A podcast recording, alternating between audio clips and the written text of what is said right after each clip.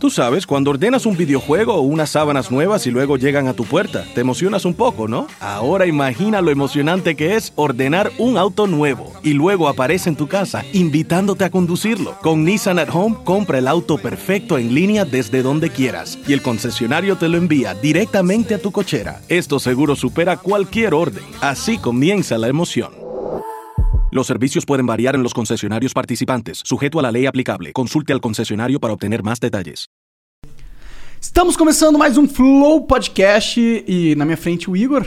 Salve, salve família. Tu é quem? Eu sou o Monark e a gente tá especialmente um na frente do outro porque nosso convidado está nos Estados Unidos. É o Abraham Weintraub. Weintraub. e aí, mano? Monark, Igor, tudo bem, gente? Como é que vocês estão? E aí? Pai, cara, obrigado novamente É. aí por aceitar vir aí. É, eu sei que depois do, do rolo que deu aí, que, que eu quero saber mais, inclusive, você não tinha falado com ninguém ainda, então pra gente é sempre um privilégio aí ter, né? Ter essa exclusiva aí, sei lá. Bom, antes, antes da gente começar esse papo, o Monark vai falar um pouquinho rapidão dos patrocinadores. Vamos Exato, lá. rapidão, porque a gente já, Já fez um tamo flow atrasado. hoje, estamos atrasados, tá? Então a Estúdio PC é uma excelente é, loja de PCs. Você quer comprar o seu PC pra trabalhar, pra editar, pra programar, pra jogar? O PC pra você tá lá. Entra no site, link vai estar na descrição, ok? Jogamos Dota no especial. Jogamos Dota, funciona muito bem, inclusive editamos todos os vídeos, os cortes são feitos lá. E é isso, vai lá no Estúdio PC. A gente também é patrocinado por nós mesmos. Se você quiser virar membro do Flow, você pode se tornar membro do Flow. Basta apontar o celular pro QR Code que aparece na tela. São dois tipos de membro, o membro humilde e o membro burguês. O membro humilde e o burguês, eles ganham desconto na loja, ganham acesso aos nossos concursos de sorte e também ah, o membro burguês ganha eh, adesivos exclusivos, muito fodas, espelhados, blá blá blá, a cada três meses. É isso. Quiser mandar uma mensagem pra gente aí, 300 bits na Twitch, as 5 primeiras, as 5 seguintes 600 bits e as 5 últimas 1200 bits. E vai lá com esse. Ah, se você quiser fazer um anúncio, 20 mil bits. Propaganda, 20 mil Propaganda, bits. 20 mil bits. E vai lá no canal de cortes e é isso. É vambora. isso. Bora, bora. E aí, cara? Mano, você. Rolou mó rolo aí. Eu acho que eu queria entender. Eu acho que a primeira coisa que seria legal, até porque você. é, eu, você disse que a minha visão do rolo não é bem isso que aconteceu. Então o que aconteceu? Por que, que você vai ser preso se você entrar no Brasil? Por que, que você foi para os Estados Unidos? Como que foi tudo isso? Você mandou o STF a merda mesmo? Não, assim, a primeira coisa, eu não, eu não, eu não costumo falar muito palavrão. Logo que começou aquilo lá que ia vazar é, a conversa, daí teve uma, uma jornalista, entre aspas, aí, desse pessoal engajado que gosta de cancelar, etc. É o pessoal que está no, no- nas, nas tretas aí que você pode A militância imaginar. da mídia. Ó, Militância da mídia, folhuda, sabe? Pessoal folhudo. Hoje está na TV Cultura, pra você ter uma ideia. Aí falou que eu tava xingando eles de FDP, né? Filho da puta. Eles falaram, né? Eu, falei, olha, eu não me lembro exatamente do que eu disse, mas eu não costumo, na hora da assim, xingar, falar muito palavrão. Eu lembro de ter falado coisas duras. Até me perguntaram. Então, assim, eu não xinguei.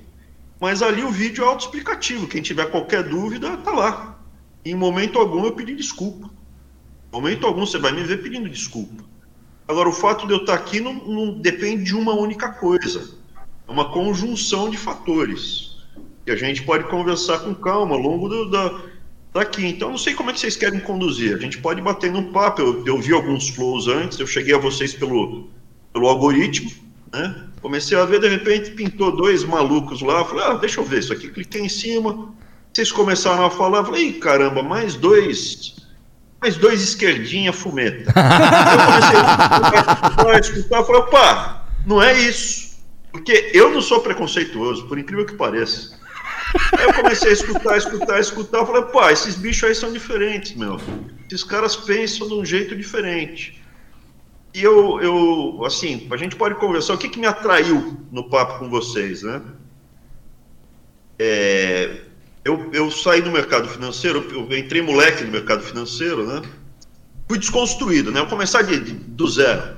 Então teve uma campanha muito grande para me desconstruir. A gente pode até discutir por que tentaram me desconstruir. Então Abraão é burro, o Abraão não sabe falar, ele não sabe escrever, ele não é um idiota. Até o próprio Kim fala várias vezes que eu não sei ler, não sei escrever, que eu sou idiota, imbecil. Só que tem uma coisa, assim, eu não costumo realmente ser arrogante, eu nunca canto de galo.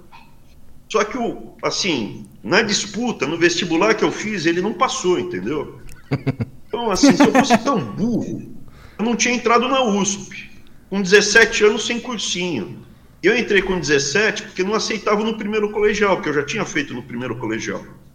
Então, na disputa que eu fiz ao longo da vida, todas elas eu ganhei do Kink. Falar mal de mim, a torta é direito. Mas aí tem a empresa por trás dele, ali tem o MBL, tem o Ayan, tem, tem um monte de treta aí que eu não quero entrar nesse detalhe. Mas só para voltar, o que, que acontece? Eu, eu, eu entrei na USP, minha família é uma família classe média, muita crise, né? O Brasil, muita crise. Daí tava um perrengue danado, cara. Eu olhei e falei assim, bicho, eu não quero, eu não quero ter problema de 50 contos. Sabe aquele problema de 50 reais? Como é que é o problema? Se eu tiver 50 pau no bolso agora, Ah, se eu entendi. tiver 50 conto agora no bolso, cara, pô, isso aqui me resolvia a vida, eu não tenho. Entendi. Eu falei, eu não quero mais ter problema de 50 pau, eu não quero ter dor de barriga para pagar o condomínio no final do mês, conta de luz tá alta, eu não quero ter essa preocupação. E a minha família, eu tô aqui em casa, então vai passar gente aí, tá? Tá, à vontade. tranquilo, Aí, cara. pô, e aí, cara, eu falei, bicho, eu não quero isso. Tava tudo pronto para eu ser engenheiro, fazer poli, que nem meus tios fizeram, só que os meus tios estavam tudo na pior, tipo, uma pior mesmo. Crise de 82. Eu falei, não, meu, eu vou fazer poliprodução para ir pro mercado financeiro. Aí eu fui pra Poli, vi e tal, falei, quer saber, meu, eu vou fazer economia, que em dois anos eu tô trabalhando de estagiário, quatro anos eu tô formado, cinco anos já tô, meu, tiro o pé da lama rápido, vou pro mercado financeiro. Aí o que que aconteceu? Eu fiz isso, fui pro mercado financeiro, passei 20 anos no mercado financeiro, no semiaberto, né? Porque eu entrava antes do sol nascer, saía quando o sol já se punha. Então, É, os caras falam que o mercado financeiro é férias. puxado. Juntei um pé de meia, consegui o que eu queria. E aí eu vi o que estava acontecendo no Brasil, estava destruindo, tava, fazer o que eu queria da minha vida. Eu prestei um concurso, mais um que duvido que o Kim passe, ou do meu mestrado, ou do meu MBA. Né? Fui o me- melhor aluno do MBA internacional. Não, não costumo falar essas coisas, mas como me chamam de tão burro, meu, meu, os meus textos e, e o- o meu mestrado, minha, minha dissertação de mestrado é escrita em inglês, está tudo à disposição, está na, tá tudo na, na internet para ver se você escreveu ou não. É, daí o que, que acontece? Eu decidi dar aula na periferia de São Paulo, cara, porque eu acredito realmente que às vezes você dá um piparote numa pessoa, que nem ao longo da minha vida, muitas vezes, uma pequena ajuda, um pequeno toque, uma pequena conversa de uma pessoa bem intencionada, pô, mudou a minha vida e fez toda a diferença. E eu vejo vocês exatamente nesse público. Quiser depois, assim, se eu for falando alguma coisa que vai deixando vocês incomodados, vocês me, falam, mas eu vejo exatamente o caso de vocês. Vocês têm um perfil parecido com o meu. Eu, eu tenho uma, uma tendência a ser viciado em jogo eletrônico. Ah, é mesmo? Não é que eu não, O que que tu joga, eu cara? não Conta pra posso. mim. Bicho, eu não posso ter. A minha esposa tá aqui do lado vendo, cara. Minha esposa eu- era minha aluna, era, era, minha, era minha colega de faculdade. Eu tô com ela há 30 anos. Conheci ela na USP. E aí, o que que acontece? Ela tá de prova, que tá rindo aqui. Eu sou viciado em jogo, cara. Assim, desde o. Eu, eu, eu, quando eu era moleque, não tinha computador. O primeiro computador que eu vi foi um TK-80. Depois. Depois eu vi um, um PC que. Vem, vem, vem mostrar a cara aqui, Dani, pra mamãe. Ela tá aqui. Depois eu fiz curso de programação, cara, pra, pra PC 500, cara. Já ouviu falar no PC 500? PC 500 é Minha mãe- antigo demais isso aí, cara. Bicho, me chama Abraão, cara. Olha o meu nome, cara. Eu tava lá na Bíblia, cara. Pô. E aí o que que acontece? O PC 500 eu tava fazendo curso de programação porque a minha mãe achava que computação era o futuro, tal. Ela me pegou e falou: "Não, você vai fazer computação, tal". Me pôs para fazer computa computação. Eu comecei a falar, foi lá que eu descobri que eu seria usuário, que eu não ia ser programador. eu não tinha, ficava nervoso quando dava pau, mas eu gostava muito de jogo eletrônico. Jogava É, Doom. MSX, feito lá no Ceará, tudo que você puder imaginar, eu mexi. E aí que jogos que tinha o Atari, tinha tipo, o Atari. Ah, jogava Pong. É. Era das antigas mesmo. É, Doom é tipo muito depois Muito disso. né? depois disso, é. Não, o Doom já tava grande, o Doom já tava com, com 20 anos, com o Doom 21, imagina. Caraca. Que eu, eu não podia deixar nenhum jogo no meu computador, senão eu não faço nada. Imagina, eu sou viciado em Minecraft, cara. Ah, Entendeu? sério, tá Tetris. zoando. Não, qualquer coisa que você põe, eu fico jogando paciência. Não tem. No meu computador e no meu celular, cara, não tem paciência, não tem campo minado, não tem nada disso, cara. Senão eu fico jogando. Eu perco. Assim, o jogo da. Como é que chama o seu joguinho, Daniel? O Bu? O Bu. Eu jogo Bu, cara.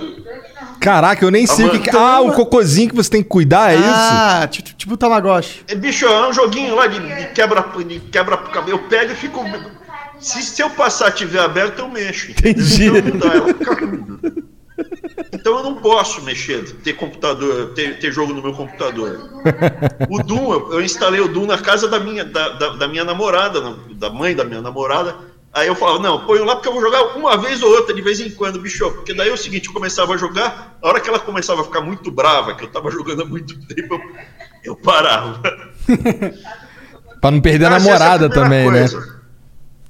A segunda coisa que eu noto que vocês têm é que vocês são de outra geração e vocês foram criados em outro mundo que não o meu. Eu vou, posso até comentar como é que é o mundo, como o mundo mudou da minha geração para de vocês.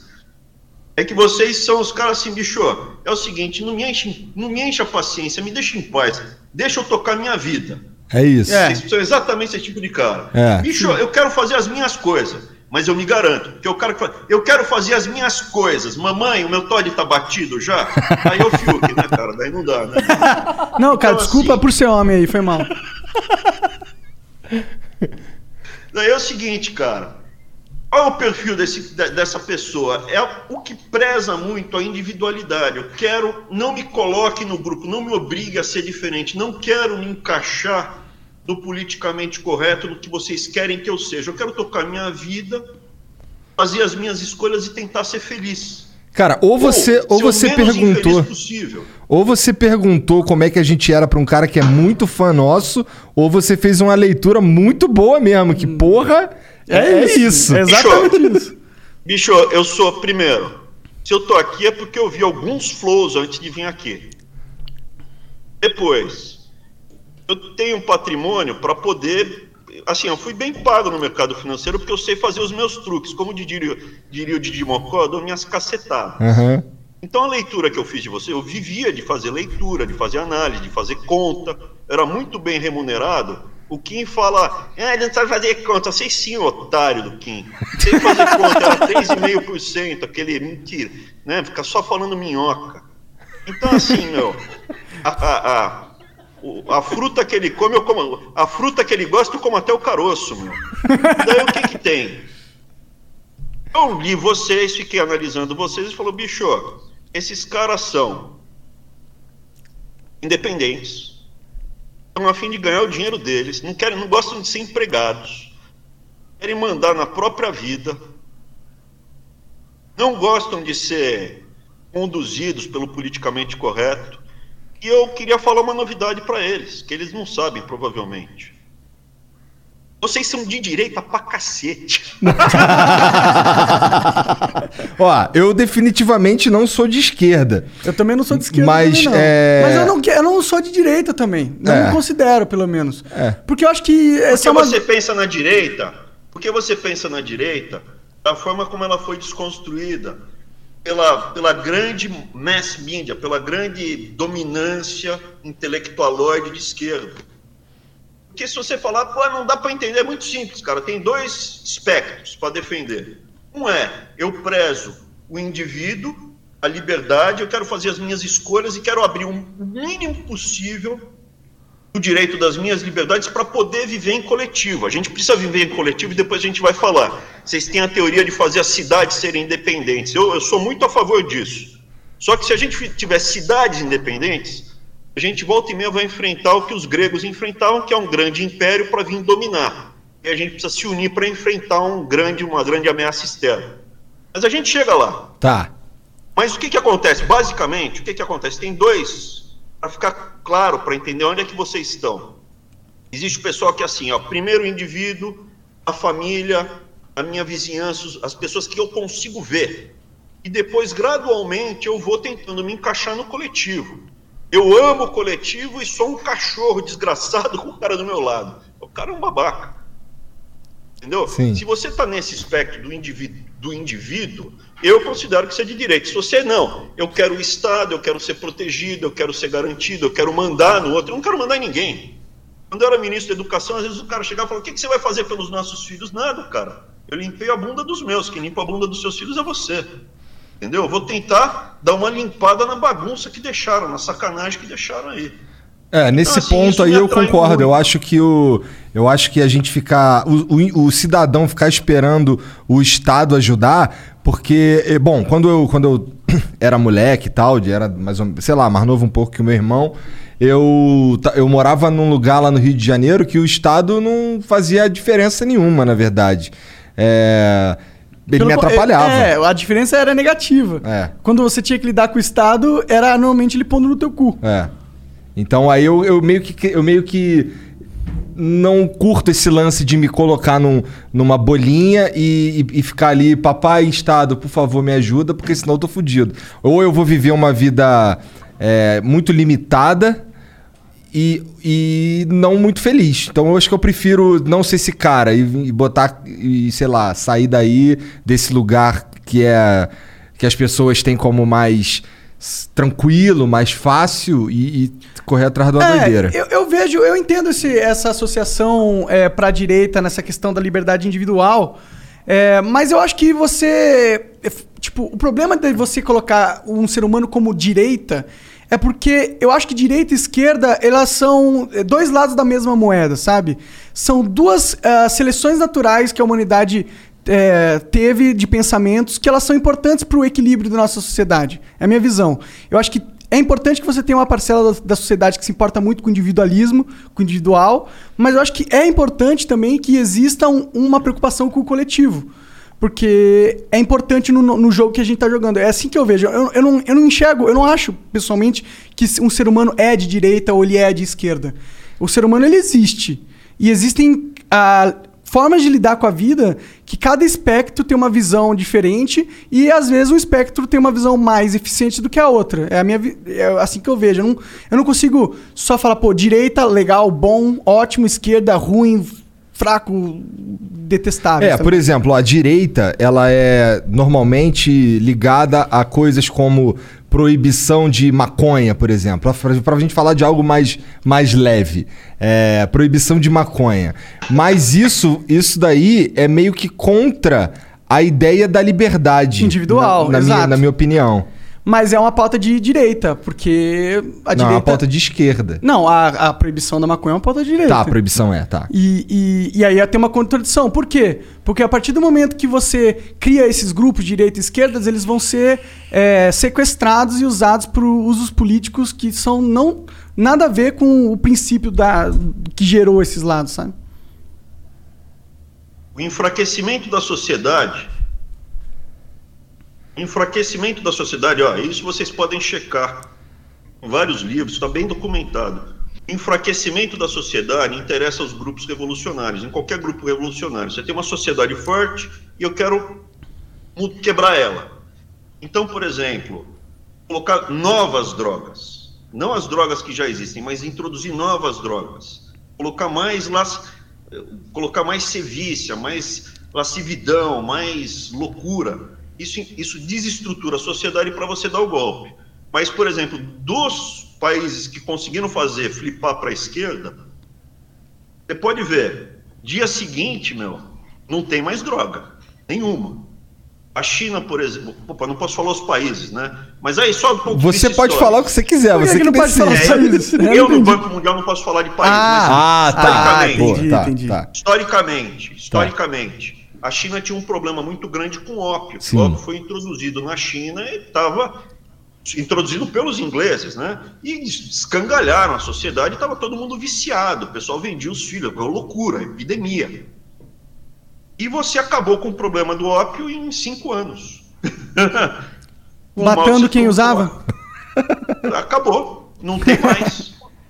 É, que eu saiba, Cuba, Coreia do Norte, nos países que você faz o movimento para a esquerda, não pode mais ter droga, não pode mais ter movimento homossexual, não pode ter nada disso. Que eu saiba, se você me mostrar um país que tem, interessa enquanto está no. Enquanto, porque essa é a escola de Frankfurt, vai. Esse, esse engajamento todo é da escola de Frankfurt. Então, as drogas que já existem, porque a droga que já existe está legalizada no Ocidente, que a gente lida com ela e não bagunça mais a sociedade, é o tabaco e o álcool no mundo ocidental. Quando você introduz outras novas, isso gera uma desestruturação da sociedade. O que, que acontece? Eu, quando era moleque, eu brincava na rua. Eu brincava na rua. Podia descer na rua, eu morava num, num bairro bom, e em volta tinha bairros ruins. E a molecada vinha dos bairros ruins para brincar na praça, que tinha perto de casa. Eu brincava lá na praça com todo mundo. Tudo bem, zero de problema. Tinha mendigo, mas o mendigo era bêbado e era meio gordinho. Dá pra E correr. Tudo bem. Era outra vida, cara. Ele não era craqueiro. Entendeu? Ele não era um craqueiro. Hoje em dia, meu, eles são farrapos humanos. É craqueiro. É... Ficou muito ruim. Mas E isso que aí que se acontece? deve- Por, por Mas- volta de uns. do- Deixa eu só, só terminar Claro, aqui. claro, desculpa. Quando eu tinha uns 10 anos, 11 anos, começou a chegar maconha. Aí chegou a maconha na rua. Chegou skate e maconha. Aí foi assim, tal, bagulho. Um ano e meio depois chegou a cocaína. E depois, meu, acabou, meu, não dava mais.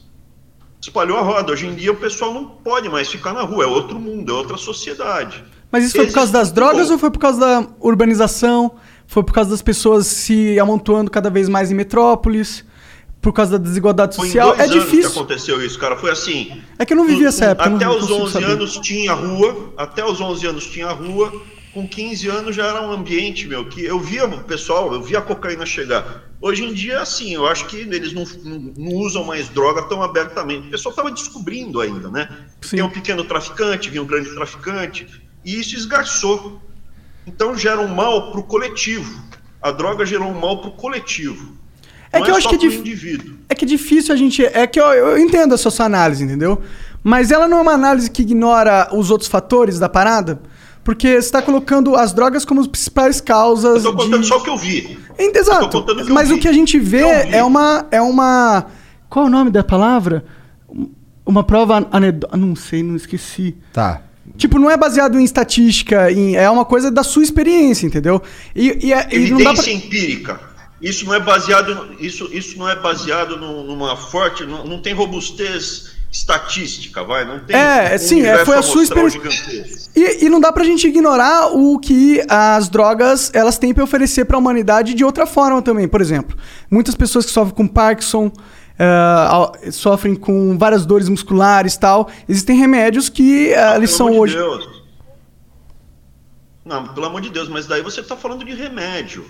Mas a Assim, maconha é um remédio, né? opinoáceo- O pinoácio, o pinoácio, o pinoácio existe há muito tempo. Se você for fazer uma cirurgia ou tiver com uma dor, um câncer muito agudo, você vai tomar um opinoácio.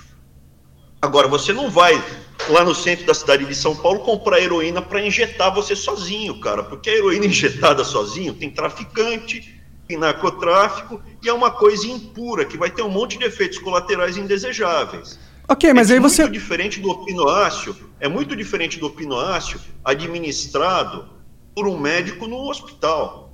Primeiro que não gera um dano para o resto da sociedade, e segundo que os efeitos são controlados. Você tem é, isso que você está falando dos remédios derivados da maconha, é óbvio, tem que ter. Assim como você tem os remédios derivados do ópio. Não é por isso que você está liberado para usar. Não, beleza, usar heroína é bom, cara. Daí vem, se você me permitir, Monark, se eu falar alguma coisa que te incomoda, Pelo amor de Deus, cara. Cara, não é que me incomoda, é que eu não concordo 100% com você. Por exemplo, o caso da hero- o exemplo da nem é heroína. para concordar. Sim, sim. O, o caso da heroína que você falou, os, os as pontos negativos que apontou se dão muito mais pela proibição dela mesma do que pela heroína em si. Você falou assim, eu, pô, ele vai injetar heroína e não vai saber qual é a dosagem, não vai Vai saber. financiar o tráfico. Vai financiar o tráfico. São todas coisas, são todos sintomas, não da droga existir, e sim dela ser proibida. Eu não, Não, é que eu não consigo enxergar a proibição como algo inteligente. Inclusive, o Jean tá vestindo uma camiseta aí que é tipo. co- Como que é? Parabéns às drogas por, por mais um ano, um ano vencendo, vencendo, a guerra droga. contra as drogas, tá ligado? É a guerra Ah, contra as drogas quem vence é as drogas. Ninguém Eu tá topo ganhando a não ser o tráfico e as drogas, tá pode- ligado? A gente tem que ir por etapas. Então, a primeira etapa que você me trouxe é a questão que as drogas geram benefícios para a saúde. Podem Eu tô gerar. te falando, veja. Sim, veja. Em, inglês, drugs é remédio. Né? Então, assim, tanto é que esses remédios que são derivados de opinoáceos são guardados com chave trancado dentro dos hospitais, porque tem médico que rouba que é viciado. É, não, inclusive lá nos Estados Unidos eles estão tendo um- uma epidemia de opioides que são remédios é, legais, receitados, e hoje em dia você tem uma grande parcela da a- a população americana que é viciada nisso. Overdose e o Mas eu caralho. só queria, eu só queria ir pontuando. Então, a primeira Claro. coisa, eu não, veja, ninguém é contra, que eu saiba, ninguém é contra é, você ter remédios derivados de maconha, de, de, de, de ópio, ou de outra, ou de, de, de- da papoula, né? Não é do ópio. Da papoula, de outras coisas. Estão aqui, mas é, tem que ser administrado pelo hospital e controlado pelo Estado. Essa é a primeira coisa. Por que pelo Estado? Porque é uma coisa muito potente, é muito forte. Precisa ter algum controle. E a É, gente pode entrar depois no Estado mínimo, porque quando eu era adolescente, eu flertei com ideias do liberalismo radical. Entendeu? Eu, eu dou até os exemplos, eu dava aula disso, então vai ser divertido. Mas vamos devagar, me avisa se ficar muito enfadonho. Não, fica à coisa. vontade, cara. A segunda coisa que eu vejo, Monark, eu, por exemplo, eu sou usuário de duas De drogas. maconha. Não, plot twist. sou usuário de tabaco, sou usuário de álcool. E como funciona? Veja, eu não me automedico. O que, que é o automedicar? A vida, eu só uso ele como recreação. O tabaco era o seguinte: minha mãe fumava, fumava cigarro. E fumava, assim, o cigarro ele é, é é uma indústria desgraçada, porque ele é feito para viciar mesmo. E os dois pacotes e a dosagem de nicotina calibrada para um viciado. Se você fuma mais do que dois maços por dia, é por nervosismo. Você não precisa fumar em tese mais do que dois maços. Minha mãe fumava quatro, cara. Morreu disso. Então o cigarro sempre me causou ojeriza. Mas eu, pô, não sei o que lá, fui experimentar. Com uns 14, 15 anos eu fui na padaria e comprava aquele charuto mulatinho. Já ouviu falar charuto mulatinho? Porra, eu não. não, não. Pois é, eu sou velho. É um charuto com folha picada, é um charuto vagabundo, mas é pra, pra macumba, mas eu comprava pra fumar. Porque dá barato. Aham. É legal. É bacana. Só que eu não uso quando eu tô mal. Eu, eu não fumo pra tratar um porque eu tô tenso, eu tô preocupado. Hello, this is Discover, and we take customer service very seriously. We know that if you have a question or concern about your credit card, that's a serious matter, and you need to talk to a real person about it. So we offer around the clock access to seriously talented representatives in the USA. Again, it's a serious endeavor. The only funny thing about it is Bob. If you call us and Bob answers, you're in for a treat. Get 100% US based customer service and talk to a real person day or night. Discover exceptionally common sense. Fall is a season of gathering that brings us together with warmth and color. So, whether it's a birthday, anniversary, or a special event, celebrate your friends and family with a gorgeous bouquet from 1-800-Flowers.com. 1-800-Flowers makes it easy to find your reason and brighten someone's day with exclusive offers and great values on bouquets and arrangements. To order today, visit 1-800-Flowers.com slash tune in. That's 1-800-Flowers.com slash tune in. Eu fumo quando eu tô de boa, e eu vou curtir o meu barato com um charuto. Tanto é desde que eu vim para os Estados Unidos, eu fumei um charuto só, até aqui. Quando eu estava em Brasília, eu estava fumando mais, estava fumando um a cada Imagino. 15 dias. Inclusive, eu quero saber algumas Mas não, histórias tem- sobre esse tempo em Brasília. companhia. Não é, o charuto, cara, eu fumo em companhia com alguém. Sim, aqui o charuto nem traga, né? Nem não é tão pesado assim. Se pra- Só se- é, você pode tragar. É pesado pra chuchu, você absorve, você, você num charuto, você absorve quase um maço de nicotina, só que Sério? você absorve na boca. Entendi. Não Dá sabia. um maço de nicotina. nicotina. E, e- e então o que que acontece? Dá barato. Só que eu sou viciado nisso? Não, eu não sou viciado. Tanto é Fuma eu- 30 anos Para- e não é viciado. Tô brincando, esse é um meme, é um meme do. Não, não, não, não. Por exemplo, eu tô aqui, eu tô aqui ó, desde julho e fumei um charuto só. Entendeu? Então, assim, não, não tô Não viciado. é recorrer, claro, claro, com certeza. Eu, eu por exemplo, eu sinto que eu sou um pouco viciado em maconha. Eu tô num, num processo Não, de. daí eu vou falar de você. diminuir. Você não tá no recreativo. Se você quiser, Sim. eu falo de você. Você Pode, não pode tá falar, não tem problema. Claro. Eu escutei o Monark, você vê que eu estudei vocês. O Monark tá tomando um remedinho, ele tá tomando um remedinho, se você não se incomodar de que eu fale isso, me, me avisa. Cara, não- ninguém Mas é se incomoda com nada. Cara, a- Abraão, pensa que. Ó, Pensa num jogo mais difícil. Um jogo que é muito fodido e que todo mundo fica com muita raiva jogando e fica xingando uns aos outros a todo momento. Eu joguei esse jogo durante 10 anos. Então, pra mim. Nada que você não falar e vai nada, irritar. É, é tudo. E outra nada. coisa, é, aqui pra gente é como se tivesse nós três trocando ideia só. A gente sabe que tem uma galera assistindo, mas aqui só, só tem nós três. Sim, e, então cara, fica tranquilo. Ó, não se preocupe, eu não tenho sentimentos. Tem sim que ouvir. Então, assim, por exemplo, o Igor, ele tá tomando um remédio que aparentemente é para depressão. Você me contou, você saiu lá, era professor, Aham. tirou o pé da lama, ganhou dinheiro e de repente tem em Curitiba com dois, tá com du- duas filhas, não é isso? Duas Igor? filhas. duas filhas e de repente, pô, a vida perdeu a perspectiva. E agora? Eu não tenho mais que correr atrás do próximo condomínio. O que, que eu faço? E você está tomando remédio para depressão. Você procurou um médico e o médico calibrou o que precisava para você se tratar. É muito diferente de você tentar corrigir esse sentimento de vazio bebendo ou usando maconha. No caso do Monark, em razão de várias coisas aqui que ele falou, e veja, eu analisei bastante vocês, algumas coisas eu me identifiquei. O Monark, visivelmente, cara, ele tá se automedicando. Desculpa, a minha, minha avaliação. Posso A minha também é. Não, mas é exatamente isso você é um mesmo. cara Minha é também. você é um cara plugado no 220, você é um cara plugado no 220, ansioso, tem um montão de ideias na cabeça, teu pensamento é polifacetado, parecido com o meu, eu penso em várias coisas ao mesmo tempo, só que você tem dois problemas. Eu, Queria que fosse Deus, só não dois. tive. Não, que eu não tive, que eu não tive. Você tem dois problemas que eu não tive. ah, sim. O primeiro que eu noto, essa porcaria da maconha que você usa não recreativamente, você usa a ponto de te prejudicar na tua capacidade intelectual. E aí você fica com essa fama aí que você é burro. A última coisa que você é burro, cara. Se você fosse, eu não tava aqui batendo papo com você. Não, é, de Eu- fato Pois ele é, não nisso, burro. nisso eu tô junto com você. Fama de burro é foda. E a segunda coisa, e a segunda coisa, cara, que eu vejo, e isso te faz mal, você mesmo fala, meu, tá me dando problema de respiração, tá me fazendo um monte de, tá me dando um monte de problemas. Então, se você tem essa ansiedade, você tem alguma coisa que não tá legal, você tem que procurar um médico, é como um diabético. Pô, não tô bem. Vai procurar um médico e tomar insulina, tomar o remédio adequado. Não vai, não vai no curandeiro pra pegar banha de porco, ferver. Banha de porco as, as benzedeiras davam quando era moleque, quando o cara tava doente. Banha de, banha de cachorro. Era banha de cachorro Caralho. que. Caralho. Aí tem que matar o Cachorro. Que Não, isso é coisa de chinês, tá louco. Tô brincando, é brincadeira. E aí o que, que acontece? Aí, o que, que acontece? É, isso faz mal pra você, você mesmo tá relatando que tá pro- dando problema de respiração. Sim, tá eu tô até parando agora, tô dando uma, uma, uma pausa, assim.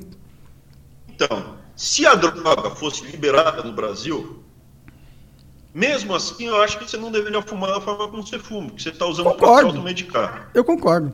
A forma que você está usando está fazendo mal. Vai ao médico, vê o que está acontecendo e você vai ser muito. Você está muito melhor do que você estava quando você nos flows passados. Sua cabeça é outra, meu. É outro, é outro monarca. O segundo probleminha, quer saber qual é ou não? Claro. Eu acho, eu acho os dois inteligentes. Não tô puxando saco, não é meu estilo. Você pode ver aí meus no YouTube, quando eu quero bater, eu bato de mão fechada. Falta vocabulário. Não sei se vocês notam, às vezes vocês buscam as palavras, mas o, Monark busca a palavra para utilizar e a culpa em parte é de vocês, porque vocês podiam correr atrás para ler, para estudar, para ver. Mas o mundo, a, a sociedade brasileira, ela foi atrofiando intelectualmente. O que, que aconteceu? Foi criada uma cultura né, esquerdótica, uma cultura porca, suja, e trouxe todo mundo para baixo, ni- nivelou por baixo. Então você pega um raciocínio sofisticado, que você estava falando, ó, tá faltando inferência estatística na tua afirmação. Faltou o vocabulário para você se expressar. E quando eu tenho vocabulário e você não tem, eu ganho a discussão. Quem controla a linguagem controla a sociedade. Isso está no George Orwell, isso está em vários livros. E é muito claro, tá? Assim, tá bem documentado. O controle da linguagem. Até tem filósofo que estuda isso. E foi algo Wittgenstein que que. estudava, né? Que o cara morreu. Que é o Wittgenstein, que é um filósofo austríaco. Austríaco? Austríaco, Ó, Wittgenstein. a galera casa vai gostar. que eles gostam dos austríacos. Mas, tipo. É, exatamente. Agora, é, entrando nesse assunto aí de, de controlar a- as palavras e tal, é, você sente que isso acontece nas universidades, por exemplo? Você sente que, que a universidade existe uma ala ideológica que permeia as grandes universidades e que ela tem um objetivo que não é necessariamente informar ou criar um pensamento crítico, mas doutrinar de certa forma? Você enxerga isso? Não tenho a menor dúvida disso. Está documentado, está escrito. Veja, é, é, Tu deu aula em faculdade pública também, não deu? eu passei num concurso para ser professor da Universidade Federal de São Paulo. Então, eu sou professor concursado da Universidade Federal de São Paulo. Eu não queria dar aula para Playboy. Eu queria dar aula para onde eu me sinto mais à vontade e aonde um pequeno piparote, uma pequena frase, fazia um, gera um impacto enorme.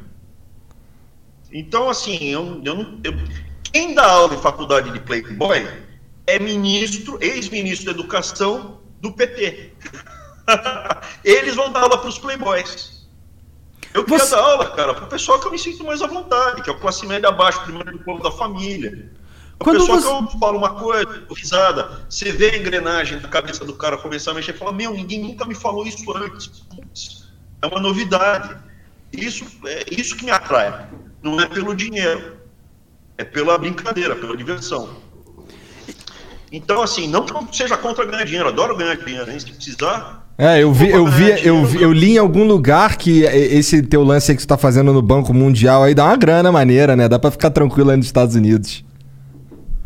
Dá 20 mil dólares, são 20 mil dólares por mês sem décimo terceiro. São 20 mil dólares por mês. Isso, é, você é Assim, o que que vice, vice-diretor do Banco Mundial, é isso? Sou diretor, sou diretor executivo do Banco Mundial. O que, que faz um diretor aí, executivo que do que Banco Mundial? acontece? Eu sou representante dos países, né?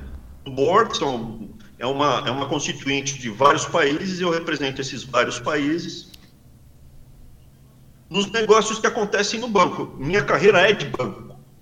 Então, quando você vai discutir as operações financeiras, se é do interesse ou não, as políticas, o que está sendo implementado nos países, se o investimento faz sentido ou não.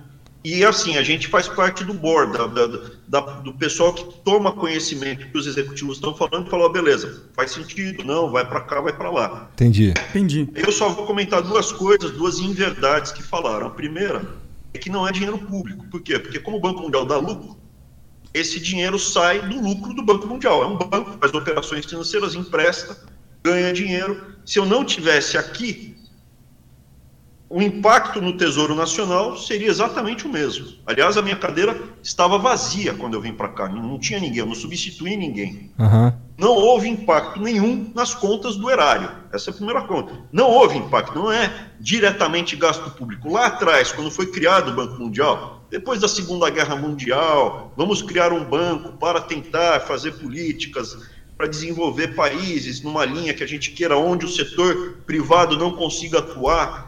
Aí houve um- uma, uma, uma injeção de capital do Tesouro Nacional, mas a gente está falando de muito tempo atrás, então não gera impacto as contas do Tesouro Nacional. Essa é a primeira coisa. A segunda coisa, esse salário, que é muito bom, é, é bem mais baixo do que eu ganhava no setor privado. Entendi.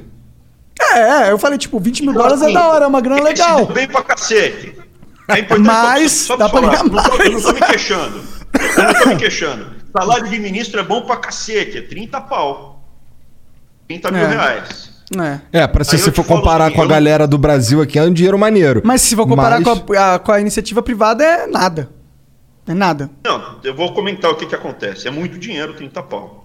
Só É, que... é, é muito dinheiro pra eu alguém que tá num, no McDonald's, porra. Alguém que, sei lá, trabalha como programador numa. Mais 30 pau pro empresário não é tanto dinheiro assim, né? Se for para Então pensar. vamos lá. O que, que acontece? Eu não estou falando que é pouco dinheiro, eu estou falando simplesmente que eu não me dei bem.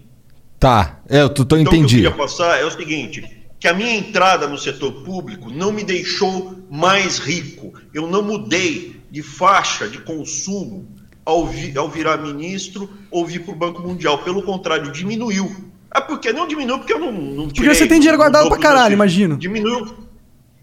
O que, que aconteceu?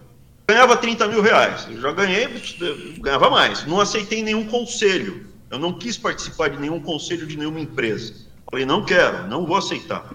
Não vou fazer isso. Então eu ganhava o salário.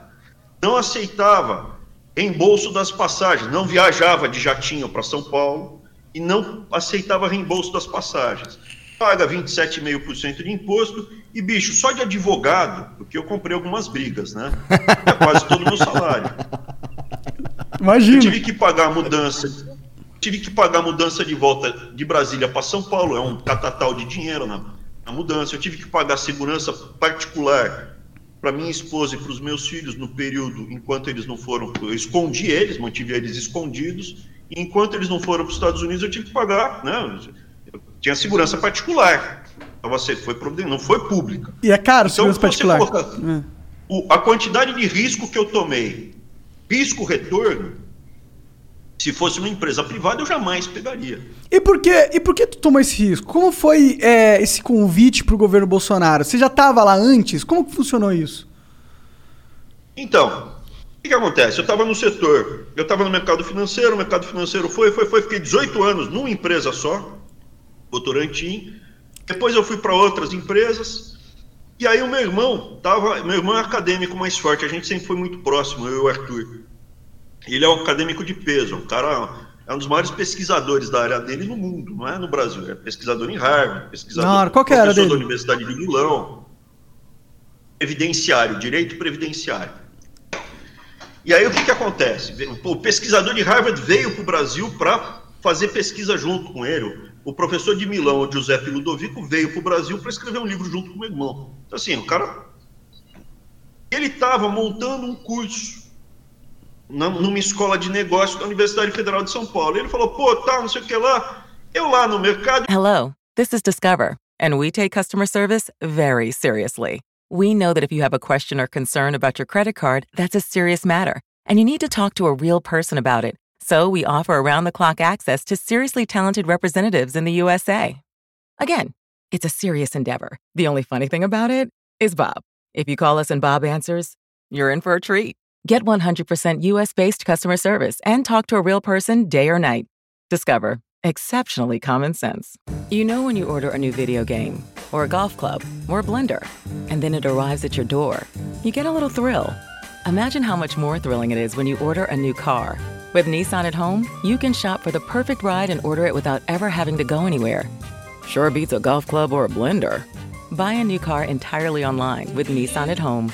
Delivered direct from dealer to driveway. Thrill starts here. Services may vary at participating dealers, subject to applicable law. See dealer for details. Mercado, o que aconteceu nesses anos do PT? Ele foi ficando mais sujo, cara. Foi ficando mais porco. Os negócios todos foram ficando ruins entendeu? Para fazer negócios, negócios grandes, cada vez estava pior, estava ficando mais e mais e mais complicado. Tinha que molhar a mão ficando... de muita gente para fazer um negócio grande. Eu fui ficando possesso, eu fui ficando realmente irado, porque estavam destruindo o país. Vai, vai, vai, vai, vai, vai, fala, bicho. Aí, conversando com o Arthur, ele falou do projeto, pô, tá montando, beleza, eu vou lá para a Federal de São Paulo, a gente continua desenvolvendo consultoria, etc., porque o meu, o meu concurso não era dedicação exclusiva, não podia ser dedicação exclusiva. Prestei o concurso, passei, comecei a trabalhar em outro departamento. Eu estava no departamento de contabilidade, ele estava no de ciências atuariais. Mais uma mentira, estava lá no Wikipédia, por exemplo, que eu, eu entrei no mesmo departamento do meu irmão para sinalizar que eu fui beneficiado, entendeu? Uma bobagem dessa. Era outro departamento, não tinha nada a ver. Que que os caras cara colocaram isso daí na Wikipédia numa, na intenção de, que, de, de sacanear, é isso? Bicho, assim, o que, que acontece? Ao longo de décadas, foi sendo construído um mecanismo. Ao longo de décadas, tem um mecanismo.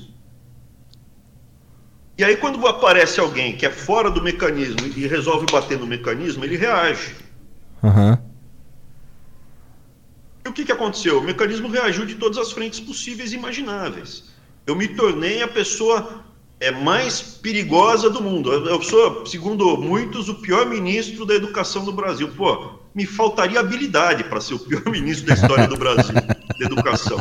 Faltaria muita habilidade. É, não vamos dizer Basta que o dizer histórico que de o ministros do Gomes, Brasil são bons, O né? irmão do Ciro Gomes, o Cid Escavadeira, sabe aquele o Cid. Escavadeira? Sim, Foi ministro sim. da educação, cara. É então, bom. assim, meu, por que, que eu fui desconstruído? Porque se vocês forem conversar comigo, vocês vão ver que eu sou contra o sistema. Eu quero, eu quero desplugar o sistema da tomada. Eu realmente quero. Eu realmente quero liberdade para eu voltar para minha casa e tocar minha vida sem ninguém ficar me amolando só, me enchendo a paçoca. Eu quero tocar minha vida. E se eu puder ajudar as outras pessoas, beleza, mas assim, ajudar é um princípio que a esquerda destruiu. O que que é ajudar? Eu era boy, eu já fui boy. Você está andando lá no centro da cidade, existe gente boa e existe gente ruim. Então tem o pessoal assim, ai meu Deus, tenha pena de mim. O cara sobe em cima do viaduto. Vai ter gente que vai falar, não, calma. Vai, vai ter um monte de desgraçado que começa a pular, pular, pular. Tem gente boa, tem gente ruim. Tá andando no centro da cidade. Uma pessoa leva um tombo. O cara tá andando, leva um tombão, se está cai no chão. Vai aparecer um desgraçado, vai tentar roubar a carteira, ou vai ter outro que vai dar risada. Uma pessoa decente vai chegar para uma senhora que caiu, põe de pé, ajuda ela a ficar de pé, bate, a senhora está bem, está sentindo bem, precisa tomar uma água, é que chama a polícia, SUS, tá tudo bem? Tudo bem. Toca a vida, ela volta a andar, eu ajudo a ficar de pé. Quem tem que andar é a pessoa.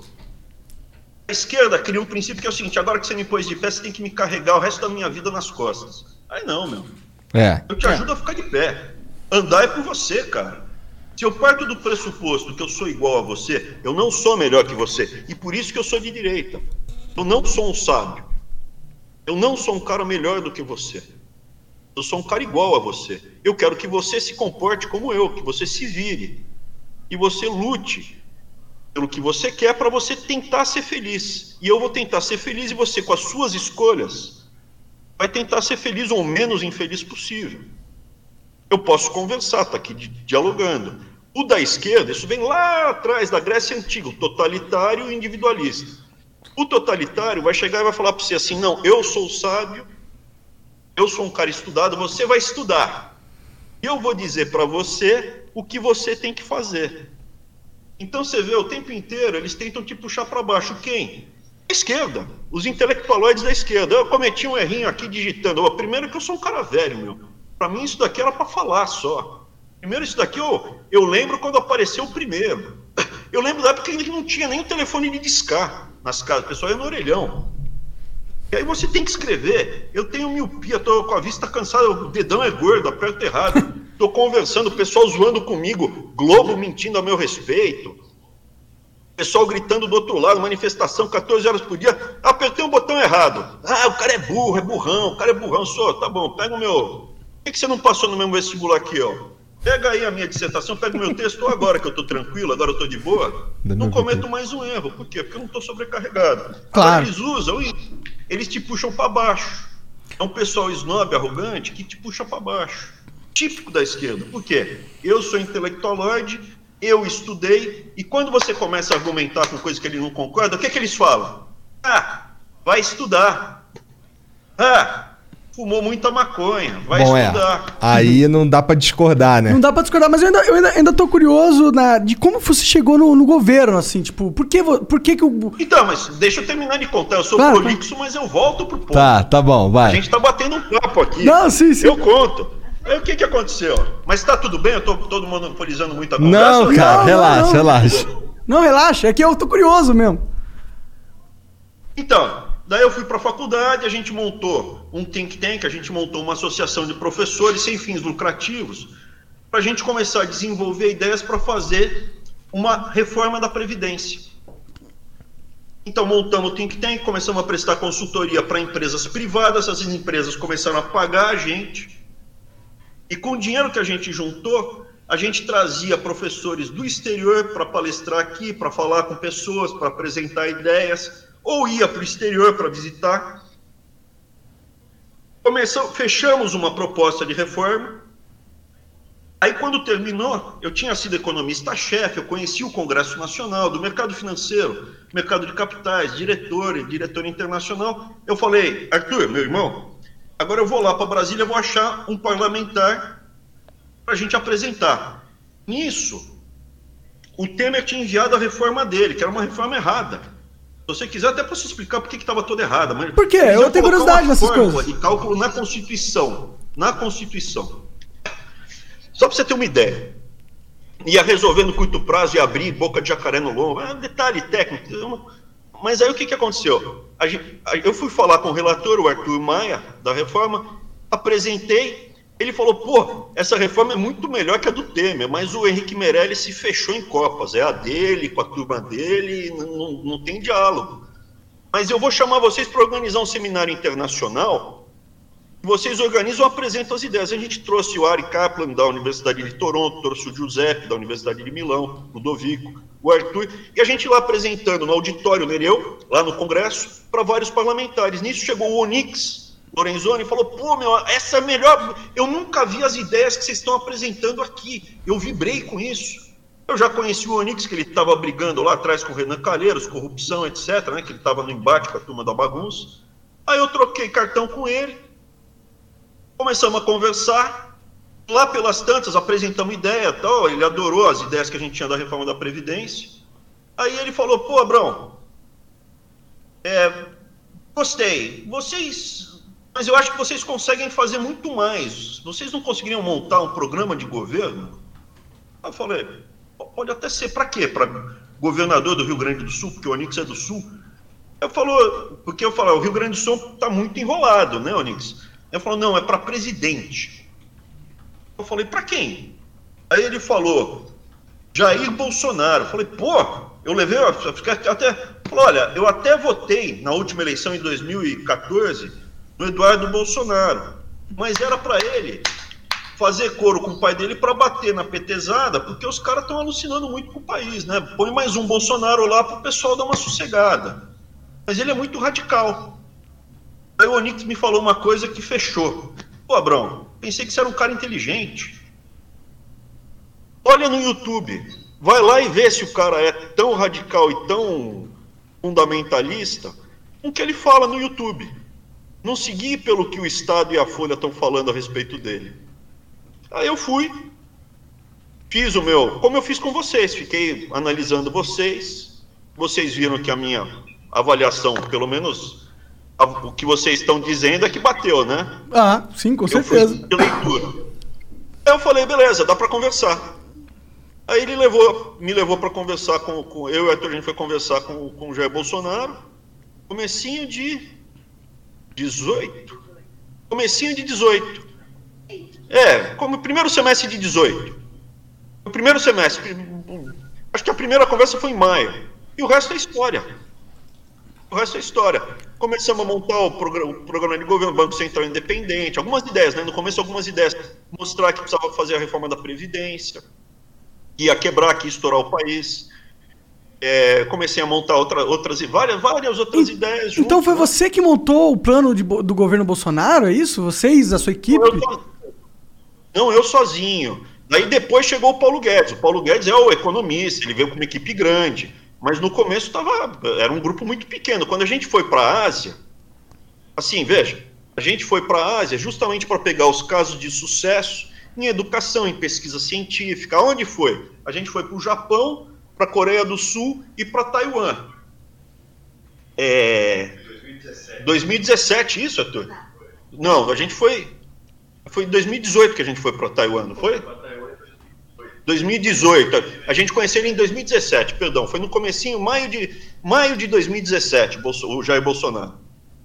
Aí, em comecinho, janeiro de, de 18, a gente foi para a Ásia. Logo depois eu conheci o Paulo Guedes e a gente começou a montar o plano de governo. O, o Paulo Guedes com a parte de economia, depois tinha gente trazendo ideias de, de, de várias áreas, agricultura. Eu conheci o Mandetta naquela época, mas assim, a parte de economia o Paulo Guedes montou, a Previdência era nossa, foi o Arthur que montou toda a reforma, a reforma ele que estruturou, e o plano, e eu centralizava tudo. O plano de governo saiu do computador que está falando, que esse computador aqui que eu estou usando agora é o, o computador que eu usava para juntar tu, tudo e fazer o plano de governo. Entendi. Saiu do, do- desse computador. Eu que dei o, eu que dei o, o, o enter. O pra ele. pontapé inicial da parada. Redução- do número de ministérios. A primeira vez que eu apresentei, eu mostrei 16. Aí o pessoal zoou comigo, Abrão, você virou estatista, é muito ministério. Falou, não dá para reduzir mais, é difícil tal. Aí, pô, vamos reduzir, reduz mais. Aí eu pus 12. O pessoal tirou sarro. Aí, daí depois foi subindo, né? Subiu, subiu, subiu, agora tá em 20. Beleza. Ah, e vai aumentar agora que ele fez o acordo com, com o Centrão, né? O Bolsonaro. Independência do Banco Central. indep- as- as- assim, logo no começo da conversa, independência do Banco Central e reforma da Previdência. As duas coisas que eu falei. A gente precisa quebrar essa imagem que o senhor vai é, é, é, causar turbulência no mercado financeiro. E como a gente quebra isso? A gente vai trazer de volta duas conversas que estão mortas hoje. Uma é Banco Central Independente. Estava enterrado eu vai defender o Banco Central Independente. Ah, pô, mas não sei o que lá, daí eu mostrei, apresentei todas as, todos os lances, e aí eu te falo, Monark, eu assim, é, eu, eu, eu, eu- eu mostro as planilhas de cálculo de evolução da dívida pública, é, de custo fiscal, de tudo, planilhas complexas de mercado financeiro. O, o, o presidente, o Bolsonaro, ele pega, meu, rapidão, meu. A cabeça dele é uma cabeça de engenheiro. Você Como que pode é o Bolsonaro, cara, na vida, na vida real, assim, sem as câmeras, na, na sala dele, tranquilão? Como que é? Que tipo de cara Não, que ele Se é? ele fosse seu vizinho, se ele fosse seu. Você é de São Paulo, não é? Sim. Aham. Então acho que o, o Monark é mais fácil de visualizar. Quando eu era moleque era muito, muito comum, você tinha assim ainda muitos imigrantes. O Bolsonaro é aquele nome italiano, aquele teu vizinho italiano, bonachão, sabe? É, minha família é metade italiana. When Sandra doesn't talk to a mattress firm sleep expert, junk sleep presses the wrong buttons in her brain. And Sandra presses the wrong buttons in the elevator. Leading to a dreadful journey for her and the accountants now headed up to floor 42. Seven, eight, nine. While Sandra avoids eye contact, let's reflect on how a better mattress would have led to real sleep. If you need real sleep, head to Mattress Firm and unjunk your sleep today. Pô, tranquilo, sua família é italiana, Monark? Metade dela, metade árabe e metade italiana. Metade libanesa, metade Então, italiana. aquele é o nono italiano, cara. O Bolsonaro, a coisa mais próxima que eu tenho, assim, da- pra, pra, pra, pra dizer, é um- é um nono italiano. Brincalhão, bonachão, do interior, um cara de origem muito simples, muito humilde. Então, o jeito de falar dele, os exemplos dele são muito, muito humildes. E aí o pessoal confunde isso com ser burro, mas, de novo, burro não entra em agulhas negras. Não é. É um exame. Você sabe, Igor. Sei. O cara para passar nos exames lá de, de, de, de- de academia militar, burro É, não é. com certeza não é qualquer Ah, um. O eu, cara estudou pra caralho. Eu defendi o Bolsonaro muitas vezes falando que ele não era burro. E, tipo, ele só não é muito competente. Burro ele não é. Tu Pode acha ser. que o- esse, esse, esse teu plano de governo aí, é, o de vocês, na verdade, que vocês fizeram juntos aí, você sente que tá. que ele tá sendo posto em prática Tá ou você acha que o, né? que o Bolsonaro meio que Não quer abandonou? saber da reforma da Previdência? A reforma da Previdência é Quero. mais engraçada. da Quero, vai, Quer fala aí, quero. O que, que aconteceu? A gente tinha estudado as reformas da Previdência que deram errado antes. E uma das coisas que acontece, eu descobri depois, é muita sabotagem em Brasília.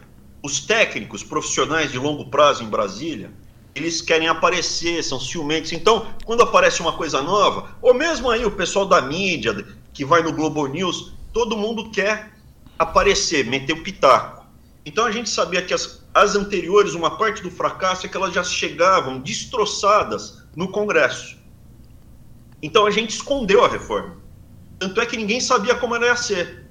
A gente ficou fechando os últimos detalhes dele na transição. O Arthur coordenando o time que fez a MP antifraude, que é 25% da economia que teve, só combatendo fraude. É uma economia grande. E depois a reforma em si, que ela tinha uma proposta que foi tirada pela turma lá do Rodrigo Maia, etc e tal, que era as contas individuais de previdência. A gente queria criar, estava na proposta original, contas individuais que a classe média pudesse poupar sem pagar imposto. Era mais ou menos o que tem aqui nos Estados Unidos, só que turbinado e modernizado. Chama 401k, 401k ou RA, RRA, americanos, né? Só que era turbinado e modernizado. E isso ia em confronto com os fundos de pensão. Daí o grande patriota Rodrigo Maia, junto com a turma dele ali e tal, tirou. Mas o, o, o, o resto da reforma, a estrutura, o Paulo Guedes pegou, defendeu, levou adiante, mas ela foi entregue em mãos, íntegra, inteira, no, no, no dia 1 de janeiro, junto com o MP também. E com isso o mercado acalmou. O que o Brasil estava em rota de explosão fiscal, o Brasil ainda está numa situação fiscal ruim, mas a reforma no longo prazo, ela gera equilíbrio fiscal. O que faltou são os benefícios. Outra ideia que a gente tinha era a aposentadoria fásica, que é dar um benefício antecipado para as pessoas menor que o salário mínimo, mas ela podia escolher se ela queria ou não. Antecipava, como é agora aí a, a essa, essa grana aí, 600 reais que as uhum. pessoas estão recebendo nessa pandemia. Tá lá, tá registrado, é histórico, você pode checar na internet isso. É por isso que a gente foi para o Congresso. Meu irmão foi algumas vezes para o Congresso para defender a reforma nas comissões, é, porque ele era um cara, um maior especialista no assunto. Mas você acha que. E aí o que. Desculpa. Mas o melhor da história tá por vir. Se quiser. Diga lá. Não, não, não. Eu, eu só ia perguntar tá que. É que você falou do, daquela parte que o Maia, Patriota, falou e tirou uma parte importante da parada. Eu tô sendo irônico, né? Tô sendo não, irônico. eu claro. sei, eu sei. Mas tipo. eu sei que o Igor é lá do Rio de Janeiro, é. de repente ele vota no, no, Maia, não sei como é. Não, não, não vota não. A gente não Lá perto da minha casa lá tem um, uma. Tem um pátio. Tinha, né? Agora eu não sei mais, tem tanto, tem tanto tempo que eu saí de lá. Mas tinha um pátio de táxi lá que, que quando eu falava onde eu morava, os caras os cara que sempre falavam assim: ah, lá perto do César Maia, que o César Maia tinha táxi pra caraca na cidade. Esse pátio era, nossa, muito. E aí todo mundo já sabia, já. Aí, pô, um prefeito ou ex-prefeito que tinha um pátio cheio de táxi boa pessoa não é, né? Esquisito, Porque ele tem um negócio é. que depende do governo. Bom, mas. Eu não vou comentar nada. Tá, é. Deixa fechado, porque eu só tô contando, eu tô só relatando que tá bem documentado tudo isso. Tá. É, mas tá esse. Não tinha uma época que eu lembro da, da discussão da, da Previdência que era a capitalização, não era? Que era você mesmo é. É, contribuir para sua própria. É, são as contas individuais que são as contas individuais. Então, e pior que eu fiquei muito bolado, porque essa era a coisa que eu mais me interessava na parada. De eu não ter que depender do Estado para minha aposentadoria. De tipo, eu estar, a minha aposentadoria tá ah, atrelada ao meu todo esforço. Todo mundo tem um mínimo. Todo mundo tem um mínimo. Todo mundo tem um mínimo. Um piso, para não passar fome. E a partir daí, você vai ter sua conta individual. E você, se deixar o dinheiro aplicado no longo prazo não paga imposto sobre isso, tem isenção tributária em cima disso. O que, o que, o que tornaria o um negócio melhor, rentável para poupar, poupar, né? Seria... Estimula ah. a poupança interna, você aumenta a poupança interna, e poupança é a base do investimento. Se você tem poupança, facilita recurso para investir. Né? Tomar riscos, é, né? Você toma riscos, você pode. Básica. Um Mas desculpa, você estava chegando na melhor parte da, da Previdência. Imagina. Aí o que, que acontece? Então, assim, a gente era muito envolvido com a... E eu era próximo do Onix, aí eu fui trabalhar como secretário, primeiro secretário executivo do governo de transição. Então, a MP que fez, o Arthur estava tocando a, a, o projeto de Previdência, eu estava tocando o, o, a transição. Eu era o secretário executivo, o ministro Onix era o ministro é, da transição, né, da Casa Civil, e estava junto lá, junto com o Fogel, era o meu secretário adjunto, montando, junto com a equipe, montando a MP, enxugamento dos ministérios. Aí eu fui para a Casa Civil, o Onix foi para a Casa Civil, eu fui secretário executivo da Casa Civil, e eu estava acompanhando várias frentes, né? Então, assim, tem até um fato curioso que quando caiu o, o, o Joaquim Levi, caiu lá do BNDES, eu já estava no MEC. Aí o presidente Bolsonaro falou, manda o Abrão para lá, pô! O Abrão lá. Eu falou, não, já tá lá no MEC, deixa ele, pô, acabou de voltar do Congresso, deixa ele quietinho lá. Não mexe não, que tá bagunçado. Então, assim, é, é, é, eu podia ser meio que um coringa ali na hora, né? E aí, por isso, foi assim que tu foi parar problema, na educação? Eu fui parar na educação. Na educação, eu mantinha esse, essa preocupação em passar a reforma da Previdência, que era muito importante. O Onix estava costurando a aprovação. Era, era se não tivesse passado a Previdência, teria tido uma corrida, o câmbio estava em 20, tinha, já tinha estourado. Aí o que, que acontece? Infelizmente não passou nisso que você falou, da capitalização. Essa era, tá documentado, Monark, tá escrito paper, tá, tá tudo documentado. Não, eu, exatamente isso. Eu tendo a acreditar em você nesse sentido, porque eu ouvi essas histórias de capitalização, eu gostava da ideia tá. e eu fiquei bastante chateado quando caiu. Você pode me dar mais água, por favor, linda? Então, porque tem muito interesse. A gente pode falar ao longo do tempo o que, que eu vi lá, né? É, tem muito os mecanismos, as estruturas. Eu, eu, gravo uns videozinhos no YouTube explicando o mecanismo, como ele funciona, os grupos, os interesses. Quem está por trás desses mecanismos? Quem que são os grandes poderosos aí? Você tem nomes? São empresas? Quem que, quem que é essa galera que financia essa ala ideológica na política que visa destruir a nossa sociedade? Não são, não é, não é uma pessoa, são, são eu, eu identifico como três engrenagens o, o mecanismo. Um mecanismo são, são várias pessoas, não existem empresas. Empresa é tijolo. Eu não luto contra a Globo. A Globo é um tijolo. Eu vou lá dar o quê? Da cabeçada no, no Projac, no tijolo? Não vou. Quem está bancando a Globo? A turma que está lá ficando bilionária com benestes, com isenção tributária, com agora não está mais, né? Tanto é que estão demitindo todo mundo. É, a, a, então, parece assim, muito que a mamata acabou nos estúdios Globo. Então o que, que acontece? Você, eu vejo, você tem um, uma peça dessa engrenagem do mecanismo que infelizmente, ou felizmente, né? Felizmente, eu fiquei velho, estou ficando velho, então eu consigo comparar ao longo do tempo. Porque, felizmente, né? Porque a alternativa é péssima ficar velho, né? A alternativa é morrer, então é melhor é. ficar velho. Só que eu posso te afirmar que está cada vez mais difícil você ser classe média. Está cada vez mais difícil você ter uma pequena empresa, mecânico, uma padaria, supermercado. Quando eu era moleque, tinha um monte de marcas de supermercado. Tinha um monte, carne não tinha, carne não tinha grife. Tinha um monte de açougue, tinha um monte de frigorífico. Hoje em dia você tem um duopólio de frigorífico. São duas grandes empresas. Você tem supermercado, você tem duas grandes empresas de supermercado. Você tem banco, tinha um monte de banco. Hoje você tem cinco três bancos privados que controlam. Ah, sim. Você Mas isso pega, não está acontecendo no mundo todo? Não é só no Brasil que acontece chocolate, isso. Chocolate, chocolate. Você, onde você olha, você tem cerveja, o caso mais cerveja, é, é, você tem concentração. E aí eu cheguei ao MEC e vi alguns desses atores, dessas pessoas, desses bilionários, querendo fazer a mesma coisa no MEC, já com as suas bancadinhas que eles dão dinheiro para eleger. A bancadinha deles eles fazem que nem portfólio de ações eles não colocam tudo num partido, eles distribuem, ah, não, aqui vai ser um nesse partido, outro nesse partido, outro nesse, como se fosse uma ação. Eu vou comprar um no setor elétrico, um no setor de telecomunicações, um banco, um de tecnologia. E eu lidava com essa bancada, com os interesses para você ter mais um monopólio. Então, assim, vai, para não voltar, a engrenagem é composta por famílias bilionárias que querem ter os monopólios e o controle econômico do país.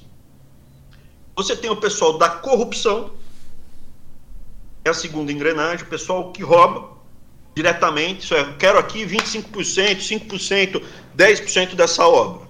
Quero uma comissão. E você tem o pessoal ideológico, mas não são separados, você tem áreas de intersecção. Já viu, lembra na, na escola, você tem três círculos, uhum. tem, você tem áreas de intersecção, então tem cara que é corrupto e bilionário, tem cara que é é de esquerda, corrupto e bilionário, tem cara que é só corrupto, que não está se lixando para ideologia, tem cara que quer só ser bilionário e ter o seu monopólio e, e, alucinar com a gente. E apareceu uma quarta engrenagem, que eu não posso falar o país, mas é muito óbvio. É um país. Começa com C, não? desculpa, desculpa. Muito grande e está ampliando a sua musculatura internacional e aqui do Banco Mundial eu vejo que é o mesmo método em todos os países, porque eu estou tendo contato com, no Banco Mundial com representantes de todos os países. E o método, a abordagem é exatamente o mesmo. Eles entram, fazem um contato especial com alguém do, do político de peso daquele país, faz contratos de gaveta. O que, que são contratos de gaveta? Assuntos. Contratos que você não sabe os detalhes deles. São contratos sigilosos, que você não tem acesso aos contratos. Nem o cara que assinou ou, ou tipo, o público não tem não, acesso? Não, é, gente, eles assinam entre eles ah, e a gente não sabe qual é, entendi, entendeu? Entendi, entendi. É isso aí, Igor. E aí o que, que acontece? É o mesmo, o mesmo modus operandi. E aí o país fica na mão desse, desse, desse, dessa grande. E não é, um, não, é, não é o povo e não é o país. Lá também são algumas famílias que controlam o sistema. Então, quando eu fui comprar respirador, uma coisa que ninguém sabe, né? Eu tenho várias histórias para contar. Temos eu tempo. fui um dos primeiros a ser acionado na pandemia porque eu, eu, eu, eu, eu tinha duas frentes. eu, eu tinha 52 hospitais que são os hospitais universitários. Tem mais hospital universitário do que hospital no Ministério da Saúde. Caralho. Interessante. Né? Interessante. Me esquisito ao mesmo tempo. Mas não faz sentido. Porque você tem que ter hospitais pra treinar médicos, né? E aí o que que acontece? É, tanto é que a primeira vez o Mandetta é um cara muito gente boa, assim, no trato pessoal, um cara tranquilo no trato pessoal. É, Ele parece Zero ser bem problema. carismático. Eu chamaria ele pro Zero jantar. de problema no pessoal, mas, como Mas- ministro, aqui eu estou falando como ministro, ex-ministro. Jamais falaria se ele estivesse atualmente como ministro. Por quê? Porque me- me explica- Eu quero que o governo, eu quero que o governo Ah, Bolsonaro entendi. dê certo. Então eu não vou Entendi. dar tiro em cima do governo Bolsonaro, pô. Pode crer, pode crer. Então se tem um, se tem um ministro lá que eu não tô gostando, eu vou ficar quieto. Eu não vou falar mal. Você ainda tem esperança que o governo Bolsonaro vai dar certo? Depende qual é o seu objetivo. O, E o- passar as o- o reformas estruturais que a gente precisa. É principal. Hum. que me fez sair, o que me fez sair para dar o apoio inicial era evitar que o Brasil virasse Venezuela. Para isso eu já estava satisfeito. Mas será que o Brasil vai virar a Venezuela? Ele é um pouquinho maior que a Venezuela. Será que a dinâmica não é diferente? Tá bom, não precisa virar, não precisa ficar igual. Se ficar assim, Mas ia ficar uma 30% merda. já era horroroso. Sim, sim, sim. Entendeu? Não precisava ficar 100%. 30% já ia ser um horror. Eu ia sair do país, eu ia embora do país. Eu, eu falei com meu irmão, Arthur, a gente embarca nessa briga ou vai embora do país? Ele falou, vamos, embar- vamos embarcar na briga. Pelo menos se der errado, a gente sai que nem homem. Sai brigando, sai na, na- sai na peleia. Não saiu de cabeça abaixo. Saiu cuspindo. E no final a gente acabou saindo do país, né? Esse que foi o pior. Mas saiu cuspindo. Mas é, a gente, a gente já tava. Sim, sim, sim, lógico, me diverti muito. Se divertiu, cara. Olha, os charutos assim, dizem ao contrário. Para com isso. Para com isso. Ô, ô, ô Monark. Se você não. Assim, de novo, se você não fumasse tanta maconha, você não- também não era o cara que, que nem papel higiênico. O Monark era papel higiênico. Antes da maconha, o Monark era o papel higiênico. O que, que é o papel higiênico? Absorvia tudo? Não, ou tá no rolo ou tá na merda.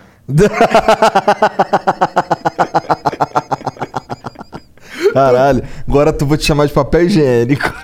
Tava sempre na bagunça. Não tá sempre na bagunça? Quando eu tô fumando maconha? Não, quando tá fumando maconha, você tá anestesiado. Você É, tá eu tô em. Eu tô anestesiado, é bem isso mesmo, essa é a palavra. destroçado. Você não é que você fuma uma vez por, por ano pra, pra. Não, se eu fumasse uma um baseado por dia, ao longo do dia, ia estar de boa, entendeu? Só que eu fumo Cara, oito. meu, Aí é oito demais. fumava. Fumava, fumava, eu tô, tô melhorando. A sua maconha não é uma maconha, como você. Como é que é dito mesmo? É, é- Não, não, não. como- De, de lazer, de recria... recreativa. Não é recreativa. Não, não, não é mais. Você tá se automedicando, cara. É Tá só pra fazendo eu, mal eu, eu conseguir viver confortavelmente mesmo. Então, então isso te matou, cara. Agora, eu eu reconheço, não tô falando que eu não gosto do Igor. Eu não gosto de uma pessoa, fica muito claro. Pode pegar no YouTube quando eu vou lá pro congresso, fica muito claro quando eu não gosto da pessoa. Mas eu me identifico mais com o Monark, só que eu não fumo maconha e eu li muito. E você tá nos Estados Unidos, cara. Você podia fumar umas maconhas muito brava aí. Pois é, pois é, eu não fumo. Eu não fumo por quê? Porque eu tenho lembranças muito ruins do que a maconha fez. Tá. Claro, em minha claro. cidade, cara. A maconha, ela, ela abriu a porta para cocaína. E hoje em dia, a sociedade brasileira é uma sociedade destroçada, cara. O que tem de craqueiro, zumbilândia, meu. Eu- E eu, eu, como diretor internacional, fui diretor internacional há muito tempo. Eu viajei pelo mundo inteiro. Você não vê isso no mundo. A Colômbia, do jeito que tá, eu fui agora para Colômbia, por exemplo. Mas não é um sintoma da Você pobreza tem- do Brasil, da desigualdade social? Porque um cara que. Tipo, tem muito ricaço aí que cheira cocaína, tá ligado? E trabalha, principalmente no mercado financeiro. Ah, tem uns, de- tem uns senadores aí que curtem cocaína pra caralho também. né? É, Eles aí, eles não quem curtem cocaína, novo, eles vendem Fala de cocaína. novo, fala de novo. É que tem uns senadores aí que curtem cocaína. Que, tipo, põe no helicóptero, cocaína, pasta base. É Mas eu- hipocrisia, cara. Hipocrisia. do- Assim, veja. Eu, desigualdade social, você tem em vários países do mundo. Pobreza, você tem em vários países do mundo. Piores até do que o Brasil. Essa crise, essa epidemia de drogas, esse impacto, tem também em outros países, porque é um movimento global. Gente- de onde está vindo isso? Está vindo do, da escola de Frankfurt. Eu, eu explico depois, se vocês quiserem, escola de Frankfurt. Ó, eu, eu gostaria Mas que você explicasse. aguda que está vindo do, do Brasil, é, vocês têm que, vocês têm que escolher. Vocês querem um papo mais cabeça, mais profundo, ou coisas mais engraçadas que eu tenho pra contar de Brasília. Eu tenho os dois. Ah, eu quero os dois. Eu quero tudo. Eu sou, Você tem que pensar eu sou seguinte, ganancioso. ganhar dinheiro, se for para ganhar dinheiro, eu, eu, eu me controlo. Eu, eu, eu seguro a franga. Eu não quero ganhar dinheiro. Eu quero, eu quero saber de Ah, coisas eu que eu não saberia, mano. Conta aí, conta aí. Eu quero aprender. É isso que eu quero. Como é que é o Abraão no módulo ganhar dinheiro? Então, assim, ah, ele se deu bem lá no Banco Mundial. Eu tô ganhando menos do que eu ganharia num, num banco privado, bem menos. Nas posições que eu já ocupei no passado, sem ter sido ministro. Perfeito? Tá claro? Sim, eu- Aham. inclusive eu não entro na política e nunca vou entrar porque eu não quero, eu quero dinheiro. eu, eu vou conseguir dinheiro aqui, onde eu. E, inclusive, eu acredito que eu tenho um impacto social muito maior aqui do que na política. Eu não entraria na política por dinheiro, nunca. Você tá fazendo, você não entra na política aí, primeiro que você não tá vendo uma ameaça para sua vida agora no curto prazo. Se você visse, você ia provavelmente se mobilizar para defender o seu estilo de vida. E porque você ainda não tem o que você quer ter. No princípio, o que, que você quer da sua vida? Resposta óbvia. Ser Sentido. feliz. Ser livro-texto. Eu quero A sentido. teoria microeconômica é baseada no princípio que as pessoas buscam a sua felicidade. Você não tem direito a ser feliz. Você tem direito a tentar ser feliz. Como você faz isso? Maximizando a sua utilidade, isso é, escolhendo coisas que te dão prazer e minimizando a sua desutilidade, as coisas que te dão desconforto e desprazer. Tentando estabilizar a sua curva de consumo. Isso é, não adianta ter um surto de euforia agora e amanhã estar em depressão. Se você tiver liberdade, tiver livre-arbítrio, não tiver louco, você não vai querer ter um surto de crack e depois ter a fossa do crack. Você Ah, vai sim. querer ter o quê? Ir pra casa, ficar bem, estar com a família, jogar um jogo, parar, não ficar 12 horas jogando, porque depois de 12 horas você sente um- uma pizza velha, mofada. 12 É horas sim, jogar 12 horas jogando é. Mas eu já fiquei várias Eu vezes. Como é que você se sente depois de jogar 6 horas seguidas? Eu não consigo, eu fico de Entendeu? saco cheio, infelizmente. Não, não. Dota a gente joga 12 Não, horas eu, eu seguidas, consigo, foda-se. por isso que eu não tenho eu não tenho jogos no meu computador. Tá certo. Então, eu sou Mas eu- desse eu, também. exemplo, Qualquer coisa que eu gosto, mano, eu não tenho limite de tempo pra fazer ela, assim, tipo, eu não enjoo, eu não canso. Então, o que que acontece? Eu não usaria maconha por, primeiro, eu vejo o mal que ela causa no meu entorno. Então, por uma questão de princípios meus, eu procuro nunca prejudicar as pessoas ao meu redor. E se tivesse legalizado 100%, tá, não sei o que lá... Não é uma droga tranquila, cara. A maconha? É menos que charuto. Eu vejo as pessoas. Eu perdi amigos. Veja. Eu perdi amigos para as drogas, não foi? Cara, eu tenho muito Ai, mais medo Deus, da cocaína do que da maconha, amiguinho. ser sincero. Viu? Não, o cara começa na maconha, depois vai pro cogumelo, depois vai pro Mas ácido, cogumelo, cogumelo, não, cogumelo é uma parada da hora, pô. Cogumelo é legal. cogumelo, você não vai ficar viciado em cogumelo, tá ligado? Porque Cara, é uma meu, pira eu não tão sei que louca. vai te viciar ou não, eu não quero nem É chegar tão perto, louco. porque eu tinha, eu tinha um amigo, cara, amigo de infância, amiguinho, eu conheci ele com três anos. Aí começou na maconha, daqui a pouco ele falou, poxa, eu experimentei um cogumelo, cara, eu pensei que eu era uma laranja, eu fiquei em cima de uma árvore em três horas. Ah, pô, que merda, meu. Mas aí é os retardados usando droga, droga, porra. Pega um. Um cara um- inteligente, viu? Pega o Um cara inteligente, pega aquele meu, o cara que inventou o ele- LSD, mano. O cara viaja no LSD, ele não vai ficar falando da laranja, ficou O vermelho. Elon Musk curtiu uma, uma É, erva. o cara vai viajar na- no significado do- da vida, vai, Bom, vai viajar em outras paradas, mas pô. enfim. É que eu só falo Veja, isso pra gente não ficar a- eu a- não preso a nos já exemplos, tá- nos piores exemplos, tá ligado? Porque existem os piores exemplos da droga. Existe a droga que destrói família. vi. Oi? Não, mas não é o que eu vou usar. Eu não quero isso. Tá. É, sim, claro, não. E- você usaria? Não. Pô, claro, claro. não? Mas Porque você é proibiria, você proibiria, você no governo proibiria. Você seria a fav- é, contra a, a, a, a legalização da maconha, por exemplo? Porque, tipo, eu como Eu tenho, eu tenho ser humano... o que eu tenho. O que eu tenho? Eu tenho um track record. Então não é uma coisa assim. O que você faria? Ai, não sei, ele só fala.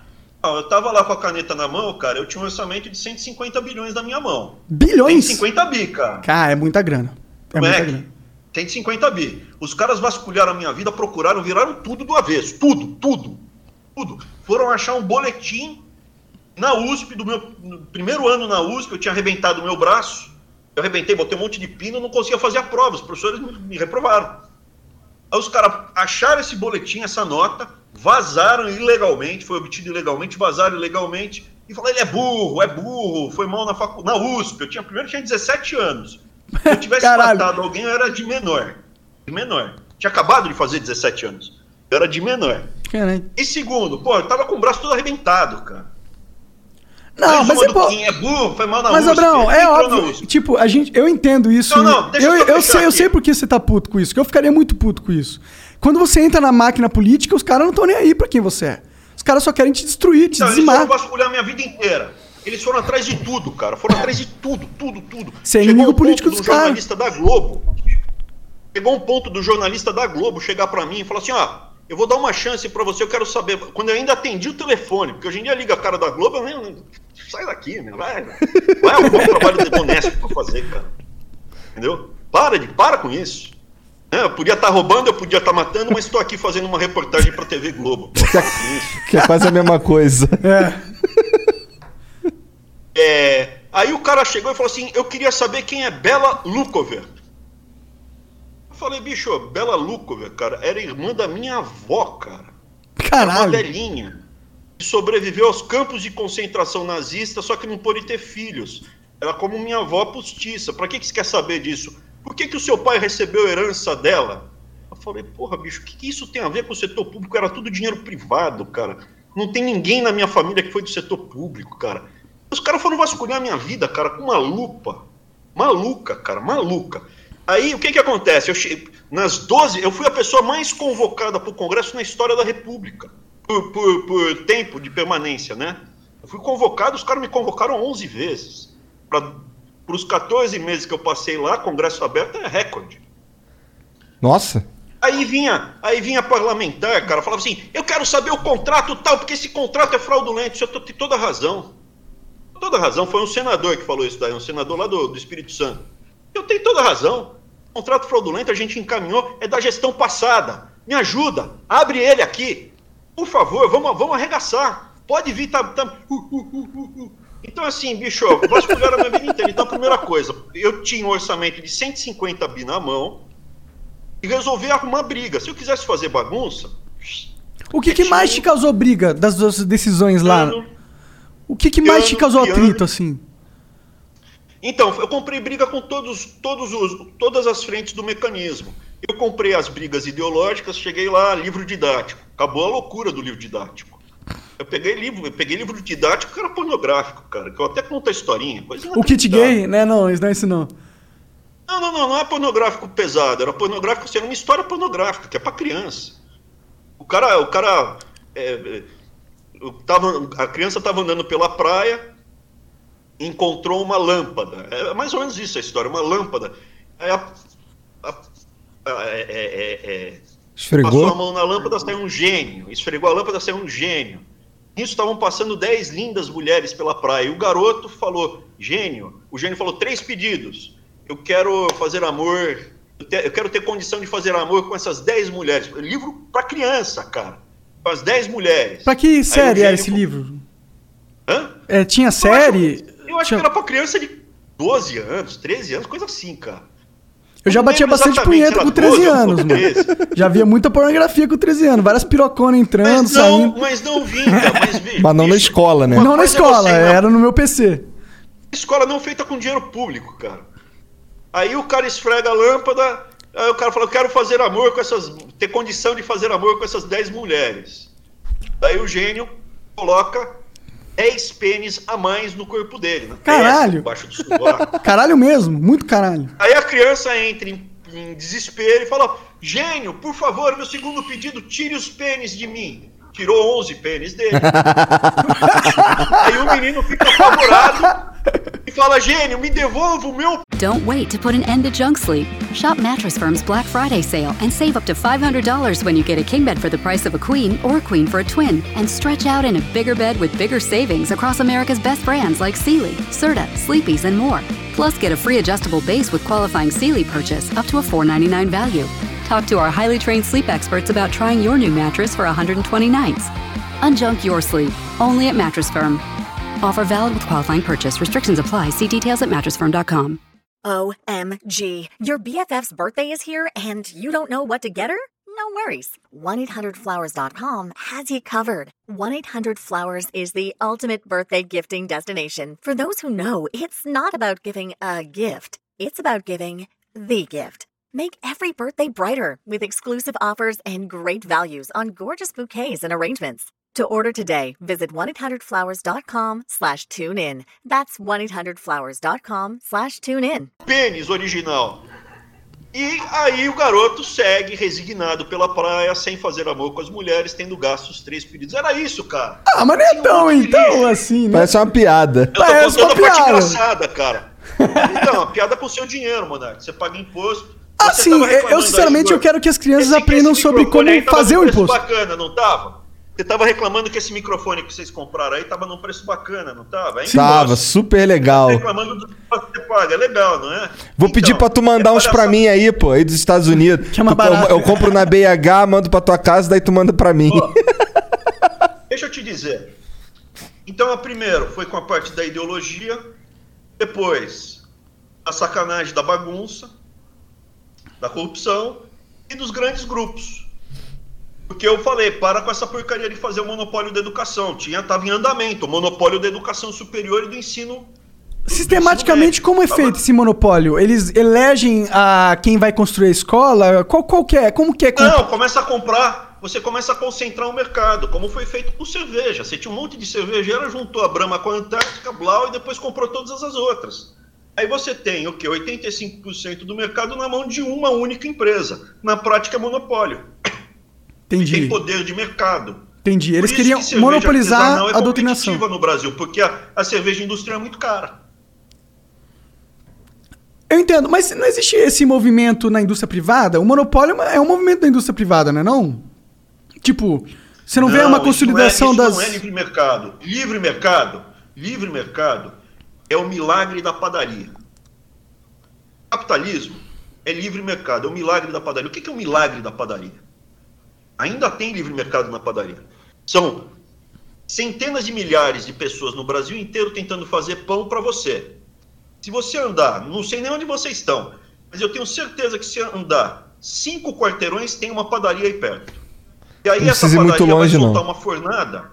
Oi? Não precisa nem muito longe assim, não. Então, no Brasil todo você tem o milagre da padaria. O que que é o milagre da padaria? De 15 em 15 minutos sai um pão crocante, quentinho, você morde, é gostoso, e um pãozinho francês é muito barato. É um milagre. E por que que o padeiro faz isso? Porque ele gosta de você para gerar empregos, porque ele vê a, a responsabilidade social, porque ele está preocupado com a quantidade de mulheres que trabalham na padaria dele, ele faz isso para ganhar dinheiro. Por quê? Porque se ele não entregar um pão quentinho, gostoso e barato para você, você anda mais três quadras e compra no próximo. É a competição que faz o milagre do capitalismo gerar bem-estar para todo mundo. Só que quando você permite a concentração de mercado, isso acaba. Então você consegue, por exemplo, na microeconomia, eu consigo calcular o quanto o monopolista arranca de você, que chama markup, que é a diferença entre o custo marginal do preço praticado. O monopolista, basicamente, o que ele vai fazer? Ele vai reduzir a quantidade ofertada e vai aumentar o preço. E você vai ter que pagar porque você quer comer pão. Só que o dia que a gente tiver o campeão nacional do pão no Brasil, o Pão Brás, vai ser um pão mofado, frio, caro e ruim. Não, Não eu é concordo pra capitalismo. caralho com tudo que você tá falando aí. Theodore Roosevelt. Assina embaixo. Theodore Roosevelt. Tem um- tem um presidente chamado Theodore Roosevelt. No começo do século XX, ele salvou os Estados Unidos quando ele quebrou os barões ladrões. O que são os barões ladrões? Nesse jogo, em determinado momento, você consegue alguma vantagem e começa a concentrar mercado. E aí você tem um monopólio. O mais famoso deles, foram vários barões ladrões que ele acabou. O mais famoso deles é o o John, o John Rockefeller ele fez o que? A Standard Oil. Ele tinha um monopólio do querosene nos Estados Unidos. O Theodore Roosevelt chegou e falou: acabou, meu. Você vai ter cinco empresas e controle acionário apenas sobre uma. As outras quatro vão competir. Você escolhe, as outras quatro vão competir com você. Não tem que ter monopólio. Você cria agências antitrust. Você cria agências no país para evitar que isso aconteça. Então, assim, eu, eu já fui fascinado pelo Estado mínimo. lá atrás. Não é mais? Não, porque, por exemplo, eu, era, eu, eu achava o Milton Friedman brilhante, mas o Milton Friedman, por exemplo, ele fala, meu, não tem que ter farol de trânsito. Mas como vai funcionar? As pessoas que se resolvam. Pô, Bom, já dá. tem umas experiências na, China, na, na Índia. Tá vendo? Já viu na Índia? Tem umas cidades gigantescas que não tem farol e os carros vão passando. Deve ter muito acidente também. Então, eu acho que você precisa ter um Estado pequeno, o mínimo possível, por quê? Não por causa da eficiência. Eu acreditava há três anos atrás porque gera ineficiência. Três Hoje anos? Então é recente isso. muito pequeno por causa da corrupção. E Sim. o problema da corrupção é o seguinte: o corrupto fica mais forte quando ele rouba. E o corrupto é teu inimigo, porque ele quer que você seja escravo. Mas eu acho que esse é o grande não problema do nosso sistema. Eu acho que é o lance do. O corrupto, ele, ele é meio que. A... Bom, já, eu- eu- já que a gente tá falando claramente, pra mim o corrupto é mais a regra do que a exceção. Pelo menos é o jeito que eu vejo. E aí, é, todo esse sistema que é criado para que o Brasil funcione, não funciona porque é uma máquina tão gigantesca que é fácil de se esconder e se corromper. É, é pelo menos assim que eu enxergo, mas eu não sou ex-ministro. Igor, quem disse que o Brasil não funciona? Cara, não é questão. Funciona bem pra cacete. Será? Estado O não. Brasil funciona muito bem pra essas famílias que estão Ah, tá. o mecanismo. Ah. A gente, o que que é? A gente é frango na granja deles. Sim, eu me sinto isso. Eu sempre me senti um escravo caras. do sistema. Desde quando eu nasci, assim, eu A lembro que eu era gente- muito gente pequeno, eu pensava nisso. Pra eles, a cabeça dos caras, eles não têm. Veja, a gente tá batendo um papo aqui. Então, uma das coisas, logo no começo da conversa, o que, que foi que eu tentei fazer? Gerar empatia. Tentar fazer com que vocês me enxergassem como um semelhante. Olha, a gente Por que, sempre que eu tentei fazer isso? Porque eu já tinha.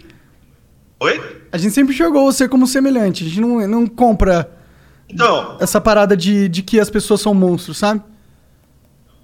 Então, mas logo no começo eu tentei mostrar empatia. Mas por que eu tentei com vocês? Porque eu primeiro fui estudar vocês. Não adianta eu tentar fazer isso com o Felipe Neto.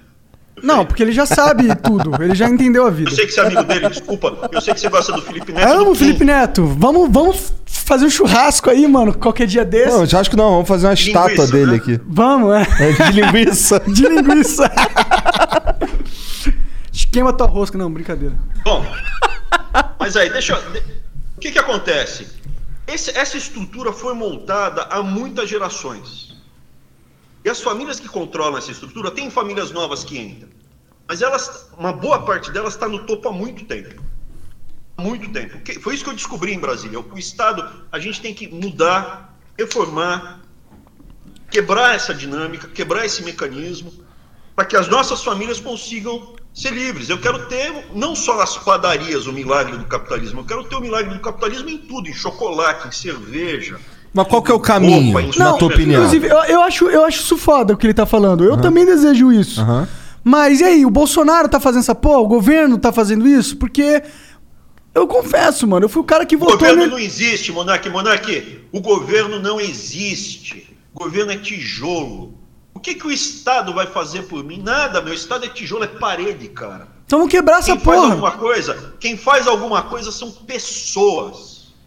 São pessoas. O que você vai fazer? Eu tô contando um monte de coisa que eu fiz. A minha família foi ameaçada de morte. Eu me ferrei, gastei uma puta baba de dinheiro. Desculpa, eu até falei um palavrão aqui.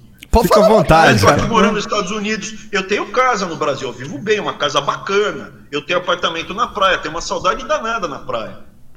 Meus filhos foram ameaçados fisicamente. Várias vezes.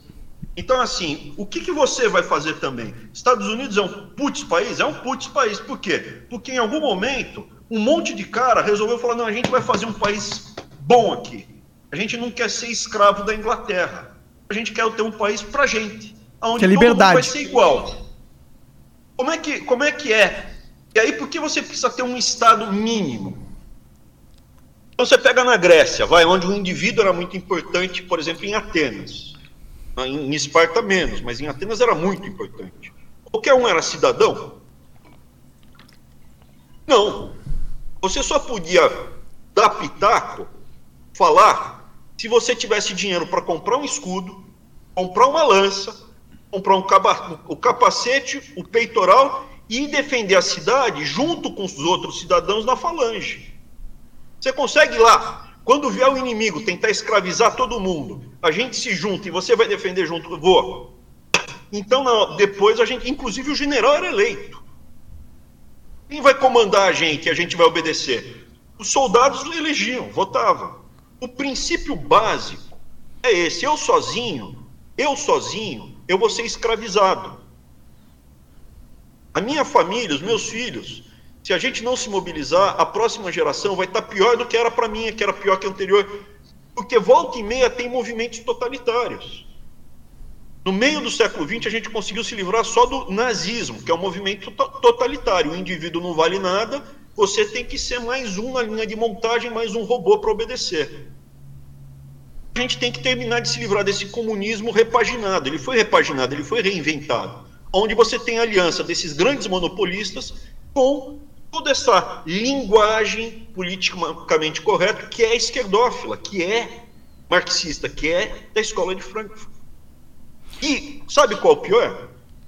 Quem vende isso para você é simpático. Chega com um sorriso. O malandro geralmente é simpático.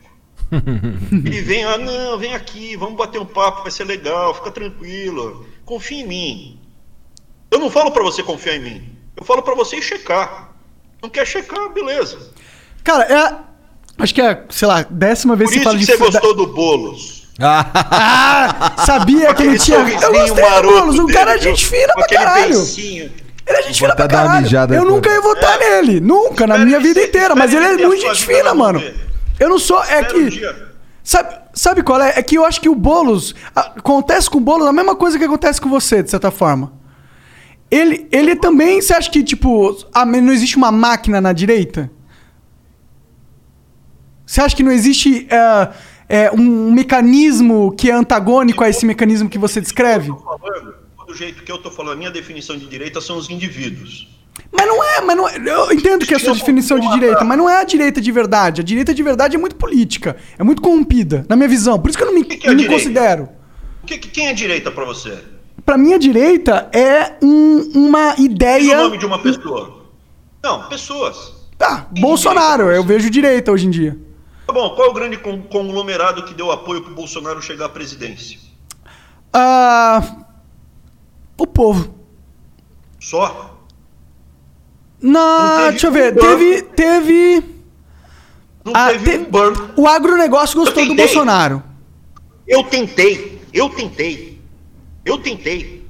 Eu fui bater na porta de um monte de banco, de grande empresa. O pessoal não queria saber.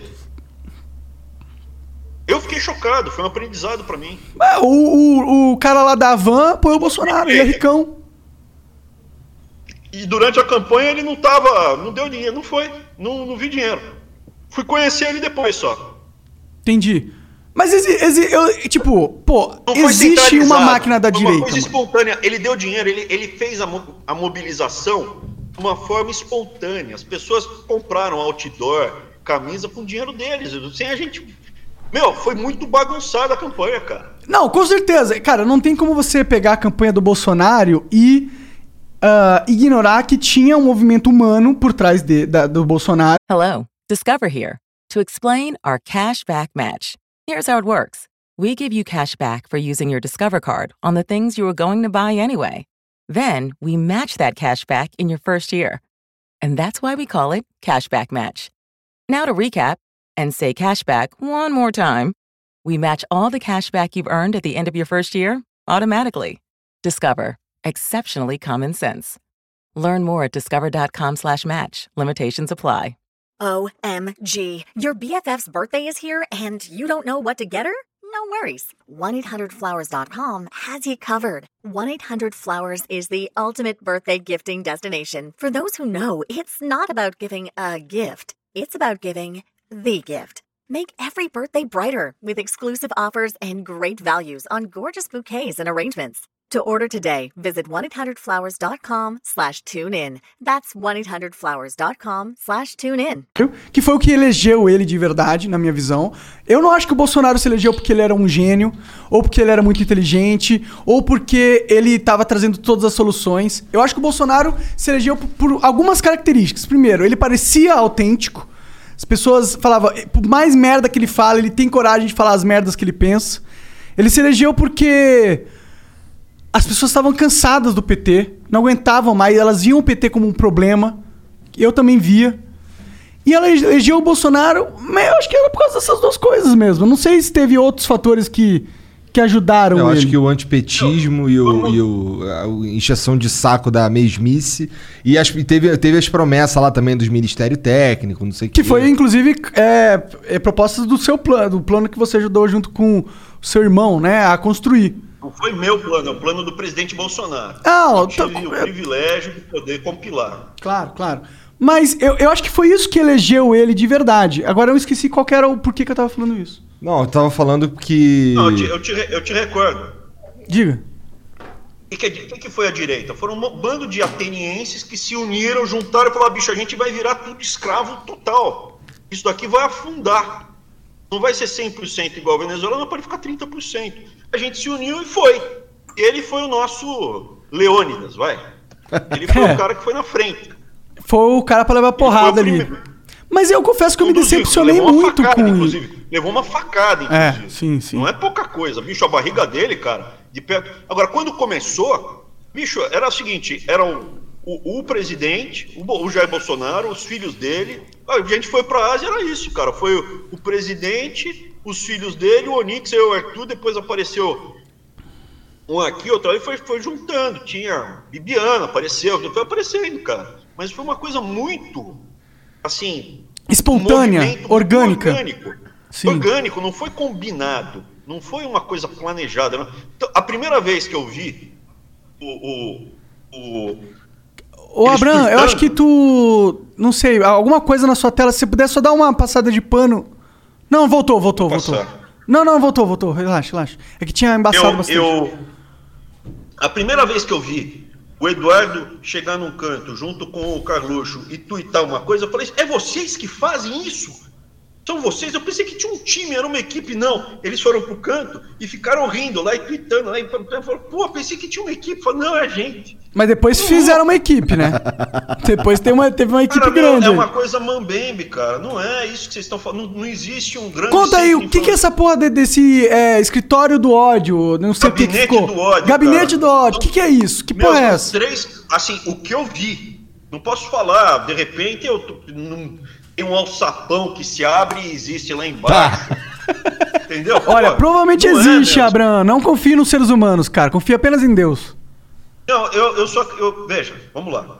Eu sou uma pessoa extremamente cética. Tanto é que durante muitos anos eu achava que não existia Foro de São Paulo. A primeira vez que eu li sobre o Foro de São Paulo, eu falei, isso é bobagem, mentira. Ursal. Não é possível. E a Ursal, existe? Não é, não é possível, isso é bobagem. É, ilegal um grupo se reunir para ingerir, para ter ingerência sobre a soberania dos outros países, reunido ainda com o FARC. Isso é mentira. Foi só depois, com a internet, que eu falei: não, existe. É verdade, existe, está documentado, é fato. Então, assim, eu sou cético. Quando se me mostrar, enquanto eu não tiver alucinação, Abraão, o senhor está tendo alucinação. Ah, beleza, então vou me tratar, vou tomar lítio e vou parar de ter. E tudo que eu falei antes é bobagem. Mas o que eu vi, cara, é uma coisa muito, assim, improvisada. Tudo bem, é que, tipo, eu entendo um pouco de internet. É, e eu sei que teve muito movimento orgânico nas redes sociais pró-bolsonarista que não era orgânico, que era bot. Eu vejo, eu sei, eu entendo. Eu sei, eu sei quando é bot e quando não é, tá ligado? Eu, eu, eu, Por exemplo, nas minhas redes sociais até porque, tem me, bot. até porque me acusaram muito no, no passado de usar bot no YouTube pra fazer sucesso. No meu, no meu tem. Diga, diga, desculpa. No seu tempo? Nas minhas redes sociais tem. Não, não sei. redes, eu Eu não sei, eu não sei nas suas redes sociais. Mas sempre quando alguém falava alguma coisa é, que era pró-governo, tinha muitos retweets, muitos likes, pouco engajamento em comentários. Isso é estranho normalmente. Normalmente o pessoal, quando engaja no Twitter, curte, ele comenta. Quando você tem uma proporcionalidade que é esquisita, que não é orgânica, dá pra perceber muita, muito porque eu vivo no Twitter, tá ligado? Eu vejo, eu consigo identificar um post que tem uma retenção orgânica e, e uma que não tem. E eu não tô falando que não existe bots na direita também. Tá ligado? Na esquerda. Na- é, na esquerda também. A, única coisa que eu tô falando é que eu não acredito que o governo Bolsonaro joga limpo. Não acredito. Você pode falar que acredita. Mas aí eu tô falando que você é ingênuo. direito. Sim, sim. Você tem o direito. Você tem o direito. Eu eu posso falar, eu não vi. Claro, claro. Eu não vi uma reunião aonde juntou e vamos fazer isso, isso e aquilo. Eu não participei disso. Não, não vi uma reunião sobre isso. Mas, pô, se eu, sa- assim, é, se eu você sei que o Abraão é um eu cara que vai falar a verdade, que não se corrompe, eu vou esconder essa porra dele também. Tá ligado? Como é que é? Como é que é? Se eu sei que você é um cara autêntico, que não vai esconder, que não vai Cara, meu, eu mentir. posso falar do que eu vi. Eu então, viajei. eu, viajei então o que eu falei é que eu mentiria pra você, entendeu? Eu nem ia deixar você ver essa porra. Pode ser. Mas eu posso falar do que eu vi. Claro. O que que eu vi? Então, como é que é o presidente? Pergunta como é que é o presidente? Ele viaja lá pra Ásia, cara. Aí, pô, a gente foi pro Japão tudo com né, dinheiro nosso, não teve dinheiro público, ninguém usou dinheiro público ali. Aí ficamos no hotel no Japão. Hotel bom, só que é hotel pra japonês, né, meu? Pequeno. Pequenininho. pequenininho. Aí, pô, eu cheguei primeira noite, eu cheguei uma. A gente chegou antes, eu e o Arthur, a gente chegou antes. Eu já tinha ido várias vezes pra Ásia, então sabia que dá jet lag. Antes. Só que a primeira noite eu falei, Arthur, eu vou pagar uma diária a mais, pra, porque eu não sei o horário que a gente vai chegar. Vai que tá lotado o hotel, a gente vai querer chegar zoado, tomar banho, é, é, sol- pintar porcelana Aham. e dormir. Não, eu vou pedir um early check-in e tal, tá bom. O que, que aconteceu? O hotel estava lotado e eu e meu irmão tivemos que dormir no mesmo quarto. Eu, a gente é muito próximo. Bicho, mas a cama era pequena, cara. Era uma caminha, pô, pequenininha. Ruim, hein? O banheiro, cara, você tinha que entrar de ré, porque lá dentro não dava pra mano- manobrar, era realmente apertado. Até no YouTube, se você quiser ver. Ah, acredito. Bicho, ó, no dia seguinte, o Arthur foi pro quarto dele, eu fiquei no meu. Aí chegaram os Bolsonaro. Eles dividiram, e eles são maiores do que eu. tenho, o meu irmão tem 1,82m e eu tenho 1,78m. Os Bolsonaro é um palmo mais que a gente. E algumas arrobas a mais, são mais pesado e maior. Eles dividiram a estadia toda. Principalmente o. Carlos, que é meio gordinho, tô brincando. Todos eles são grandes, cara. E eles dividiram o quarto lá, ficaram. É gente simples. O presidente vai sair para comer à noite, cara. Ele quer comer macarrão, cara. Quer comer lá um yakisoba lá de. Ah, mas isso aí, isso aí, ok, ok, ele é simples. Eu- eu- a gente sempre soube que o eu Bolsonaro é posso falar isso? Não, não é. Veja, eu viajei com os caras. Se quando ele chegasse lá, falava, vamos pro inferninho agora, vamos lá fazer uma bagunça. Eu ia falar, bicho, tô fora. Entrei no. Entrei, entrei de gaiato no navio. Eu não vi nada de errado. Se eu tivesse visto, eu teria caído fora. Evidente. Hoje em dia você se mantém é, leal ao governo Bolsonaro? Você, tipo, você acredita ainda na parada? Então, eu acho que o governo Bolsonaro, para aquele intuito que era lutar pela nossa liberdade, ele vai conseguir entregar. Ele conseguiu estabilizar e vai entregar a liberdade. Agora, quem vai conduzir o país nos próximos anos? Eu não acredito em. Eu não acredito que, que alguém tem que cuidar disso para mim. Eu estou tentando mobilizar as pessoas e alertar as pessoas para ver se a gente consegue salvar o Brasil. O Mas é por isso que eu fico de meio- continuar fazendo isso existe. Mas As é por isso que eu fico meio frustrado com o governo existem. Bolsonaro. Eu fico Não depende frustrado. dele, cara. O que eu tô falando é que pra Eu gente sei que não depende do cara, mano, mas de é que- você, Monark, depende de você, Igor. Ah, eu sei, mas, mano, é que o cara tá lá. Ele é o presidente da porra. É o cara, ele é o cara, mano. Ele tem que ter responsabilidade Presidente. pela posição que ele tá, tá ligado? E eu acho que teve muitas coisas que o Bolsonaro, ele não, não foi um bom líder, pra mim, tá ligado? Eu queria que a vacina tivesse mais cedo aqui. Mas às vezes, tipo, ficar numa briga ideológica. Eu, Eu entendo também. que a China pode ser um, um problema no futuro, entendeu? Mas você causar um problema no presente não vai solucionar, solucionar o problema no futuro. Eu tenho medo que o governo Bolsonaro, que o Bolsonaro não tenha capacidade de navegar um mar que é muito mais complexo que ele está apto para navegar, entendeu? Porque o que, que você ganha brigando com a China quando era a vacina da China a- o que ia potencializar nossa recuperação econômica mais cedo do que as outras. Você briga com a China, você não consegue essa vacina, você fode o Brasil e você não tá fodendo a China. A China tá, tá rindo. Tá? A China tá navegando esse sistema de pandemia aí muito melhor que a maioria dos outros países. O Brasil tá, tá levando na bunda. A verdade eu é essa. Comentar, eu não vou comentar, eu não vou comentar sobre nenhum país. Tá. Claro. Mas tem um país que evidentemente ganhou muito nessa, nessa crise toda. Isso tá evidente. Tem alguém que tá jogando Quando jogo sério e tem alguém que tá jogando jogo de brinquedo, de brincadeira. É o que eu tô vendo. Tem uns caras que são monstros, que estão preparados pra tudo, são muito inteligentes, têm o controle total sobre a máquina que eles, que eles comandam, que é uma máquina gigantesca. E a gente tem o Bolsonaro que não consegue. Não consegue. Ele não tem. Não tem. Não tem, não tem aquela, aquela parada de tipo, ele é um líder foda. Ele é o cara que vai. que eu vejo levando o Brasil pra, pra ser um país incrível. Eu, não- eu queria que fosse isso. Juro que eu queria, mano. Eu- o que eu mais quero Você no tá mundo é que o querendo um Brasil seja foda. Você tá querendo um Salvador. Eu vejo ele como uma pessoa bem intencionada que tá lá fazendo o que ele pode, o que ele consegue.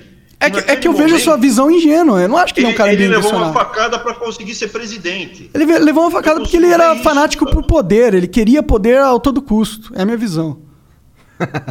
Cara, é, tu, assim, o que, o que acontece? É, eu enxergo que, o, que algumas coisas que, o- que, tavam, que foram ditas para que, ele- pra que o Bolsonaro fosse eleito, ele, coisas que ele falou que em seguida, que em seguida não, mas assim, a, a gente consegue ver hoje que ele tá fazendo o contrário. Tipo, é, é, essa escolha pro, pro nosso presidente da Câmara dos Deputados é, é uma escolha que, se fosse feito por um outro presidente, eu acho que ele ia, que ele, que ele sei lá, brigaria. É, causa a minha visão é disso. que o Bolsonaro cedeu. É. Cedeu a pressão, ele não aguentou. Não aguentou, Não, é que muito eu posso forte pra dizer? ele. O que, que eu posso falar? Olha, vamos lá.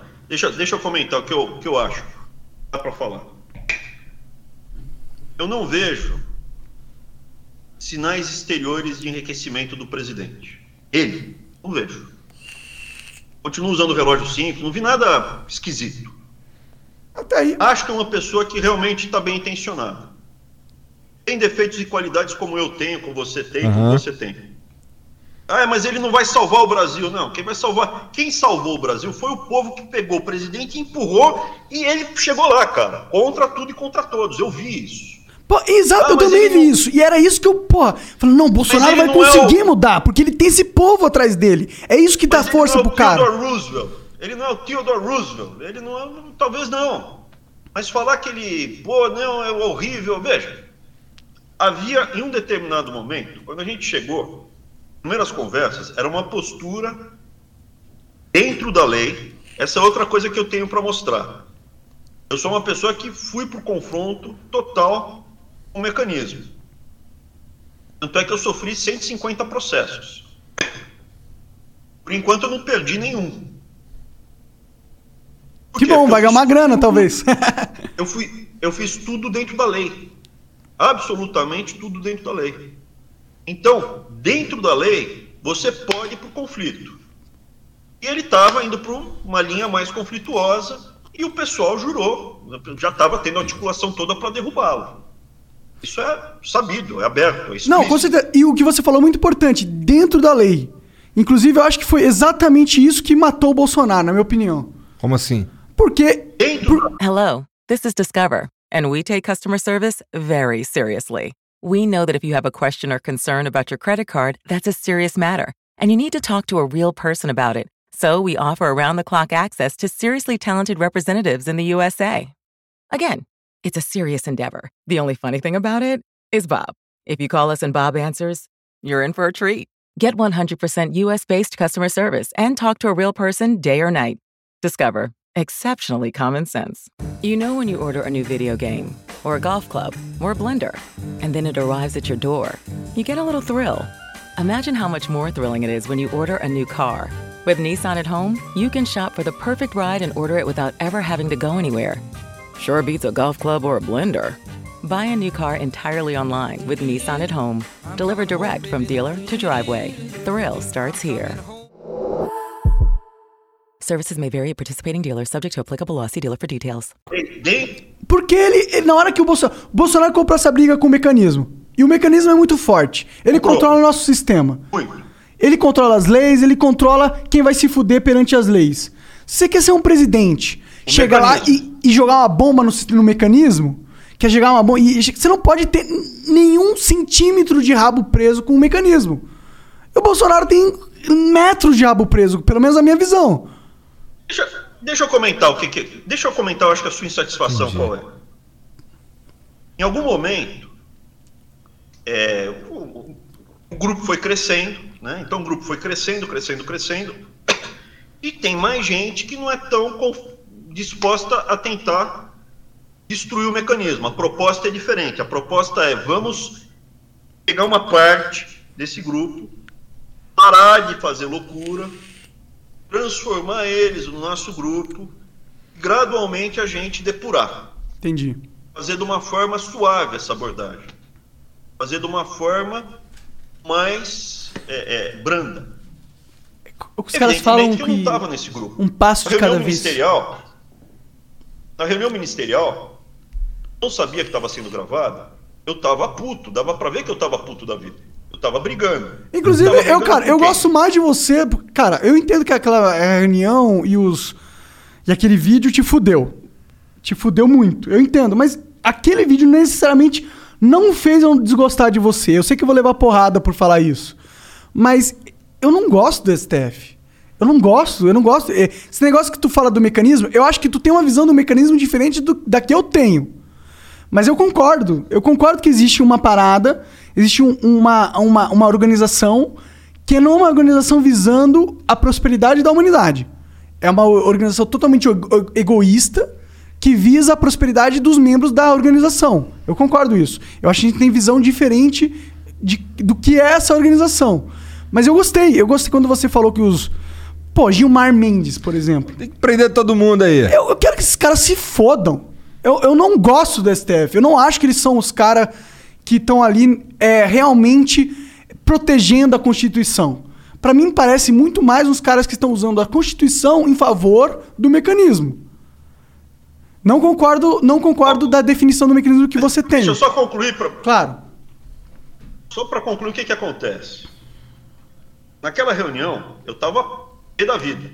Concorda? Concordo. Eu não Com sabia razão, que estava sendo filmado. Hum. Eu, eu não sabia que estava sendo filmado. Eu estava brigando com quem ali? Com o interno, com o insider, com, com o, o sistema, na minha visão. Não Sim. todos. Eu estava brigando com algumas pessoas que estavam né, mais tentadas a fazer um- a- essa abordagem suave. Mas, veja, a intenção do presidente, eu acredito nisso. Ele é bem intencionado no sentido de tentar reformar o Brasil de uma forma suave. Em algum momento ele falou, pô, vão me derrubar. E se me derrubarem, eu não quero fazer ruptura, não vou fazer ruptura, vai ser. e Eu vou conversar.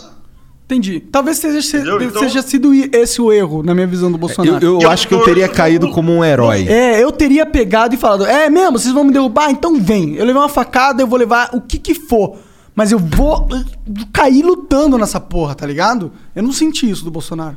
Vamos lá. Deixa, eu- deixa eu comentar o que eu, o que eu vejo. É muito cedo para falar quem está certo e quem está errado. Seja lá como for, eu acho que o presidente fez uma escolha. Eu torço para que ela dê certo. Eu torço para ele consiga, para que ele consiga reformar o mecanismo nesse processo. Bom, isso aí eu pelo também menos torço. avançar um pouco mais. Ah, eu É torço. como, mas- é como o futebol americano. É como o futebol americano. Leva um pouco mais a bola para frente. Pô, joga um pouco mais para frente isso daí. Eu, eu acho que ele vai levar essa bola mais para frente. Eu acho que ele vai entregar um país mais limpo e melhor do que era 5 anos, 10 anos, 15 anos, 20 anos, 25 anos atrás.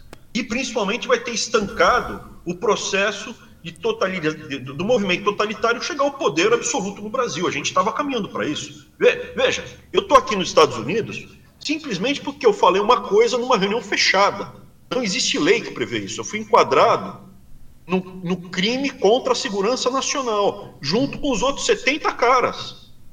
Esses caras, o, o, o Oswaldo está tá, tava tá preso aí, os caras que entraram nas 70 casas, eles chegaram e falaram, põe o Abrão junto. O que, que é crime contra a segurança nacional? É terrorismo. Entendeu? É, eu não tive acesso ao processo.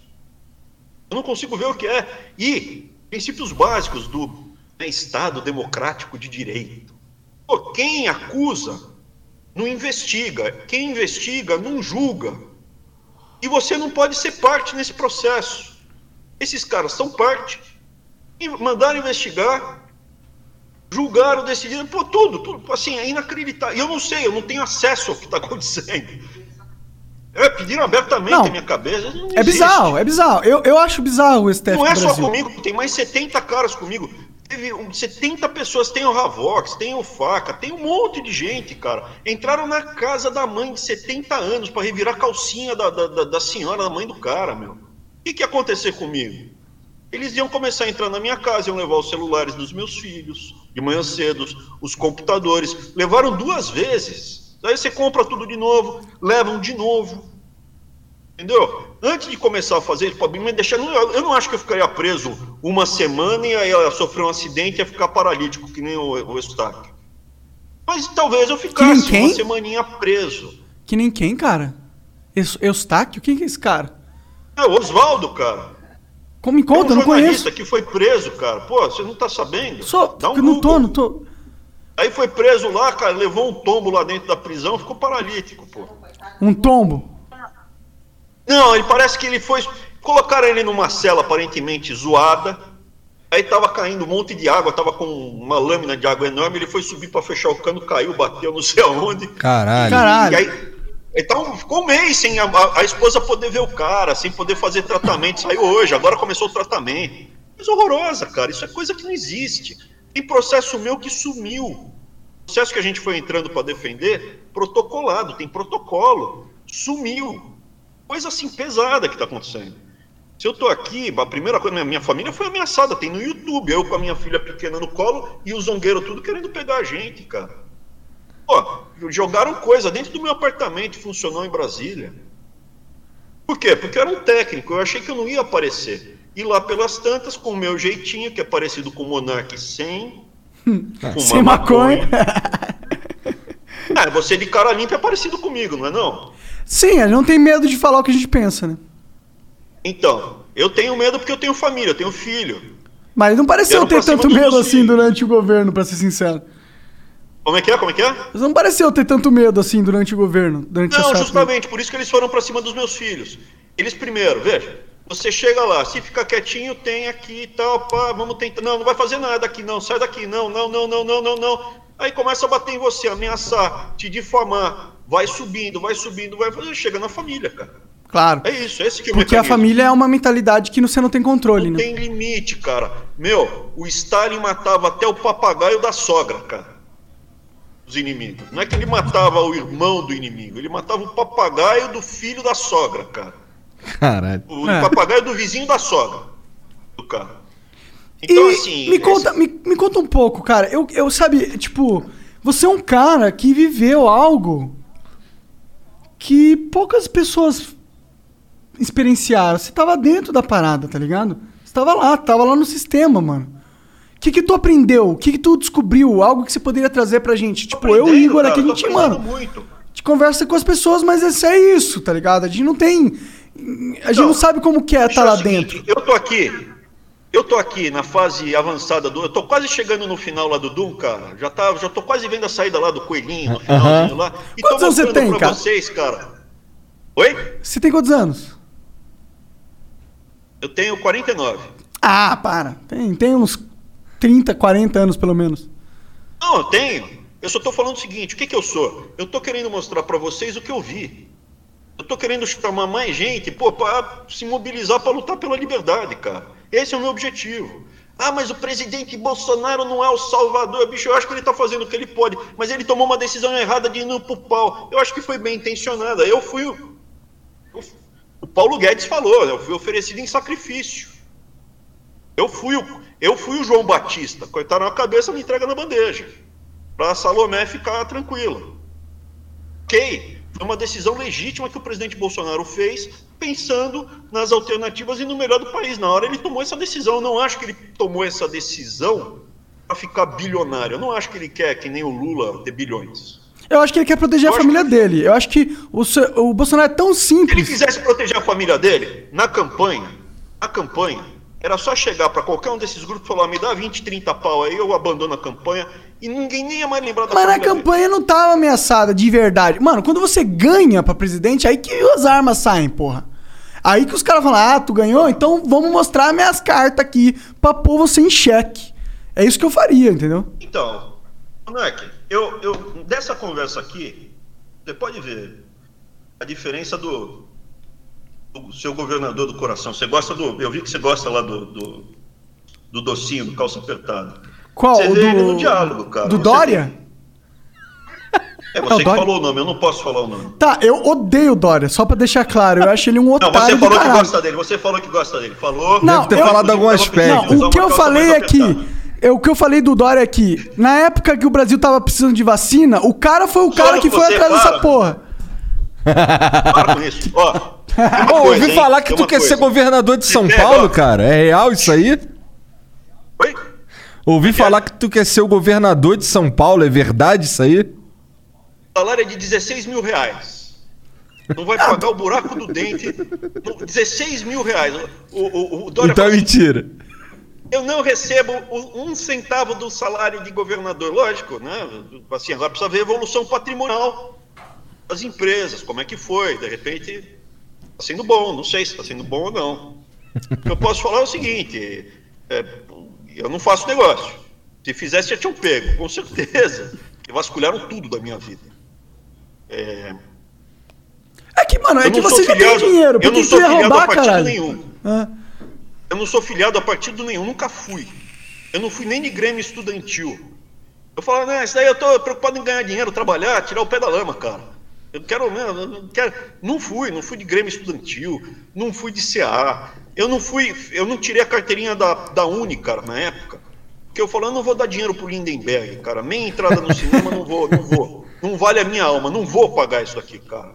Não vou. Eu não fui filiado a nada, não tenho envolvimento político nenhum. Eu não tenho. Meu irmão não tem. Meus pais, meus avós, meus tios, não tem um político na minha família. Eu não tenho partido, eu não tenho estrutura, eu não tenho máquina. Mas eu sou um jogador. Assim, tá eu vivo, gostaria de. Você topa jogar um Doom? Pô, deixa eu ver como é que é esse negócio aqui. Vamos jogar Mas, Dota. Se você olhar racionalmente, é entrar nesse jogo para me rasgar. Para me rasgar. E assim, a- o sacrifício que os meus filhos fizeram já está feito. Esses, os dois mais velhos não querem ouvir falar de voltar para o Brasil, ficaram realmente traumatizados. caralho. Entendi. Quantos anos eles têm? A mais velha tem 15, o garoto tem 14, eu tenho uma caçulinha que está no meu colo, na época tinha 8 anos, quando me cercaram com ela, estava no meu colo. Caraca. Eles fizeram mais vezes. Como que é com Que a sua isso, família? O que, que eles estão. você. Oi? que, que eles estão. Como que Está a sua tudo família. documentado, BO registrado. Mas- Mas... documentado, tá, tem YouTube gravado. Quem me Não, defendeu lá na hora foi o local. A população local secou e evitou que os caras me pegassem. Mas o que que tu ia perguntar aí, mano? Como que é a tua família? Como que é isso? O quê? que, que eles conversam com você? Eles pediram pra você sair dessa porra? Eles pediram pra você não se envolver mais com política? Como é que é? Eu, na prática eu não me envolvi com política. Eu entrei, eu virei uma personalidade pública. Eu não faço. Mas política é isso também, né? Bom, é, no- no- você tá dizendo que então tu. Eu sou político. Eu sou Onde te- político. Onde te colocaram Você, ali. é- tu você tava- é político a partir do momento que você quer mudar o sistema político. Eu, Não. Dentro dele, de certa forma. Você quer mudar o sistema político, não é político. Eu sou, eu sou uma pessoa política. Eu sou a favor de do voto direto. Eu sou a favor. Eu sou a favor, por exemplo, que cada um decidisse o que fosse acontecer. Ah, mas você tem um exemplo para dar? Tenho. Quando, quando começou esse papo que tem que adiar o Enem, eu falei, ó, eu vou montar um sistema eletrônico e quem se matriculou no Enem vai decidir quando quer fazer a data. Acho foda. E vocês Isso aí podem conver... escolher. Acho foda. Isso conversa com a democracia direta, que é o que eu defendo. E não precisa passar, e não precisa passar pelo Congresso, e não precisa falar com a Uni, não precisa de nada disso. Quem está matriculado, que é interessado, vai lá, clica no botão, vota e escolhe se quer fazer em novembro, quer fazer em janeiro ou quer fazer em maio, pô. E foi feito isso. Só que depois eu saí e daí já não, não foi É, chancelado, o Igor mas chegou tava a ser falando votado. de uma parada que tu con- contingenciou É, o teve um lance orçamento. do, do lance do, de uma grana que tu, que tu segurou, e aí os caras começaram a falar que era corte, que era corte, que era corte, e aí depois, quando você falou que ia soltar, tu Soltamos soltou. tudo, soltamos tudo.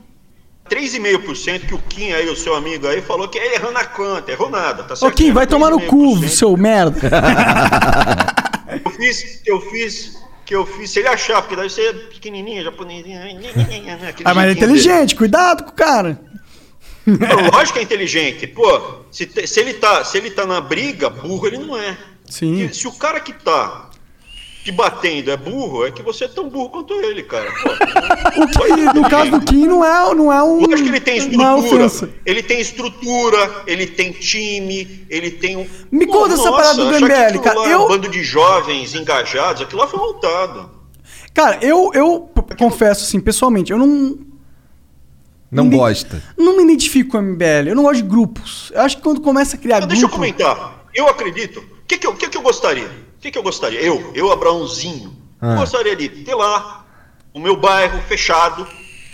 O Ibirapuera, você não entra no Ibirapuera às duas horas da madrugada. Ele é todo cercado. Por que, que a tua rua ou as ruas em volta não podem ser fechadas à noite? O cara quer entrar, pois não, se identifica e entra. Ah, acontece isso nos Vai condomínios. né? melhorar, seu filho. Não, por que, que o- rico pode e o classe média não pode? Porque ele não tem Por que a dinheiro. gente não pode fechar a cidade? Você fecha Asa Branca, você fecha Guararema, você fecha uma cidade pequena à noite. Não que fecha. O cara quer entrar, se identifica, é evitar assalto, etc e tal. E as crianças vão poder brincar na rua. Só que você precisa ter um Estado minimamente organizado pequeno para evitar que venha uma nação fora, um grupo terrorista que tome o país em cheio. Mas não é isso que tá acontecendo, Abraão. Não é isso. Exatamente direta, isso. Sem representante, viu? Sim, não precisa. Por que, que as questões não podem ser votadas pela gente diretamente? Funciona, deu certo. Eu consegui fazer. A Suíça dá Eu certo pra dando um caralho. exemplo concreto. Eu te dou, estou dando um exemplo concreto. A gente conseguiu fazer o Congresso. Vamos adiar, vamos cancelar, vamos não sei o que lá, beleza. Deixa as pessoas decidirem. Não, não, não, não, não, tem que adiar. Tá, tá bom. Adia e põe pra votar. E a gente pôs pra votar. Então, assim, eu sou a favor disso, cara. Agora, evidentemente, o sistema, o mecanismo não vai querer. Eu concordo.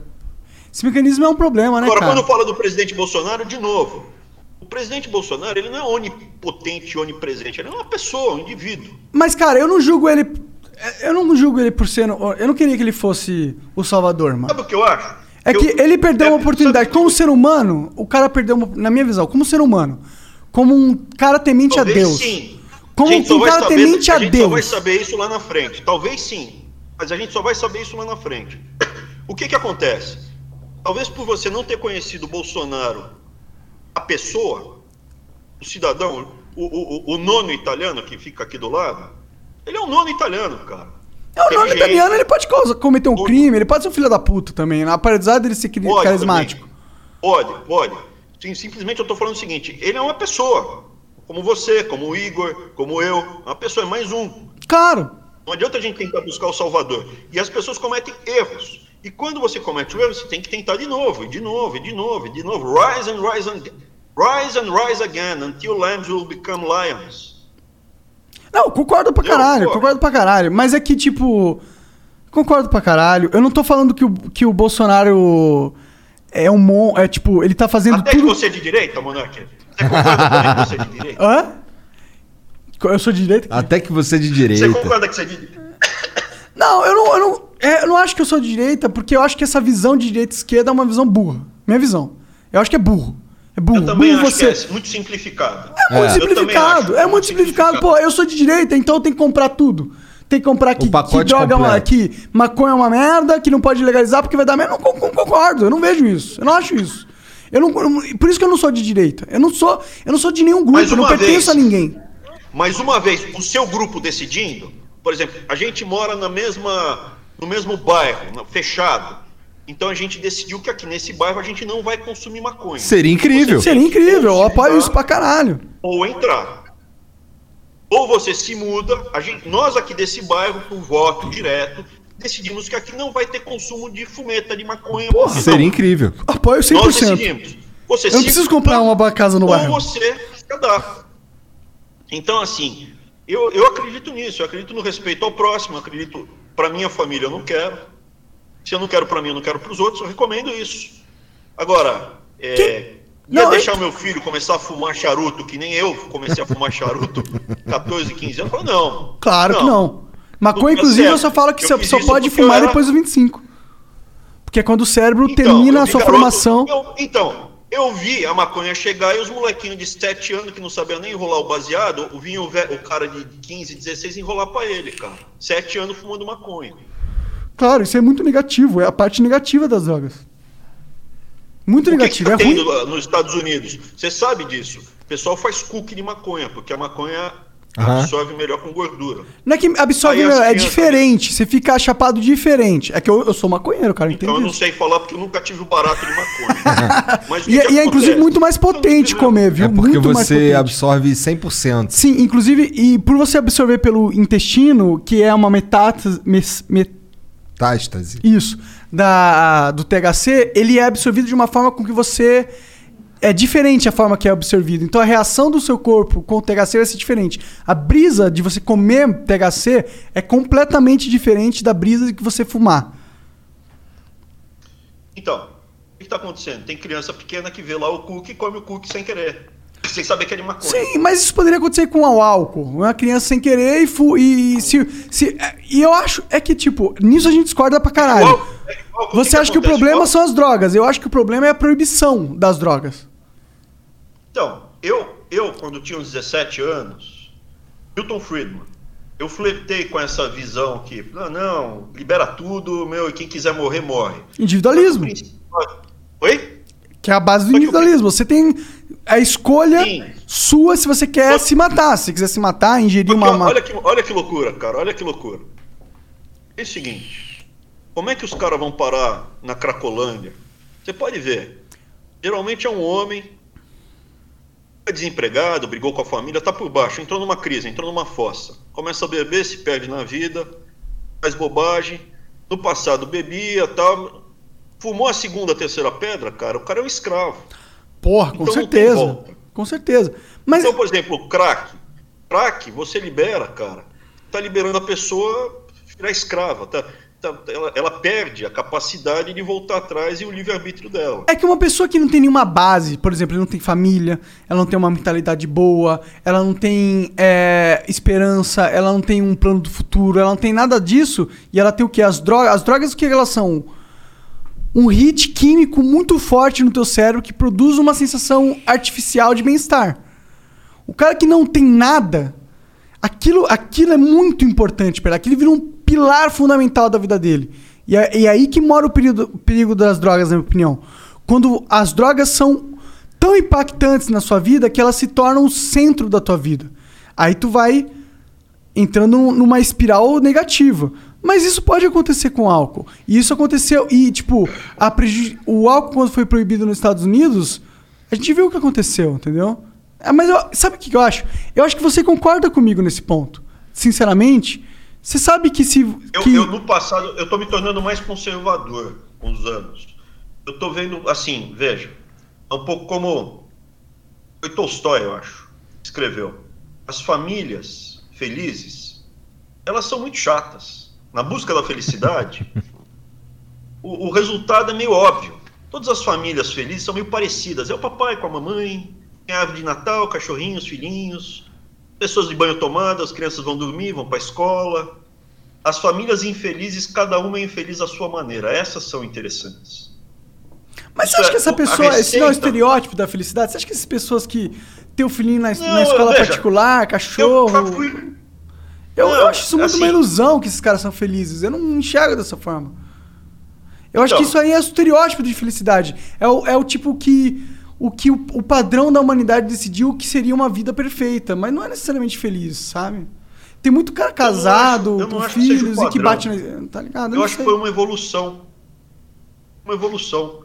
As coisas foram, o mundo ocidental foi fazendo por tentativas e erros e foi evoluindo de tal forma a caminhar para esse resultado. É, mas eu acho que essa parada das não drogas acho é uma, é uma questão muito. Tipo, que, que não, a gente não vai chegar numa conclusão agora, pra ser sincero. E eu acho que a gente. Eu, eu, na verdade, eu queria saber um pouco mais desse momento seu do, do- no governo. Tipo, a partir do momento que tu foi fugi- fugiu. A partir do momento que você teve que ir para os Estados Unidos, como foi o, o governo Bolsonaro? Eles te apoiaram nisso? Eles continuam te ajudando nesse sentido? Não, assim, o que, que aconteceu? Eu fui conversar com o presidente, a gente acertou a minha ida, o Paulo Guedes me indicou, eu fui eleito, fui aprovado, analisaram o meu currículo. Aí foi Chico Buarque, foi um monte de cara, sei lá se o Chico foi o Chico Buarque, mas foi um monte de, de cara de esquerda lá fazer manifesto, para aquilo. Assim, eu me tornei o inimigo público número um, o cara mais importante que fosse. Eu percebi mundo. isso. Eu percebi Certo. isso. Assim, que mal tão grande, eu me tornei uma pessoa tão ameaçadora, por quê? Porque eu mexi no mecanismo. E todo mundo se ligou. Aí não foi só a esquerda, foi gente poderosa também. Aí eu cheguei, foi, eu tenho uma passagem curiosa, engraçada. A hora que saiu tudo certo, eu consegui o visto. Eu entrei aqui com visto americano. Ah, ele viajou com passaporte diplomático. Pode ter um passaporte diplomático, você não entra nos Estados Unidos com passaporte diplomático. Não entra? Você entra nos Estados Unidos. Não, lógico que não. Você entra nos Estados Unidos com um visto americano. Os Estados Unidos tem que te dar um visto para você entrar no país. Eu já tinha. é, O cara, cara- eu, eu- você já conhece, conhece O o site chamado. The Young O Turks? cara foi terrorista, fez atentado terrorista contra o embaixador americano, caso de ministros brasileiros. Foi terrorista, fez atentado terrorista, tinha passaporte diplomático, não podia pisar em solo americano. Cara, eu não tenho a menor dúvida que tu. Que tu é. é, é faz as coisas. Se, cara, se você fosse burro, igual, igual você é pintado aí. Igual Kim fala. você não estaria na posição que você tá no Banco Mundial. Né? Então a gente pode partir disso daí. Então é, eu acho que você tem todo o gabarito para conseguir tudo, é, sei lá, o, o visto americano, isso daí tudo. Eu acho que isso daí não estamos não, não, não discutindo, não estamos tentando, sei lá, te tornar. Mas ele fala isso mais porque a mídia Não, bateu. Hello, Discover here to explain our cash back match. Here's how it works we give you cash back for using your Discover card on the things you were going to buy anyway. Then we match that cash back in your first year. And that's why we call it Cashback Match. Now to recap and say cashback one more time. We match all the cash back you've earned at the end of your first year automatically. Discover. Exceptionally common sense. Learn more at discover.com slash match. Limitations apply.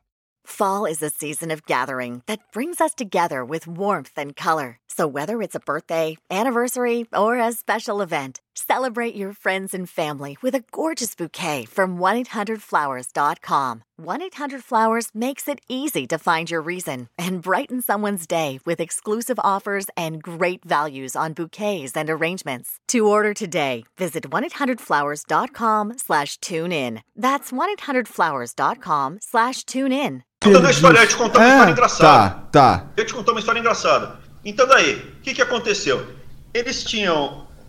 A Tigrada achou que ia ficar lá cozinhando e esperar, entrar na minha casa, zoar comigo, fazer chup-chup, pegar meu celular, pegar o celular dos meus filhos e tal. Eu peguei e mandei. Não, o dia que saiu o visto, a hora que saiu o visto, eu peguei, cheguei em casa, enchi duas malas de roupa, mandei a minha família, botei segurança na porta de casa, mandei eles para um lugar afastado, depois ninguém sabia onde era. Eu fui embora, porque daí também não dá para mandar a Polícia Federal para pegar o celular da minha filha com segurança privada sem saber onde eles estão, não, não faz Aham. sentido. Como se a minha filha fosse terrorista, participar de uma conspiração terrorista, né? Que é isso, crime de segurança nacional. Sim. Aí eu cheguei no, no- eu cheguei em Miami. Aí eu tava em Miami, pô, tava cansadão, né? Porque foi muito estresse. Peguei um hotel. Peraí, tô. tô Fica à velho. vontade, fica à vontade. Tô velho. É o charuto, Tem cara. charuto. É. mas Detona, lógico que detona. Detona, pô. A maconha detona também. A maconha é uma droga, mano. É um negócio que vai mexer com o teu sistema. Ninguém foi feito pra ficar chapado o dia inteiro. Aí aconteceu uma coisa engraçada, cara, que eu tava cansadão. Ah. Aí eu cheguei, pô, beleza, agora eu vou dormir, cara. Eu deitei. Eu comecei a dormir e tal, dormi que nem um bebê, cara. Aí lá pelas três horas da madrugada, um quebra-pau no quarto do lado, e pé, pé, seu desgraçado! E pé, e grita, ah, eu vou te matar, sua vagabunda! Caralho. Ah, chama a polícia! Aí eu ligava pra portaria, manda a polícia, o cara vai matar. Não, ele está gritando, né, é, sossegou e tal. É, mas eu não sei como é- foi a noite toda brigando, resumido. E, e eram, assim, eu não vi, mas pelo, pelo sotaque, pela forma como eles falavam, eram dois afro-americanos. Um casal, né? Tá. Eu tinha visto um casal com duas crianças pequenas. Quando eu entrei. Resumindo, o cara descobriu lá, ele mandou fazer um teste de DNA e descobriu lá, tinha, tinha acabado de sair o resultado, e os filhos não eram dele. Caralho, mano. Tava putaço. Eu estaria putaço também tava nesse. transtornado. Ó, dá pra entender.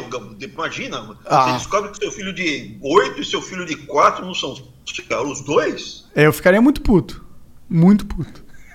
tipo, muito puto mesmo, assim. Eu acho que eu talvez eu cometeria um Não, crime. no final assim. foi polícia eles foram embora do hotel. No final, depois, lá pela cena foi polícia, porque o negócio ficou, ficou feio. Eu não, eu não, eu assim, eu não partiria pra violência, nem consigo nem imaginar uma situação dessa. Pô, mas o- imagina só, Mas- um cara. eu- mas esse, esse- rolou também uma, uma desconfiança aí pra ele fazer o teste pra começar, né? Então deve ter sido uma relação esquisita ali. É. É. Mas rolou, mas teve essa história, engraçada essa história, não é não? Sim. E, ô, você tem alguma. his- de- de- desculpa, é, mas você tem alguma história da hora, assim, pra contar durante o governo que você teve, tipo. Eu, eu gosto de histórias que nos dão um insight do que acontece de monte. verdade. Conta aí, como, conta uma Bicho, eu tenho foda. um monte. Tem um monte. E algumas estão documentadas no YouTube. Tá gravado. Primeira vez que eu fui pro Senado, imagina. A minha mãe. Meu, sobre, meu nome completo é Abraão Bragança de Vasconcelos Weintraub. A minha mãe é descendente de brasileiro desde sempre. Eu fiz, eu fiz um teste, chama Genographic, por curiosidade. pra saber a minha ancestralidade. E aí deu de tudo, né?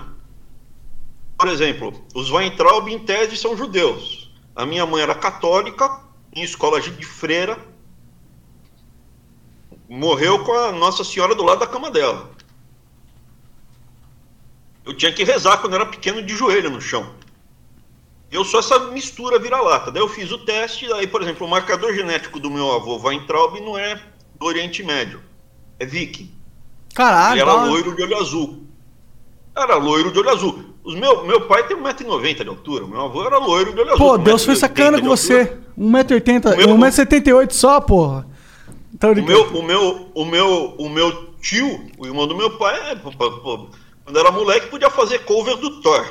Barbão loiro, eu- vi. Mas eu descobri só depois que eu fiz o teste. A minha mãe era bem morena, pra ser dessa cor que eu sou, bem morena, minha mãe. Não era mais ou menos. Eu fiz o teste e deu. Um marcador genético X, o Y é viking, o X ele é índio. Minha mãe era descendente de índio. Eu tenho lá um percentual de Bantu e Yorubá, a tribo africana. Então sou uma grande mistura de tudo. O ser humano é uma grande mistura, né? Essa é a graça da vida, né? Não, mas tem mais, tem gente que é mais, tem gente que é menos. Sim. Aí eu fui lá pro Senado. O meu avô Weintraub, minha avó, não é todo judeu que foi para campo de concentração é descendente de campo de concentração. Pouquíssimos sobreviveram. Foram para campo e escaparam. Pouquíssimos, pouquíssimos. Conversar com a maioria dos judeus, ninguém é descendente de sobreviventes de campo. Mas eu sou.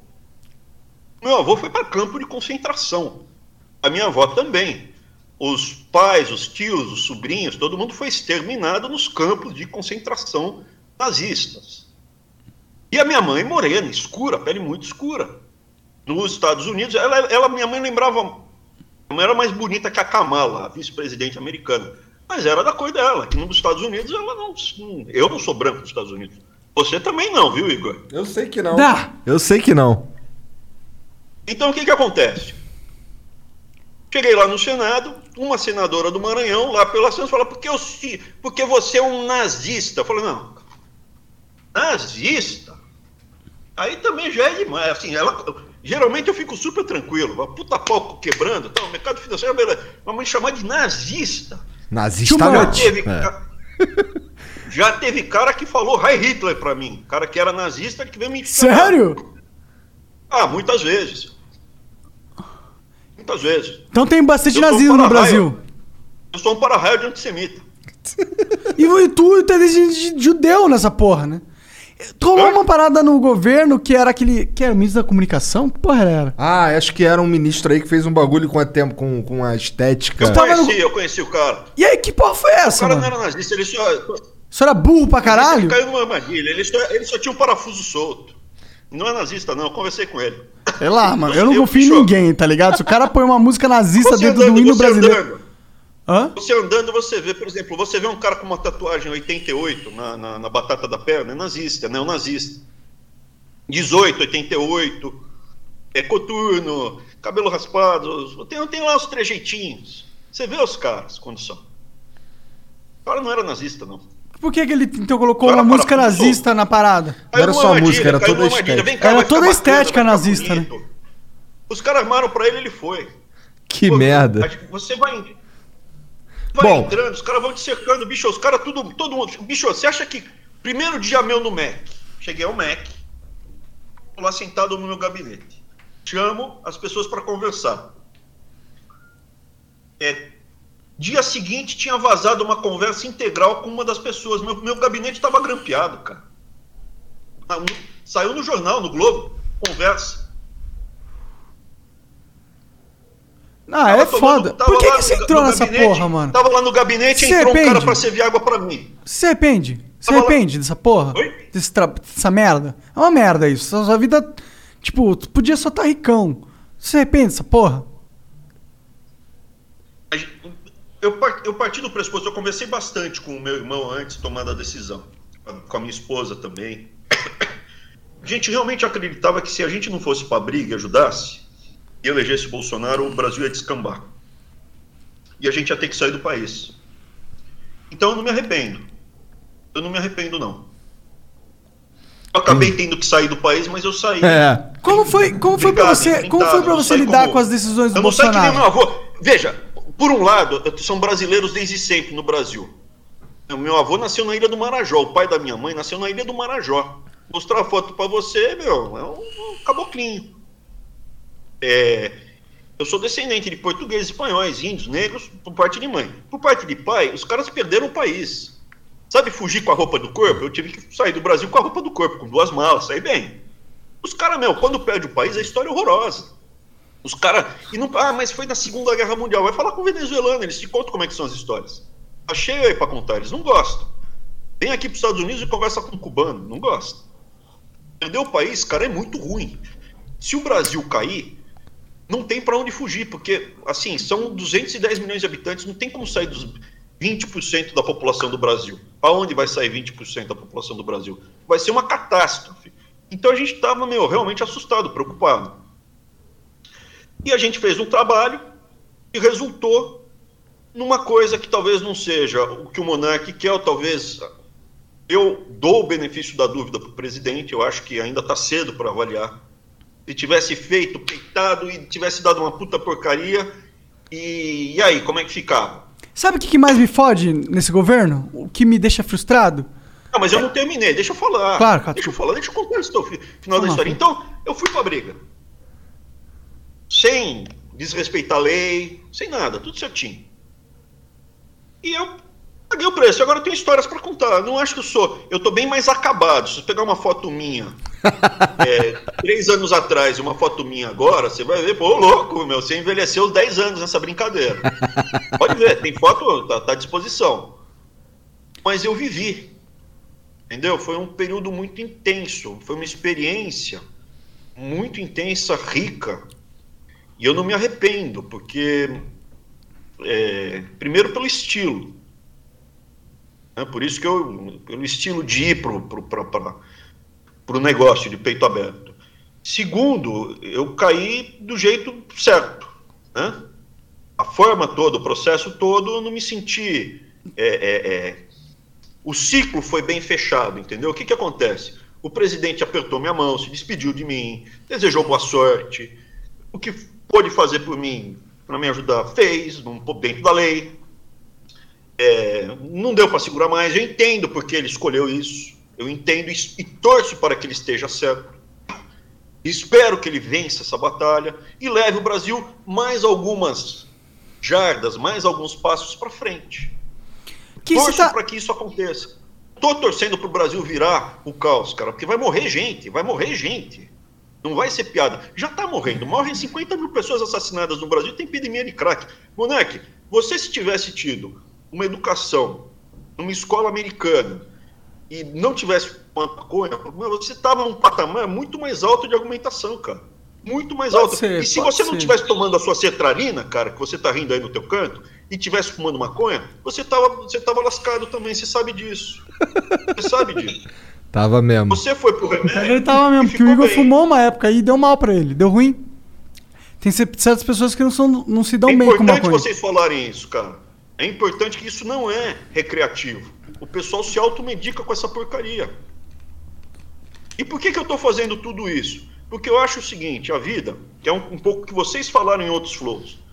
Beleza, a hora que você já tem sua casa, já tem seu carro, já tem sua família, tudo que eu tinha, tudo que eu queria eu já tenho. Assim, eu queria ter mais, lógico, muito mais. né? As necessidades, isso é teoria econômica. As necessidades são ilimitadas, os meus desejos são ilimitados. Eu quero tudo, mas eu não posso ter tudo porque os meus recursos necessariamente são escassos. A quantidade de anos de vida que eu tenho são limitadas. E, meu, uma aventura fantástica que eu tô, estou vivendo. Será que eu vou continuar a viver essa aventura fantástica, inacreditável? Eu não vou mais colocar os meus filhos e a minha esposa em risco.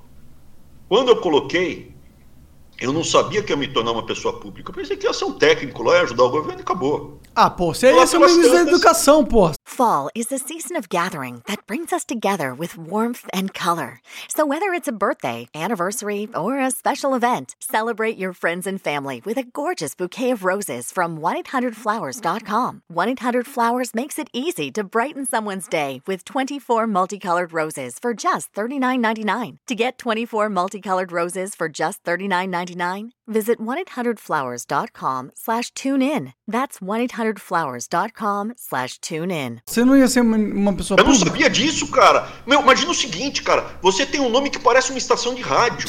Meu nome parece uma estação de rádio, cara. Tem mais consoante que vogal, cara. Abraham Weintraub. Pô, é difícil. Eu nunca pude imaginar que as pessoas saber pronunciar meu nome no Brasil, cara. Eu nunca pude imaginar. Falar assim, Abrão, você vai ser político? Impossível. Primeiro que não tem nenhum político na minha família. Segundo que meu nome é uma estação de rádio, cara.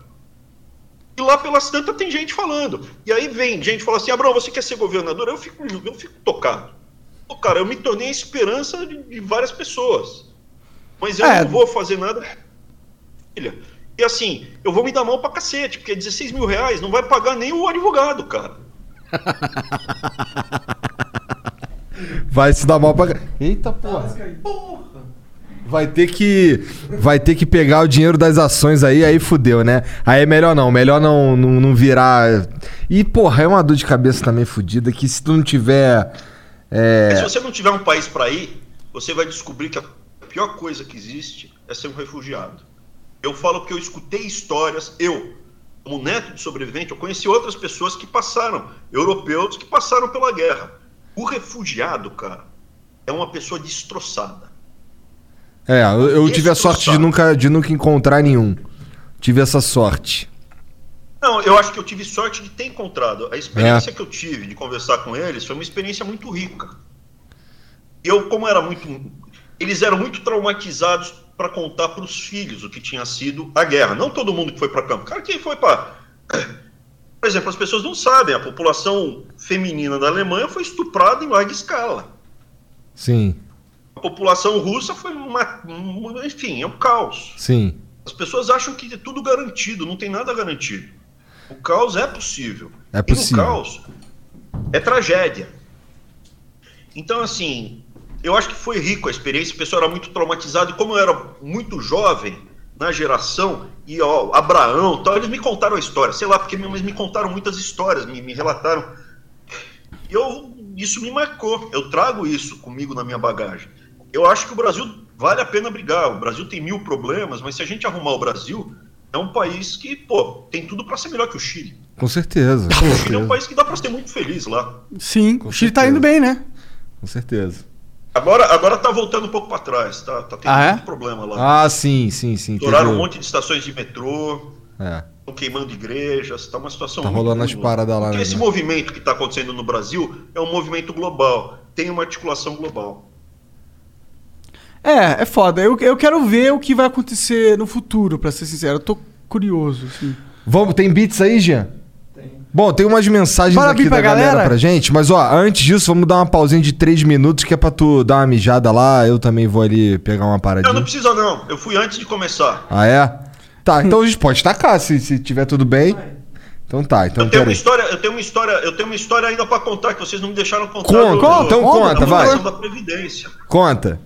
Se quiser ir pro beat, depois eu conto. Não, sei. conta aí, pô, conta aí. Então, a gente tinha um vínculo muito grande com a Previdência, a gente sabia da importância da Previdência, o Onyx Lorenzoni estava negociando a Previdência para ela ser aprovada, o Paulo Guedes estava empenhado, convenceu, foi várias vezes lá, estava tudo andando, tiraram aquela parte da capitalização que o Monark falou, mas tinha que passar a Previdência. Aí nisso surgiu uma demanda do Rodrigo Maia, que foi, olha, eu ponho para votar se eu puder indicar o presidente do FNDE. Já, já É começa o esquema de- político aí, né? educação. Falei, bom. E se não, não, daí não né? De repente, daí não dá pra votar. Isso é super escroto, cara. Essa é a parte que eu mais odeio disso aí tudo. É, é esse, esse teatro, essa desgraça. Desculpa, vai, cara, continua aí. Aí a condição, a condição era o seguinte, beleza, pode indicar o cara, mas o cara não pode fazer trapizomba. Se fizer trapizomba, eu vou mandar embora. Não, tá bom. Aí indicou Rodrigo Dias. Rodrigo Dias é primo irmão do Baldi, que é secretário do Dória, secretário do Transporte do Dória. Ah. Aí veio o cara de São Paulo, foi lá, virou presidente do FNDE, pôs para votar, e aí começou a ter umas coisas assim, não que teve nada, mas começou a entrar gente à noite, fora do horário, ele fazia reuniões esquisitas, fazia coisas, coisas, coisas, coisas. A gente documentou, para, para, para, para, para, não parou. Esperamos fechar o ano legislativo, mandamos o cara embora. Por isso que o Rodrigo Maia ficou possesso comigo. Você pode ver em janeiro, quando eu mandei o cara embora, ele parecia que estava possuído pelo demônio. Porque com FNDE na mão, ele conseguiria provavelmente muito mais poder político com o parlamento, etc. E talvez ele conseguisse emplacar o nome dele. Entendi. Faz todo Gostou sentido. da história? Ah, Ah, eu não gosto muito dessas histórias da não, história cara. Eu fico co- meio puto. Sabe por quê? No moral da história eu tô tomando. Não, a moral da história é que eu tô tomando no cu. Por isso que eu É. não gosto tanto assim. Não, eu, eu- eu acredito que o Estado tem que ser menor. Eu acho que tem que ser totalmente descentralizado. A única coisa centralizada tinha que ser tipo Banco Central, é, evitar a epidemia, o, o exer- as Forças Armadas, não é Exército, as Forças Armadas precisavam ser Aham. né, para evitar uma invasão externa. Então tinha que ser um mínimo de coisas. O resto tinha que ser assim, quase como países independentes. Inclusive o vocês querem votar Bolsonaro. nesse maluco aqui? Vocês querem votar nesse maluco aqui lá no, sei lá, no Amapá, quer votar nesse cara, o Piauí quer votar nesse, ah, beleza. Aí os caras quebram o Estado, quebrou o Estado, beleza. Então agora vem um plano nacional de socorro apenas por um período, aumenta imposto deles, só deles, reduz o salário de todos os servidores públicos, tal, saneia e resolve deles. Mas assim, não dá para fazer tudo centralizado em Brasília, porque é, quanto mais estrutura, cara, mais malandro aparece para pegar um, dar uma beliscada. Exatamente. E é Concordo pra caralho. Concordo. Vamos, vamos pros beats? Concordo pra caralho, inclusive. Ô, ô Abra, é o seguinte, cara. É, lembra quando tu falou aí que se te ofendesse aí, tu daria acho, um soco de mão fechada, não sei o quê? Não, é figurado, eu não parto para violência física. Não, eu sei. Mas então, mas é que vai rolar uma violência verbal aqui, tá ligado? Porque os caras que mandam mensagem. É, ô, ô, Abraão, vou, vou deixar claro pra você. O- as, com- a- as mensagens que chegam aí, a gente não tem nenhum filtro. Zero filtro. Ou seja, quem pagou, tá falando. E aí tu pode responder ou não, tu pode responder como você quiser, tá? Eu quero, o que eu quero dizer é, isso aqui não parte Da gente. da gente. Pode mandar tomar no cu se for a sua- o seu desejo. Tá, Não eu vou mandar... fazer to- isso. Eu vou mandar... palavrão. O RNLD31 mandou 300 bits aqui e disse: Vai tomar no cu, seu merda medíocre. Aí eu falo pra você, cara, vai tomar no cu você, porque se você entrar nessa de ficar mandando mensagem aqui pra, pra esculachar os nossos convidados aqui, você é um babaca, no fim das e contas. tá sendo medíocre, porque E tá você sendo- poderia aproveitar a oportunidade de perguntar algo pra um cara que tem informação que talvez É. seja interessante pra você, e você só tá preferindo ofender o cara porque você não gosta dele politicamente. É. Babacão. Tá bom, vou responder então. Posso responder? Pode. Claro. Não vou, não vou. Vou ficar aqui tranquilão na minha Quanto poltrona dá mesmo. 300 bits? Hã? Quanto dá? Quanto É, dá 20 dinheiro? reais, 20 reais. Quanto dá 300 bits? 20 reais. É. Não vou, patetão, 20 reais, pronto. É. O Sama BR mandou 500 bits, salve, salve família. Abram, se o Brasil exporta 63 bilhões de dólares para a China, qual a vantagem de cutucar os caras e potencialmente encerrar essa relação? Fora os insumos e equipamentos de diversos setores que são importados da China, e não só a tranqueira da 25 de março. Eu acredito que deva ter centenas de milhares de empregos envolvidos aqui no Brasil para fornecer 63 bilhões em exportação. Vale a pena azedar a relação e possivelmente rifar toda essa cadeia de empregos? Ó, essa é uma pergunta muito interessante, na minha opinião. É algo que, inclusive, é, uma É. crítica minha sobre. É, eu não posso falar especificamente de um país. Tá, tá, Tá. Vou responder genericamente. tá bom. A primeira coisa, o Brasil exporta commodities. E o Brasil é uma- o único player mundial capaz de atender uma grande demanda de commodities, soft and hard commodities. Né? Isso é, Porque a gente tem muita terra. Proteína animal, só tem. É, não tem outro. E commodity é o seguinte: você não, não- qual a diferença da soja se for passada pelo, por um país ou por outro, tal? Vendeu, vendeu. É mercado, mesmo preço igual. Então o Brasil não está tão na mão de ninguém assim. É que nem petróleo. Hum, Commodity, petróleo é uma hard commodity. Eu produzo petróleo. Ah, mas o país tal não vai comprar de mim. Beleza, eu vendo para o outro. Só se ele encostar um porta-avião e falar não pode mais vender para nenhum país. Aí você tá mais lascado. Mas não é o caso do Brasil. Não é o caso do Brasil. Essa é a primeira coisa. A segunda coisa é, é a história dos respiradores. Eu fiquei, eu fiquei possesso. Porque quando começou a crise, no final a gente nem contou lá do Mandetta, não contou do Ah, então história. podemos falar sobre isso. Aproveita. Aproveita. O que, que rolou do Mandetta aí? Qual é da Mandetta? Por que, que o Então, Mandetta. Eu fui o primeiro a ser chamado. Eu fui o primeiro a ser chamado porque tinha uns hospitais e eu podia liberar os enfermeiros e médicos antes de se formarem. Aham. Ele chegou pra mim e falou assim, Abrão, e o cara é tranquilo no trato direto, é bacana, só que chegou pra mim e falou assim, Abrão, é o seguinte, tá vindo isso daí, um negócio horroroso. As nossas estimativas é que vão morrer 4 milhões de brasileiros com essa doença. 4 milhões? Além do. Todo ano morre um milhão e meio e nasce um milhão e 800 mil brasileiros. Né? Morre de, sei lá, de tudo. Aham. De, de Caiu e bateu a cabeça, carro, foi abelha. mordido por um cachorro. É, e a população aumenta 300 mil. Então, Mandetta, vão morrer 5 milhões e meio de brasileiros. É isso que tá me falando? É. Esse ano, é. Vai ter que passar caminhão do exército recolhendo os corpos. Porque vai ser loucura. Va- Valas comunitárias. E você acha que ele Vai acreditava nisso que ele tava te falando? Era algo do, do, do âmago que ele dele? acreditava, mas ele estava errado. Claro. Agora aí, dá ele ver com isso, certeza. a gente começou uma corrida muito grande para preparar. E ele falou: não adianta, a gente só tem que evitar um pico. Vocês vão lembrar do pico, da história do pico. A Aham. gente tem que aplanar para dar dignidade para as pessoas serem atendidas, para não morrerem sem oxigênio nos Sim. hospitais tal, não sei o que, Que lá. é pá, uma preocupação real, né? Beleza, então a gente, meu, liberou médico, enfermeiro, porque eles iam morrer, assim, os, os enfermeiros e médicos iam morrer a rodo. Iam morrer todos os enfermeiros e médicos mais velhos. Essa era a visão. E ia precisar soltar os jovens para ir para a linha de frente, porque o jovem não morre, né? O- Nessa eh, de Covid, você não tem caso, o cara com 30 anos, 25 anos. É raro, é muito raro. Tem. Criança, a primeira pergunta que eu fiz pro Mandetta foi inclusive isso. E criança, Mandetta? Porque eu tenho três filhos. Não. Ufa. Porque daí era outro cenário. Total. Se fosse que, né, Quanto menos pessoas milhões atingidas, o cenário é diferente. criança. Aí o que, que aconteceu? A gente começou uma corrida, cara, para buscar equipamento, para tudo, cara, para tudo que você puder imaginar. Compra, compra, compra. Aí, pô, eu já fiquei puto que apareceram 60 mil respiradores prontamente disponíveis de um certo país e não comunicou ao mundo que estava vindo a porcaria. E no começo da crise a gente mandando equipamento para eles, em gesto de boa vontade, etc. Aí apareceu a crise, cara. Pô, bicho, assim, eu não sou contra ganhar dinheiro, mas tem que ter limite para ganhar dinheiro. Não é assim que se faz. Não é em cima da, da tua vida. É em cima da- de da- Deus. dos- Deus sempre, sempre aponta como você vai ganhar dinheiro, na minha visão.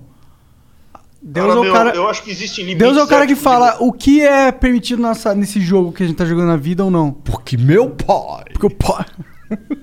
o Igor ficou zoando eu- porque eu tô com o cabelo parecido Eu, eu acho que existem limites éticos e morais. E aí eu já fiquei puto com isso. Daí, como- daí beleza. Qual é o preço do respirador? Aí, meu, era 10 vezes mais. 10 preço- vezes mais? 10 vezes mais. A China nem ganha. É tipo, esse país aí que pô, Não, você não tá falando, falando nem ganha, país. nem ganha Em tanto. de- Hello, this is Discover, and we take customer service very seriously. We know that if you have a question or concern about your credit card, that's a serious matter, and you need to talk to a real person about it. So we offer around the clock access to seriously talented representatives in the USA. Again, it's a serious endeavor. The only funny thing about it is Bob. If you call us and Bob answers, you're in for a treat. Get 100% US based customer service and talk to a real person day or night.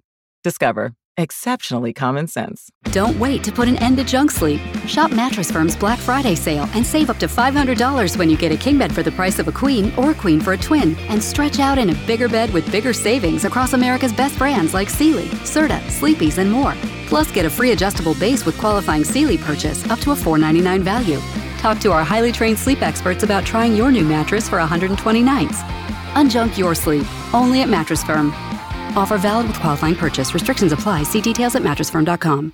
Quem era 40 era 450. E detalhe, não era para comprar direto, tinha que passar através de um atravessador, chamava-se Senhor Santos, em Macau. Eu fiquei puto. Aí, inclusive, eu falei, ó, e quer saber? Se me vender os respiradores que eu preciso comprar pelo preço justo, eu vou de joelhos até a porta da embaixada desse país, que eu não estou dizendo o nome, e pedir desculpas. Me vende pelo preço justo, pode ter um lucro. Pelo preço justo. Me entrega aqui pelo respirador que funciona. Três vezes Então mais vai. caro, foda-se. Não, e todo errado. O processo não é só que era 10 vezes mais caro. Podia até ser. Mas o, o, o deal, o processo ia ser limpo. Porque o que, que acontece? Eu não posso colocar meu nome numa coisa errada, cara. Se eu tiver qualquer coisa errada com meu nome, os caras iam me pendurar num gancho. Com certeza. Eu sou alvo. Se eu ficasse quieto e não tivesse batido em ninguém, saia no xixi. Eu sou um puta no alvo. Você é o elo mais fraco da parada, né? Você não tem. Você não é o Não sei presidente. se é o mais fraco. Como foi uma, uma postura de confronto, eu me tornei alvo. Então eu falei, bicho, eu faço o seguinte, eu, me vende pelo preço justo que eu vou aí pedir de joelhos, desculpa. Ah, não, né, meu? Assim, pra mim, qual é o preço da sua liberdade? Qual é o preço da sua dignidade? Não existe isso. Justifica- Tudo se justifica para manter os negócios funcionando? Eu acho que não. Eu também acho que não, mas posso fazer uma crítica a esse pensamento? O que você quiser, cara. A minha crítica é. Não importa o que o cara pensa, o que o jogador pensa e qual é a estratégia dele. Existe o meta. Sabe o que é o meta? O que é o meta? O meta em inglês é the most efficient. É, Bom, é a melhor estratégia pra você é, Atingir lidar seus com- objetivos. com- é. E eu não sei se é a melhor estratégia para atingir o seu objetivo, e eu entendo, eu acredito que eu entendo qual que é o seu objetivo. Não sei se é antagonizar a, esse país com C, tá ligado? Eu acho que Eu esse país com C, ele tá país. jogando um jogo, um xadrez 4D infinito. E pra jogar, e pra competir pros caras, nesse nível, é outra parada, tá ligado? Pra competir com os caras, você não pode ter fragilidade É, assim. assim- E eu acho que, né, isso é isso. Ó, as, as histórias que você escuta dos outros países, por isso é importante, não precisa acreditar em mim, verifica na- no YouTube. Os negócios que estão acontecendo em outros países é, são complicados. Muito complicados. Em que sentido? Existe Como uma que são... dominância. e- Você vai ter que dar um Google, eu não posso falar. Tá, entendi. Mas Não no sentido. dos países. Você acredita que eu, eu sou Existe, timista? um- eu sou tim... existe uma dinâmica de dominação imperialista. Eu entendo, eu entendo, eu entendo. E eu acho que se eu fosse a China. para, se eu fosse um país. eles não vão parar num bom negócio. Eles vão te dominando a passos largos. E a hora que chega num determinado pa- patamar, você não sai mais. É, a eu- ponto de, por exemplo, alguns países desenvolvidos proibirem a presença, hoje em dia, de investimentos De outros países. Agora, eu não sou, veja, o país que eu fui acusado de racismo. Eu não sou racista de China, tanto é que a gente escolheu Taiwan para ir. Foi para Taiwan. Taiwan é chinês. Em teoria, né? Teoria não, é chinês. É, Fala mas o, chinês, o povo é tai- chinês. taiwanês meio que O meu discorda. mestrado internacional, eu fiz um MBA internacional. Ele, ele, ele, eu estudei em cinco universidades diferentes. A Universidade da Carolina do Norte, aqui perto, o FGV, Erasmus, na Holanda, em Roterdã, Tec Monterrey, no México, e na Universidade Chinesa de Hong Kong. O grupo de alunos desse MBA, eu fiquei lá, fui para aula, tive aula lá. Durante dois anos eu tive contato com os alunos da Universidade Chinesa de Hong Kong, a sua maioria chineses. Eu fui o único ocidental no grupo de 120 alunos que eles se reuniram para dar um nome mandarim para mim como uma home- homenagem. Tanto é que os outros falaram, eu também vou ganhar? Não, é só pro Abraão. Por quê? Porque a gente gosta dele, é o cara mais... E qual que é o teu nome gente. mandarim, cara? Weiporã. Weiporã. Weiporã. Significa o Fizeram um quê? ideograma, fizeram um ideograma. Eu tenho um calimbo, calimbi, o carimbinho. Não posso nem brincar mais de calimbo, senão já vão falar que é racismo, né? Por quê? Fiz o carimbo. Eu não entendo isso. Mas por quê? Por quê? É, racismo é, têm ca- o carimbo é né? racismo O agora? carimbo é- O carimbo é importante. O carimbo, o nome é importante. Porque o carimbo vale como a sua assinatura. A Entendi. assinatura sozinha não vale. Precisa É feito carimbar. numa pedra de jade. É feito numa pedra de jade e tal. Caralho. E... Weiporã. É, Weiporã. E aí eu punha no meu cartão de visita quando eu ia para a Ásia. né, Eu tinha o ideograma chinês e tal, porque o chinês sabe que eu conheço a cultura razoavelmente bem, e o japonês, outros conseguem ler, né? Porque o ideograma é, é o mesmo, né? Ah, olha lá. E gera impacto. E é um motivo para você desenvolver uma conversa, porque como é que você faz para fazer negócio? Buscando empatia, como a gente está tentando fazer aqui. Só que aqui eu não estou buscando fazer um negócio com vocês, eu estou tentando ganhar corações e mentes para ver se eu trago mais gente para a batalha, para lutar pela liberdade do Brasil. Eu Ah, sou é- extremamente franco, eu sou extremamente franco em falar o que eu quero. O que eu quero de vocês e de seus espectadores é que vocês não acreditem em mim, parem para pensar. E se tudo que me falaram é mentira? E se o Boulos não for tão bonzinho? E se tiver todas essas estruturas? E se o, e se o, o, o, o pessoal do politicamente correto, esquerdoide, que está agora aí no BBB mostrando a cara rosa deles para todo mundo ver, foi verdade? E se o Felipe Neto não for essa pessoa tão maravilhosa que é? Ah, E não fala do Paulo- Felipe Neto. Para com isso, Abraão. E se o Paulo Freire, e se o Paulo Freire, o método e o construtivista que tem no Brasil e tal, for uma porcaria? E o Brasil for o pior país em termos educacionais da América do Sul. Não é que a gente perde da Finlândia, a gente perde da, Do da Chile. Colômbia, cara. Do Chile, meu, de lote. Do Chile, meu, léguas, cara. E gasta a mesma coisa. Em dólar. Então, assim, e se? Não acredita em mim? É o Google. Verifica. E, e checa várias vezes, porque o Wikipédia hoje, meu, você pega, entra lá no Wikipédia do, do cara que foi preso, que é secretário do Dória, aparece só que ele foi preso. O meu aparece meu, um monte de coisa lá. Só, matou o Papai Noel, cara. Total. Tá, mas e, e o- como- qual que foi o approach do Mandetta com esse lance aí, desse, dessa compra dos respiradores?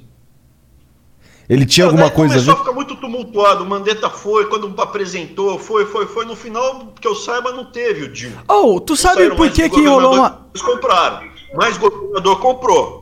Aham. Não Um comprou ou monte de comprou? governador comprou. Outro governador, Um de governador comprou. Outro, tem um que foi preso. Um tá preso até lá, o do Witzel, pô. Tem outros que Ah. estão sendo investigados. Foi por, essa- por causa dessa porra? Eu falo o seguinte, ó. Acredita em mim. Pega a minha tabela de preço. Eu tive que comprar um monte de equipamento. Eu tive que comprar é, eu- é, avental, EPI, máscara, álcool gel, remédio, respirador, tudo. Pega tudo que a gente comprou. Pega tudo que a gente comprou. E coloca a tabelinha do governador que você está elogiando aí.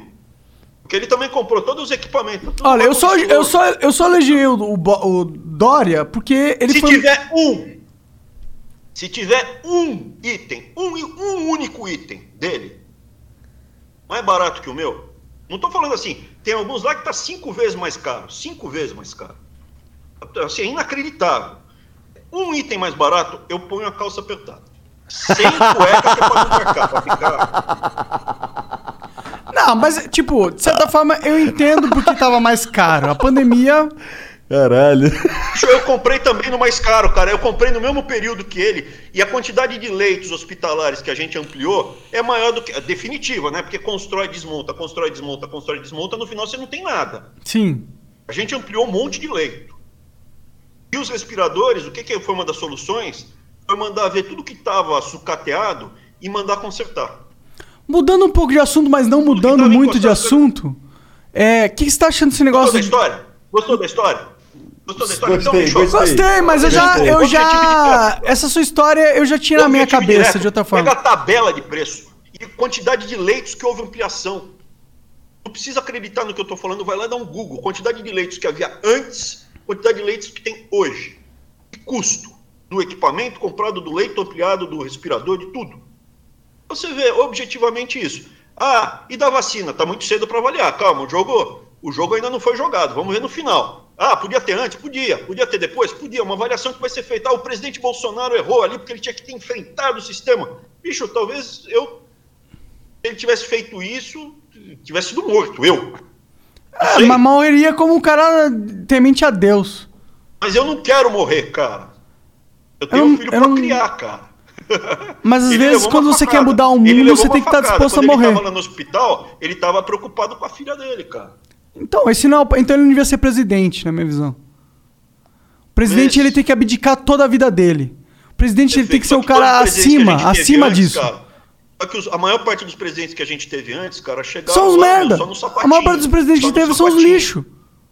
Uns merda. Uns merda. Eu, eu não tô cansado, eu não quero comparar um- com os merda. Eu quero, eu quero, eu quero algo verdadeiramente transformador. É isso que eu quero. Eu acredito que a transformação não acontece no topo, ela acontece na base. Eu também É eu acredito. Eu também, eu também sou desses. Por isso que eu não entro na política. Eu, eu converso com vocês, por isso que eu estou conversando com vocês, por isso que eu queria conhecê-los. Primeiro eu vi no Flow, falei, pô, esses caras daí, meu, um é fumeta, mas pô, eu consigo. acho, que é porque ele é vítima, ele é vítima da sociedade. Ah, para. Aí você tá entrando num discurso esquerdista de merda. eu não sou vítima da cidade, eu fui fraco. Na minha fraqueza, eu escolhi as drogas. Vamos pro Você próximo? falou, cara, o que você falou ganhou a minha noite. Só pelo fato de você ter falado isso, cara, já valeu a minha noite. Mas ele, mas ele fala isso daqui constantemente, que é entre nós aqui. Eu, cara, eu não sou. Eu sei que eu obrigado. sou um merda. Eu não, eu não escondo isso. Monarque, você não é um merda. Eu sou um você fosse merda. A verdade é que eu, sou um seria merda. mais merda de estar falando com você a uma hora e 45 minutos, cara. Mas é que todo mundo é um merda. Essa é a minha visão. Não, não é. Não é. Tem gente que é, como diria no Animals Farm, né? Ah. Alguns são mais do que outros. Eu concordo com isso pra caralho. Todos os animais são iguais, alguns são mais do que outros. Eva. Mas tem outros animais que acreditam. Tem uma- certos animais que esquecem. Esquecem dessa porra. Esquece que eles são os merda. Bicho, bicho, você não é um merda. Eu, Eu, sou, acho cara. que se, se, se a gente tivesse tido outro sistema educacional, é, você estaria em outro patamar. Eu acho que o Igor escapou melhor. Não sei se você é mais velho, Igor. O que, que foi? É, não, eu sou, eu sou mais velho, eu sou mais velho. Mas eu Você não escapei muito mais. também, não. Ah, em termos de. a Não, gente seu- tá na mesma saída aqui, é eu e o Igor, coisa, né? Eu Vou falar que o seu vocabulário é maravilhoso, mas você pega o processo todo, não parou. Você vê agora aí o Felipe Neto que acabar com o Machado de Assis, cara. É, o Felipe Neto. Porra. Felipe Neto. Felipe Neto. ele- O o Felipe, Neto, é, é o novo apenas Paulo um Freire, avatar cara. do Todos dinheiro. pela É isso que ele é. escolheu esse cara, escolheu esse cara para ser a nova referência, meu. Quem que escolheu? uma das Quem que ONGs escolheu esse cara? Poderosas, uma das ONGs mais poderosas tem uma ONG chamada Todos pela Educação. Ela foi fundada pelo Emílio Odebrecht, pelo Haddad. Olha lá, entra no site e vê quem fundou Todos pela Educação. É uma das ONGs mais poderosas que tem. Monte de banqueiro, monte de esquerdinha, monte de ex-ministro. E a presidente dessa ONG, Priscila, fala que escreveu isso, que o Felipe Neto, meu, é maravilhoso. Felipe Neto o foi Felipe Neto é- chamado. O Felipe Neto foi chamado por um monte de gente arruda para dar pitaco. Foi Não, cara, foi pro- o Felipe foi Neto- pro, por foi pro Roda Viva. É, o Felipe Neto é um gente- dos expoentes aí da política. Ele está sendo preparado para ser a próxima referência. Eu vou falar mais uma coisa importante. Vocês querem saber quem está por trás? Olha para o controle, olha, olha para quem controla as ações, quem é o sócio controlador. Quem é o sócio controlador? Então o Boulos está preocupado com o pobre, beleza. Origem do Boulos, ele é pobre ou é rico? Classe média alta, pelo menos. Isso. Estudou no Colégio Palmares, é muito pobre. Classe média, média. Ah. O, pa- o papai dele, onde é que ele tá? O papai dele é próximo, trabalha. Ó, mas defendendo o Boulos aqui. E do Dória. E do Ele Dória. falou isso, ele, ele, ele falou assim, ó, cara, eu sou playboy. Eu sou um playboy que, que pede desculpa por ser. Desculpa, desculpa. desculpa por ser honesto. Perfeito. Só que o que eu quero falar é o seguinte: o topo todo se conecta. É mais ou menos o seguinte: você falar, ah, não vou mais comprar carro da, da Volkswagen, porque eu fiquei com muita raiva porque eles, eles fizeram uma mutreta lá nos motores a diesel. Agora eu só vou comprar carro da Audi. Meu, sócio controlador É a mesma mesmo, coisa. Porsche, pô. É. Entendeu? Então quem é o sócio controlador? Você olha lá, por exemplo, tem partido de esquerda, que o pai tá no, no PT, a filha tá no PSOL, o filho tá no PSTU. Bicho, no Natal todo mundo se reúne, cara. Qual o patrimônio dessas famílias? No final, o jogo que eles estão jogando é o mesmo, eles são aliados no jogo, né? É isso que eu tô falando, esse que é o mecanismo. São as engrenagens que eu descrevi para vocês. E você Aham. chega para testar se é loucura isso que eu tô falando ou não, vendo quem são os sócios controladores. E isso Cara- está ao alcance de qualquer um que queira pesquisar. Ó, falando ó, a, a visão de um cidadão que não tá ligado no que tu tá ligado, tá ligado? a visão do cidadão que não sabe o que tu sabe. Oi? É só que não falta vocabulário? Você já É, é verdade. Fato, ainda mais Machado quando... de Assis, não siga, não siga. Como é que é casa do, do Matotrepa? É. Casa do Matotrepa. Pior que agora eu esqueci o que eu ia falar. Machado de Assis na veia, cara. Caralho, pois é.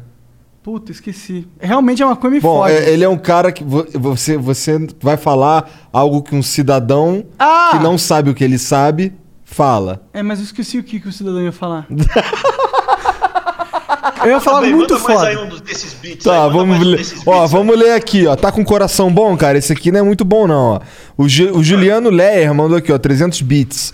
Qual é a sensação de entrar pra história como um dos piores ministros que o Brasil já teve? Como ministro de Educação, fala sobre tudo, menos educação. Você não passa de um biruta de chapéu de alumínio. Ah, antes que venha me chamar de esquerdista, odiar a esquerda está no meu sangue. Votei no Bolsonaro nos dois turnos. E o resultado disso foi a minha maior frustração política. Não tenho como responder. Eu peço, assim, eu não sou uma pessoa, como vocês devem notar. Se vocês notarem lá, no- quando eu ia pro Congresso, os caras me ofendiam, batiam, gritavam, cuspia. Coisa horrorosa. E tem mais uma coisa ruim no Congresso, cara, que assim, é que nem é que nem comida, né, meu? Você olha de longe assim, você fala assim, bicho, pô, essa comida aqui deve ser suja, meio fedida, meu. Você chega na foto, se na foto parece ruim, meu, de perto, É, muito pior. Não, para, Então, velho. Os caras gente- do Congresso são super legais. Eles elegeram a representante da mulher no Congresso, a, a Floridelis. Flor de lis. Flor de Lis, Então, que é super. legal. É a super representante das mulheres, porra. Você tá falando que a Flor tem não é uma representante das mulheres, cara? Ó, no Congresso tem gente legal, tem gente bacana. Tem É, mesmo? gente que me defendeu lá. Me... Quantos por cento? Tem, tem. O cara bacana não é só o cara que te defende, porra. É o cara que, que pensa o que ele, que ele pensa e tá aí. Não, não é isso, não é isso, não é isso. Por exemplo, é, tem, tem um cara do PT que é, que é, assim, tava do outro lado que a gente ia pro embate. Tem alguns caras do PT que eu converso. Teve um cara do PT que tava no embate que foi engraçado. Logo no começo, começou eu bater no, no, no, no, no, no MEC e o Arthur na Previdência no Congresso. Tanto é que tem uma do YouTube do Arthur que fala assim: é, não tem nenhum caso de privilégio de aposentadoria no Brasil. Daí o Arthur falou: tem. Bom, tem a do Lula, né? Que é 50 mil reais. assim, tudo na- na- bateu, levou, bateu, levou, bateu, levou. Aham, Daí tá esse certo. cara chegou do Mas lado posso assim: dar um contraponto? "Ó, O Donald Trump vai ganhar um salário pra vida inteira porque ele foi presidente do. E é muito mais que 50 mil reais. O, o- daí, o- daí esse deputado é engraçado, esse cara depois eu falava com ele. Conversava com ele. Ele chegou assim do lado do Arthur e falou: Arthur Weintraub? É. Você é irmão do Abraão Weintraub? Sou. Vocês têm mais irmãos? Falou, não, só eu e o, e o- Abraão, só eu e o Abi, né? Me chamam de Abi. Só eu e o Abi. Ufa! Ainda bem, ufa! Bom, Então, assim, tem gente que brinca, tem gente que. que... E tem gente desagradável. Mas o que, que acontece? Tem um pessoal lá, cara, que parece sujo quando você olha pela, pela televisão. Meu, pessoalmente é sujo mesmo e fede. E tem mais uma coisa ruim que ele chega perto pra conversar, que tem, tem bafo também. Sempre querendo te fuder, sempre querendo colocar você num esquema, um esquema esquisito pra te fuder no futuro. Vai, manda mais uma. E esse cara daí não tem o que. O que, que eu posso falar pra ele? Escuta mais, conhece mais. Se, se ele já me julgou que eu sou louco, varrido, doido, eu posso dizer o seguinte: eu sou, a minha vida toda não mostra isso. Não mostra isso. Não faltou tentativa. Olha no YouTube. Quantidade de vezes que eles tentaram me tirar do sério, me enlouquecer e quantas vezes eu caí na armadilha deles. o Orlando Web mandou aqui 300 bits. Salve Igor e Monarcão. Weintraub, quando o senhor sugeriu a prisão dos ministros do SDF, por que o fez? Hoje você ainda tem a mesma opinião?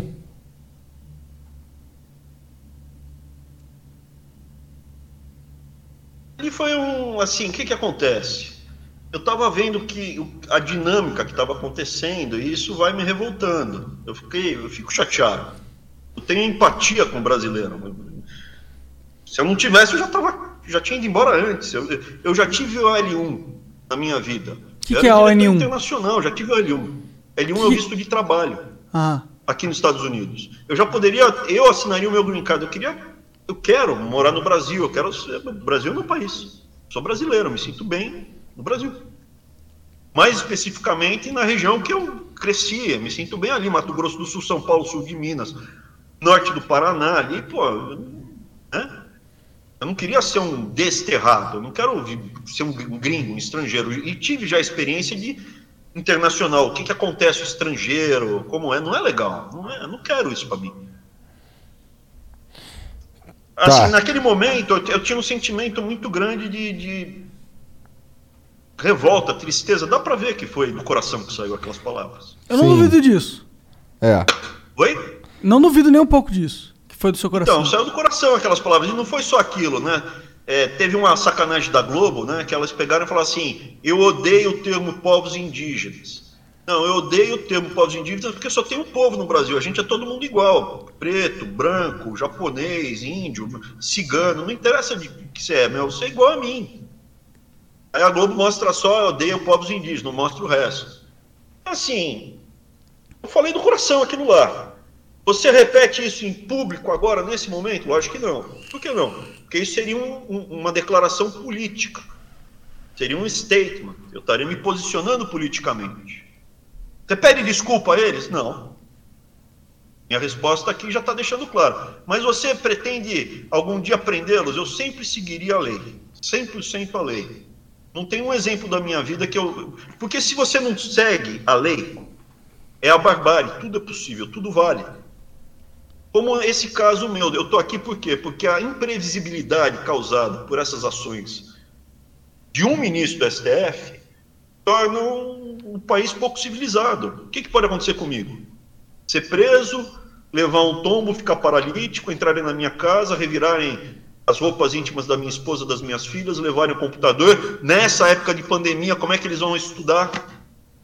Sem É. computador, sem celular. Então, assim, fica difícil. Porque eu sou terrorista.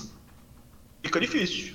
Então, assim, o que eu sofri, eu não replicaria. Eu cumpriria 100% a lei. Entendi. Eu nunca faria isso, o que eu passei. Nunca faria. Se eu tivesse poder, eu faria tudo dentro da lei. Tudo. Como se É. fosse. Tu, tu não ficou puto com o Moro, não? Porque essa, essa, esse vídeo dessa reunião vazou porque ele que. ele que meio que falou, né, dessa, dessa reunião específica aí, acabou vazando. Cara, meu, assim, ao final dessa, dessa conversa aqui, você vai notar que eu não estou falando da boca para fora. Eu, eu, eu me divirto bastante ao longo da minha vida porque eu gosto das aventuras, vai, entrar, pô, vamos fazer uma coisa nova, vamos te- testar aqui, fazer ali. Não entro em qualquer roubada. Por exemplo, o presidente chegou e falou para mim, Abrão, pega a Secretaria da Cultura para você, mas tem que levar o maluco junto lá, o cara lá junto. Eu falei, não, presidente, eu conversei com ele, com ele não dá, ele é muito doido. Não vai dar certo. Aí ele mandou pro turismo. Aí deu aquela porcaria lá que você viu. Ele não é nazista, se fosse eu falaria. É, então, Tá. assim, eu viajo leve, cara. Eu não fico cheio de, ai meu Deus, que raiva. Hum, se você pegar, eu geralmente tô rindo, viajo leve. Se a conversa é séria para discutir negócio, acabou a piada, é papum. Isso você pode perguntar lá no, no MEC ou com quem trabalhou comigo. A Globo foi atrás, a Veja, isto é. Foram atrás de todo mundo, cara, que trabalhou comigo, chefe, funcionário. Não apareceu um cara pra falar mal. Você tá conseguindo enxergar Então, a gente, assim- ô Entrado? Desculpa. Eu tenho. Oi? Tá conseguindo enxergar a gente? Eu tô. Ah, beleza. Ah, beleza, tá. É Eu não porque tenho raiva do Moro, não, cara. Eu Tá. acho que é o seguinte, ele, ele foi infeliz em uma declaração depois que ele deu sobre a Carla Zambelli, porque ele foi padrinho de casamento dela, né? Ali eu acho que ele não foi legal. Ali eu acho que ele foi. Ele foi. Não foi bacana. Se ele aceitou ser padrinho de casamento, ele não podia depois zoar. Entendeu? Ele deu uma zoada depois. É que eu, eu, eu entendo, mas acho que também ele tava numa pressão muito forte naquela época, né? Não tenho raiva dele, não, cara. Não tenho assim. Fala assim, eu durmo uma noite pensando que raiva do Moro. Não, porque não foi só uma coisa, entendeu? Eu tava numa construção, era um fluxo. Ou o presidente ia para o caminho de confronto, ou o presidente tentava acomodar. Como eu estava de confronto, acabou sendo Sim, o estopim.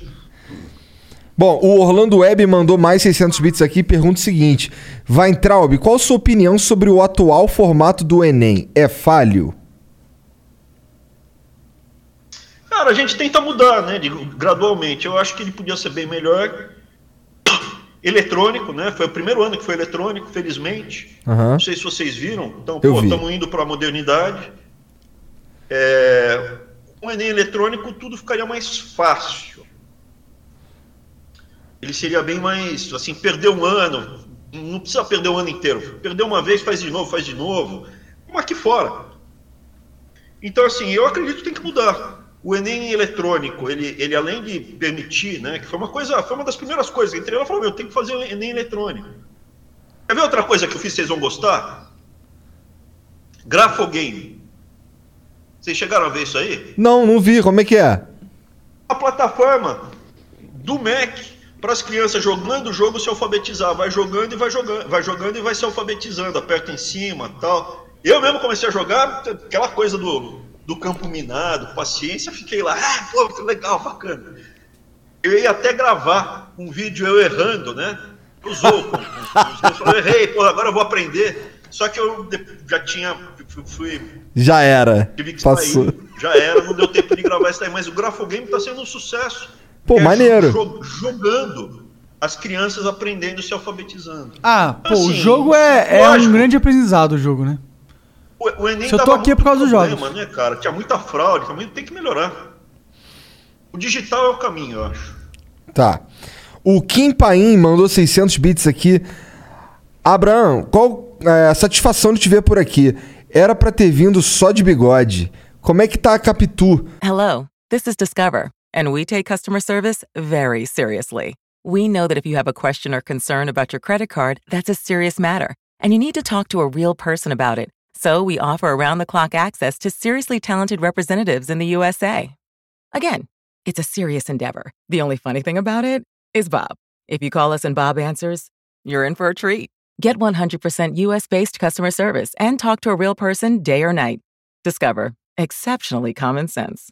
You know when you order a new video game, or a golf club, or a blender, and then it arrives at your door, you get a little thrill.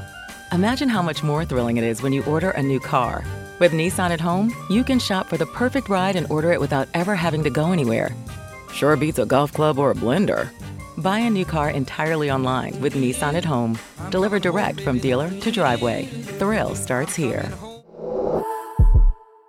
Services may vary at participating dealers, subject to applicable law. See dealer for details. Fala das mangas que você já leu e da importância que você enxerga os valores que eles ensinam. Dos mangá, né? Mangá, é bom. Porque manga ninguém lê, né? Imagino. É. A. Você go- você gosta de mangá, essas porra aí? Você gosta Calma de. aí. Aqui, ó, vem cá, Capitu, vem cá. É verdade, porque ele continua aqui, ó. Fala, falei pro Tutu ler o One Piece. Abração. Oh, tu já viu. Vem cá, Capitu. Cadê a Capitu? Capitu! Aqui, pô. Vem cá, menina. Aqui, ó. Vamos ver se dá pra ver ela aqui, ó. Vou pôr aqui, ó. Aqui, ó. Caralho, Caraca, a Capitu mó é gigantesca. É um pitbull essa É porra? um boxer. Ah, um bob. Imagina, um boxer. boxer, cara. Eu tinha dois boxer. O meu macho morreu. Que Tô merda. brincando aqui. né? Eu tinha um macho, eu tinha um cachorro macho. E É. ele fumava charuto comigo. Talvez Por isso que ele tenha morreu. morrido. Tô brincando. Tá certo.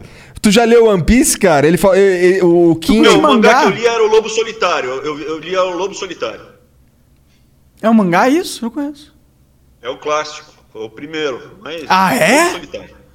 é, Lobo, Caraca, Lobo olha aí, o. Weintraub é mó nerdão, gosta de jogo, gosta de mangá, gosta Pois é, paradas, tá é. Lobo Solitário, cara. Gostei. Meu, é um clássico, é uma, fantástico. Mas eu tava vendo um aqui, cara, que é o Attack on Titan. Ah, esse, é daí o foda. Esse, aí é, o muito melhor, bom, porra. cara. Esse daí Gostei é, muito. é um dos Achei melhores. muito legal. Mas É. não acabou ainda. Tá? Não. Não, não. mais ainda. Esse É. é. louco. Esse é... Cara, um dia, se você tiver, tipo, uns quatro anos da sua vida pra jogar no lixo, assiste One Piece. que é, é que, tipo, tem mais de mil episódios, tá ligado? One Você- Piece. É. Meu Lobo Solitário, o Lobo Solitário ele tem um desenho fantástico, uma história fantástica. É, traz um monte de termos em japonês, meu, uma coisa Ah, maneiro. muito legal. Lobo Solitário. Vou procurar saber, se eu não Lobo conheço, não.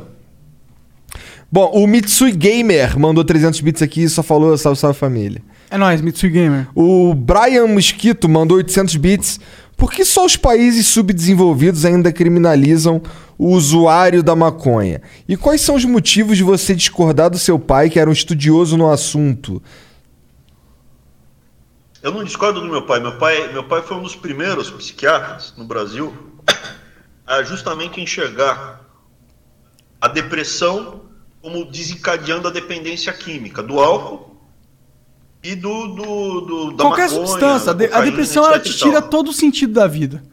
Ela te deixa num estado de torpor infinito, onde você não sente nada. Aí Nada importa. um Você não tem referência. livros. Ele era pesquisador lá na USP, ele tinha macaquinho, eu cheguei a ver. E aí, o que, que aconteceu? Ele escreveu um livro que era Sonhos e Sombras, a Realidade da Maconha. Onde ele mostrava justamente isso, a maconha, estava chegando a maconha, e a forma de tratar não era pegar o dependente químico e dar porrada nele. Era tratar a depressão dele e livrar ele da maconha. Porra, é isso. Nisso, É, a dependência das drogas é um fruto da, da inu- ine- ineficiência existencial. Caralho! E aí o que que aconteceu? Meu pai, meu pai estudava isso, ele estudava drogas, né? Psiquiatra, ele estudava justamente estudava é, dependentes e tal. E aí o que que aconteceu? Ele escreveu esse livro, Sonhos e Sombras, a Realidade da Maconha. Foi um sucesso enorme, cara. Assim, vendia, eu encontrava gente, livro tal, até hoje, pessoal. Tinha, sei lá, esse livro deve ter 40 anos, cara. É, e aí o que que aconteceu? Quando eu estava com uns 17, eu comecei a ler 16, 17, 18, eu comecei a ver Milton Friedman, ler e tal. Ô pai, tem que liberar, porque, pô, não sei o que lá, falou, você tá errado. Você tá errado, não pode, não dá, por isso, pá, pá, pá, pá, pá, pá. Tem que liberar. Então, assim, não, no final eu acabei convergindo para a mesma visão que ele.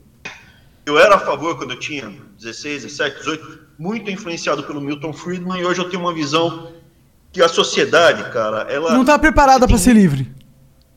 muito problema, ela está preparada para ser livre, mas tem que ser um processo de etapas. Tem que ser de etapas. Não dá para chegar e falar, acabou como é que discordo. hoje. Eu concordo Acabou discordo. como é que hoje. Você tem que reduzir, reduzir, reduzir, reduzir. Eu tenho a tendência para fazer esses movimentos. O presidente Bolsonaro está fazendo talvez uma coisa suave, talvez dê certo. Eu espero que dê certo. Então, assim, veja, no final, com o passar do tempo, eu estou me tornando muito mais é, Conservador. gradualista do que Ah, entendi. Não, esse negócio do gradualismo e do, do radicalismo é algo que sempre me interessou. Conforme eu passo o tempo Mas eu da estava na vida... ponta radical do ministério, por isso que, né, quando o governo faz o, o shift, né, para fazer essa, essa aproximação suave com a, com a estrutura e tentar mudar de dentro, por isso que não foi o Moro que me tirou, foi uma conjunção de coisas. Eu já tinha comprado briga com a militância de esquerda, eu já tinha comprado briga com os oligopólios, com os monopolistas, com. É, assim, por outro lado, um monte, ganhei um monte de cara, né? Porque assim, cheguei lá e o pessoal chegava para pedir autorização para abrir curso novo tal. Eu falava, tá tudo resolvido, tá tudo certo. Ele falou, mas não tem mais nada? Não. O senhor trouxe todo o documento, tá tudo em ordem, tá resolvido, boa sorte. Mas não tem mais. As pessoas ficavam meio sem entender, mas não vai ter. Não. Não tem o meu termo aí, não tem um como eu posso ganhar financeiramente aí no. Não, não, eu autorizava. Quando estava tudo certinho, você via gente decente que estava acostumada a ser achincalhada, né? Entendi. Bom. Deixa eu ver aqui. O Gengif mandou 600 bits. Salve galera. Weintraub, como um, como um dos ex-ministros do governo Bolsonaro, como funciona o processo de aprendizado com os erros e as críticas construtivas internamente? Os integrantes se sentem confortáveis em opinar, mesmo que isso vá de encontro à opinião do Bolsonaro, já que ele não parece ser muito aberto a críticas? E quais os erros que você enxerga nesses dois anos de governo? Cara, é aquilo que eu te falei, você responde o que você quiser. Mas é interessante essa Mas é pergunta. interessante. Com certeza. Não, eu falo. Assim, a minha experiência com o chefe, eu já tive vários chefes na minha vida. Vários chefes. Eu falaria que o presidente Bolsonaro está acima da média. Sério mesmo? Sério. Ele no trato pessoal, interpessoal, um cara educado. Nunca gritou comigo. Nunca foi sacana, me deixou esperando só por esperar. Eu já tive chefe que para me tirar do sério, me deixava esperando desnecessariamente. É, não tentou, eu, assim, as conversas que eu tive, mesmo quando a gente discordava, teve várias conversas, logo no começo até, ele se rendia à argumentação, isso é, apresenta argumentos, e também quando ele apresentava os dele, teve uma pessoa que falou, Abraão, eu não quero essa pessoa, porque essa pessoa vem daqui, daqui, daqui, daqui, daqui, daqui, daqui. Eu fui para casa, pensei, pô, não é justo, na minha opinião, mas ele é o presidente, ele é o chefe, ele vai se sentir incomodado com essa pessoa, a gente achou outra posição. Então, assim, foi muito tranquila o, o convívio com ele. De novo, essa imagem de truculência que passa nos lances da televisão, eu boto de novo, ele é um italianão, jeitão italiano, às vezes solta lá uma piada velha, tal, sei lá, mas é um cara tranquilo. Se fosse vizinho, você ia ser amigão do cara. Aí você fala assim, pô, mas ele é o presidente. Tudo bem, mas eu não seria amigão da mais da metade dos presidentes que passaram lá na frente, entendeu? Entendi. O Caio Coelho Mais mandou 600 bits aqui. Salve galera. Ministro, eu achava o futuro sensacional. Por que o projeto não foi pra frente? É, aliás, o diretor de Karate Kid original se chama Jerry Weintraub. É parente seu? Não é parente, não é parente, não. Só se for por Adão e Eva. É, E Não, o futuro? isso não foi pra frente, assim como a carteirinha digital não foi pra frente. Carteirinha digital, cara. Por que, que não foi pra frente? Essas paradas que são óbvias, que são tipo. Porque duh. tinha o Rodrigo Maia no meio do caminho. O Rodrigo Maia no meio do caminho. Quem é o Rodrigo Maia? O Rodrigo Maia ele é eleito com uma parte grande da esquerda. A esquerda, PCdoB, um monte de cara é da Uni. A Uni ia perder. Entendeu? Perde a mamatinha, né? La mamatona. Então, carteirinha digital, cara, não dava nem para cobrar do aluno porque custava 4 centavos na média. Então daí não vale a pena. Por isso daí sim, não precisa pagar. Até para cobrar saiu mais caro do que cobrar. Então cobrar um real não faz sentido. Então aí você gastava um, um quer que quer monta e distribui para todo mundo digitalmente. Tá aqui, ó. A gente soltou uma MP. Aí a MP, ela, ela, enquanto ela está vigorando, ela vale. Saiu um monte de carteirinha, valeu, isso é, funcionou. No Brasil todo elas funcionaram e ficaram válidas por um ano, né? Porque é um ato jurídico perfeito. Então a pessoa que fez a carteirinha enquanto a MP estava de pé, vale aqui o- a carteirinha digital dela. Só que daí o, o- Rodrigo Maia não pôs para votar, de jeito nenhum, caducou, e daí perdeu a validade. Aí Agora que o, que o. Maia saiu de cena e o Arthur Li- Lira, né? Foi quem entrou em cena. Você tem esperança nisso? Assim, a minha preocupação, minha cabeça agora está aqui no Banco Mundial. E eu tenho pensado nisso, o que, que vai acontecer com o Brasil, perspectiva. Eu quando eu quando fecho um ciclo, eu fechei um ciclo, fechei um ciclo no MEC, eu desapego, senão você enlouquece. Pô, vai desmontar esse projeto aqui, vai desmontar aqui, vai vender o que você construiu. Tinha corretora no Votorantim. Pô, não sei o que lá, meu, saiu, fechou, acabou. Entendi. Eu mantenho os vínculos com as pessoas. Com as pessoas eu mantenho os vínculos. tento ajudar a equipe, colocar para cá, para lá, mas o, o CNPJ, assim, eu espero que dê, dê tudo certo. O futuro isso é a mesma coisa. O futuro isso, meu, era benefício para todo mundo. O descontingenciamento que eu não respondi era 3,5% que eu pedi para segurar, porque a gente entrou no governo, governo de ponta cabeça, com as patinhas para cima. Era o jabuti com as patinhas para cima, tava tudo zoado. Aí Paulo Guedes chegou e falou: precisa segurar, tá correto. Eu fui, eu fui ao Congresso e falei: você não vai falar mal do MEC, do, do, do, do Paulo Guedes? De jeito nenhum, ele tá certo. É o primeiro ministro da Educação que vem aqui e não pede dinheiro, lógico. Tá certo, não tem que arrancar mais dinheiro, porque senão você vai ter que pagar mais dinheiro no seu joguinho. Você não, vocês não ficam puto de pagar um monte de imposto no console, no jogo. Fico, É, putaço. puto com toda vez que eu tenho que dar um dinheiro pra alguém que não tá fazendo nada pra mim. Então, beleza. Aí eu cheguei lá, segura. Aí falou, pô, mas o orçamento, falou, bicho, a gente só tá segurando 3,5%, isso é, tem 100, a gente vai soltar 96,5% e esses 3,5% segura. A gente vai devolver tudo a partir de setembro, outubro. Aí chegou final de agosto, gente falou, a gente vai soltar em setembro, soltamos em setembro, soltamos em outubro, soltamos tudo. E aí o que, que aconteceu? Ao longo do ano a gente economizou em outras frentes.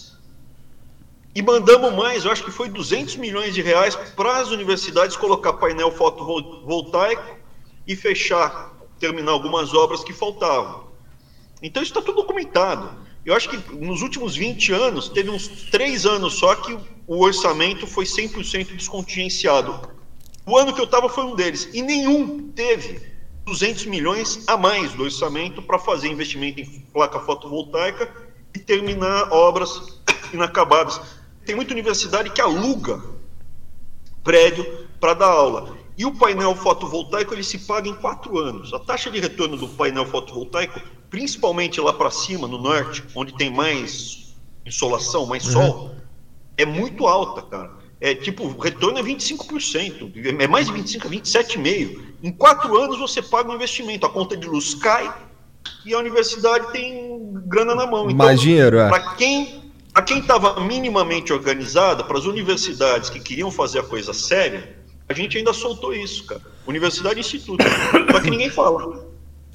Quais são as universidades sérias do Brasil e quais são as universidades que você não considera séria, dado sua experiência? Ah, cara, eu não quero mais comprar essa briga, cara. É uma briga Eu muito forte. salvar Né? as universidades. Tá bom, não, respeito. É uma briga que não vai levar a lugar nenhum, entendeu? Boa. Sabe o que acontece? Vou te falar, tem muita coisa boa, tem muita coisa bem feita, tem departamentos que fazem pesquisa de ponta, e tem muito lixo. Muito lixo. Lixo, lixo, lixo, lixo.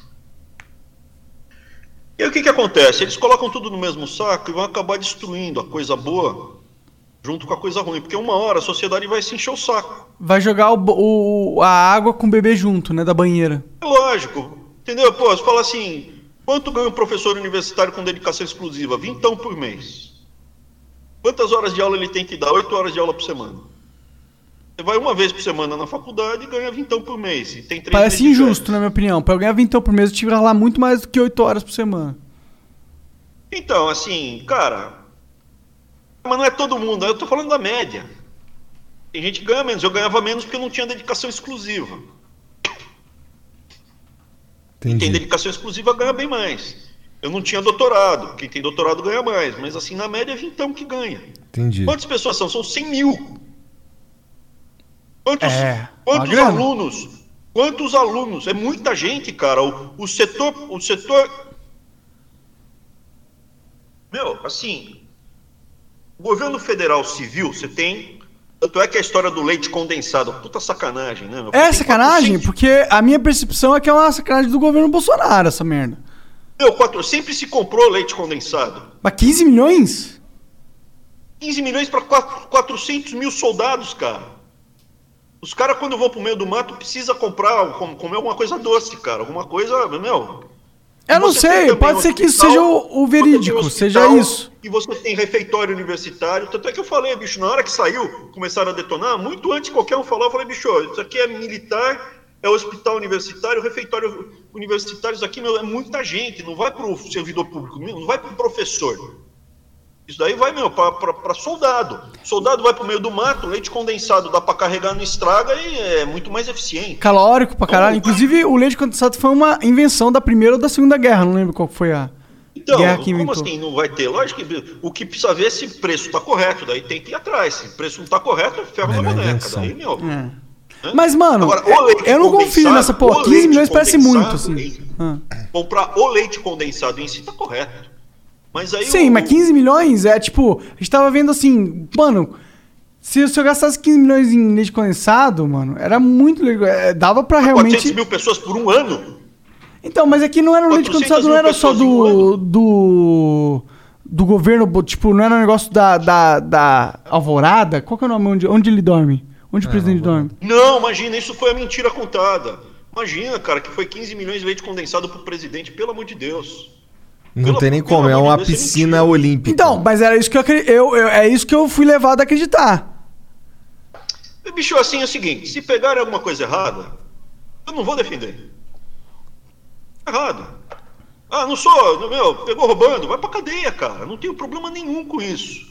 A falar que ele tá comendo 15 milhões de leite condensado, isso aí foi pra 400 mil soldados. Um montão de gente, meu. Isso é um absurdo que falaram. E tem muita mentira, que nem fala, não, o Abraão é burro.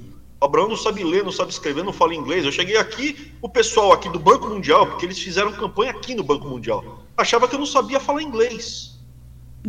Pô, a minha dissertação de mestrado está em inglês e está à disposição. Ela é pública, na Fundação Getúlio Vargas. Eu Faz uma pergunta muito pica de inglês aí, Igor. Não. Só um cara que sabe inglês. Desculpa. Ó, aí voltando, deixa eu comentar uma coisa. E daí o que que acontece? Qual o risco? Eles vão acabar, uma hora a sociedade vai encher o saco e vai falar assim: quer saber, meu? Acaba com essa porcaria. E aí os monopolistas, oligopolistas vão dar risada, porque daí vai falar, então vai fazer faculdade nas minhas faculdades. E os pobres vão receber bolsa do governo para estudar nas minhas faculdades e eu vou receber dinheiro do governo. E vai ter um monopólio. Esse que é o plano, cara. É. Por Faz isso que a gente tem que sentido. destruir. Bom, parece. Estado. Eu faz sentido. Fazer sentido faz, sem dúvida. É. E aí junta um bando de cara militante goiaba que acha que não, é, vamos lutar contra. Eles estão enfraquecendo as universidades federais.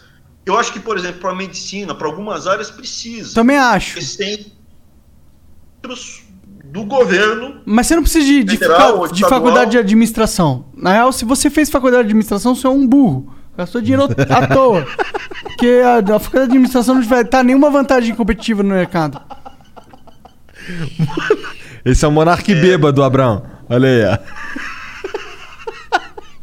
Vamos voltar aqui. O que, que acontece? Eu acho que as universidades federais têm coisa muito boa. Só que à medida que o tempo vai passando, vai aumentando a chance desse plano se fechar.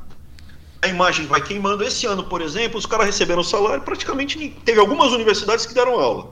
Normal. Mas outras ficaram fechadas. Quanto custa a Universidade Federal do Rio de Janeiro? Quanto custa por ano? Chuta.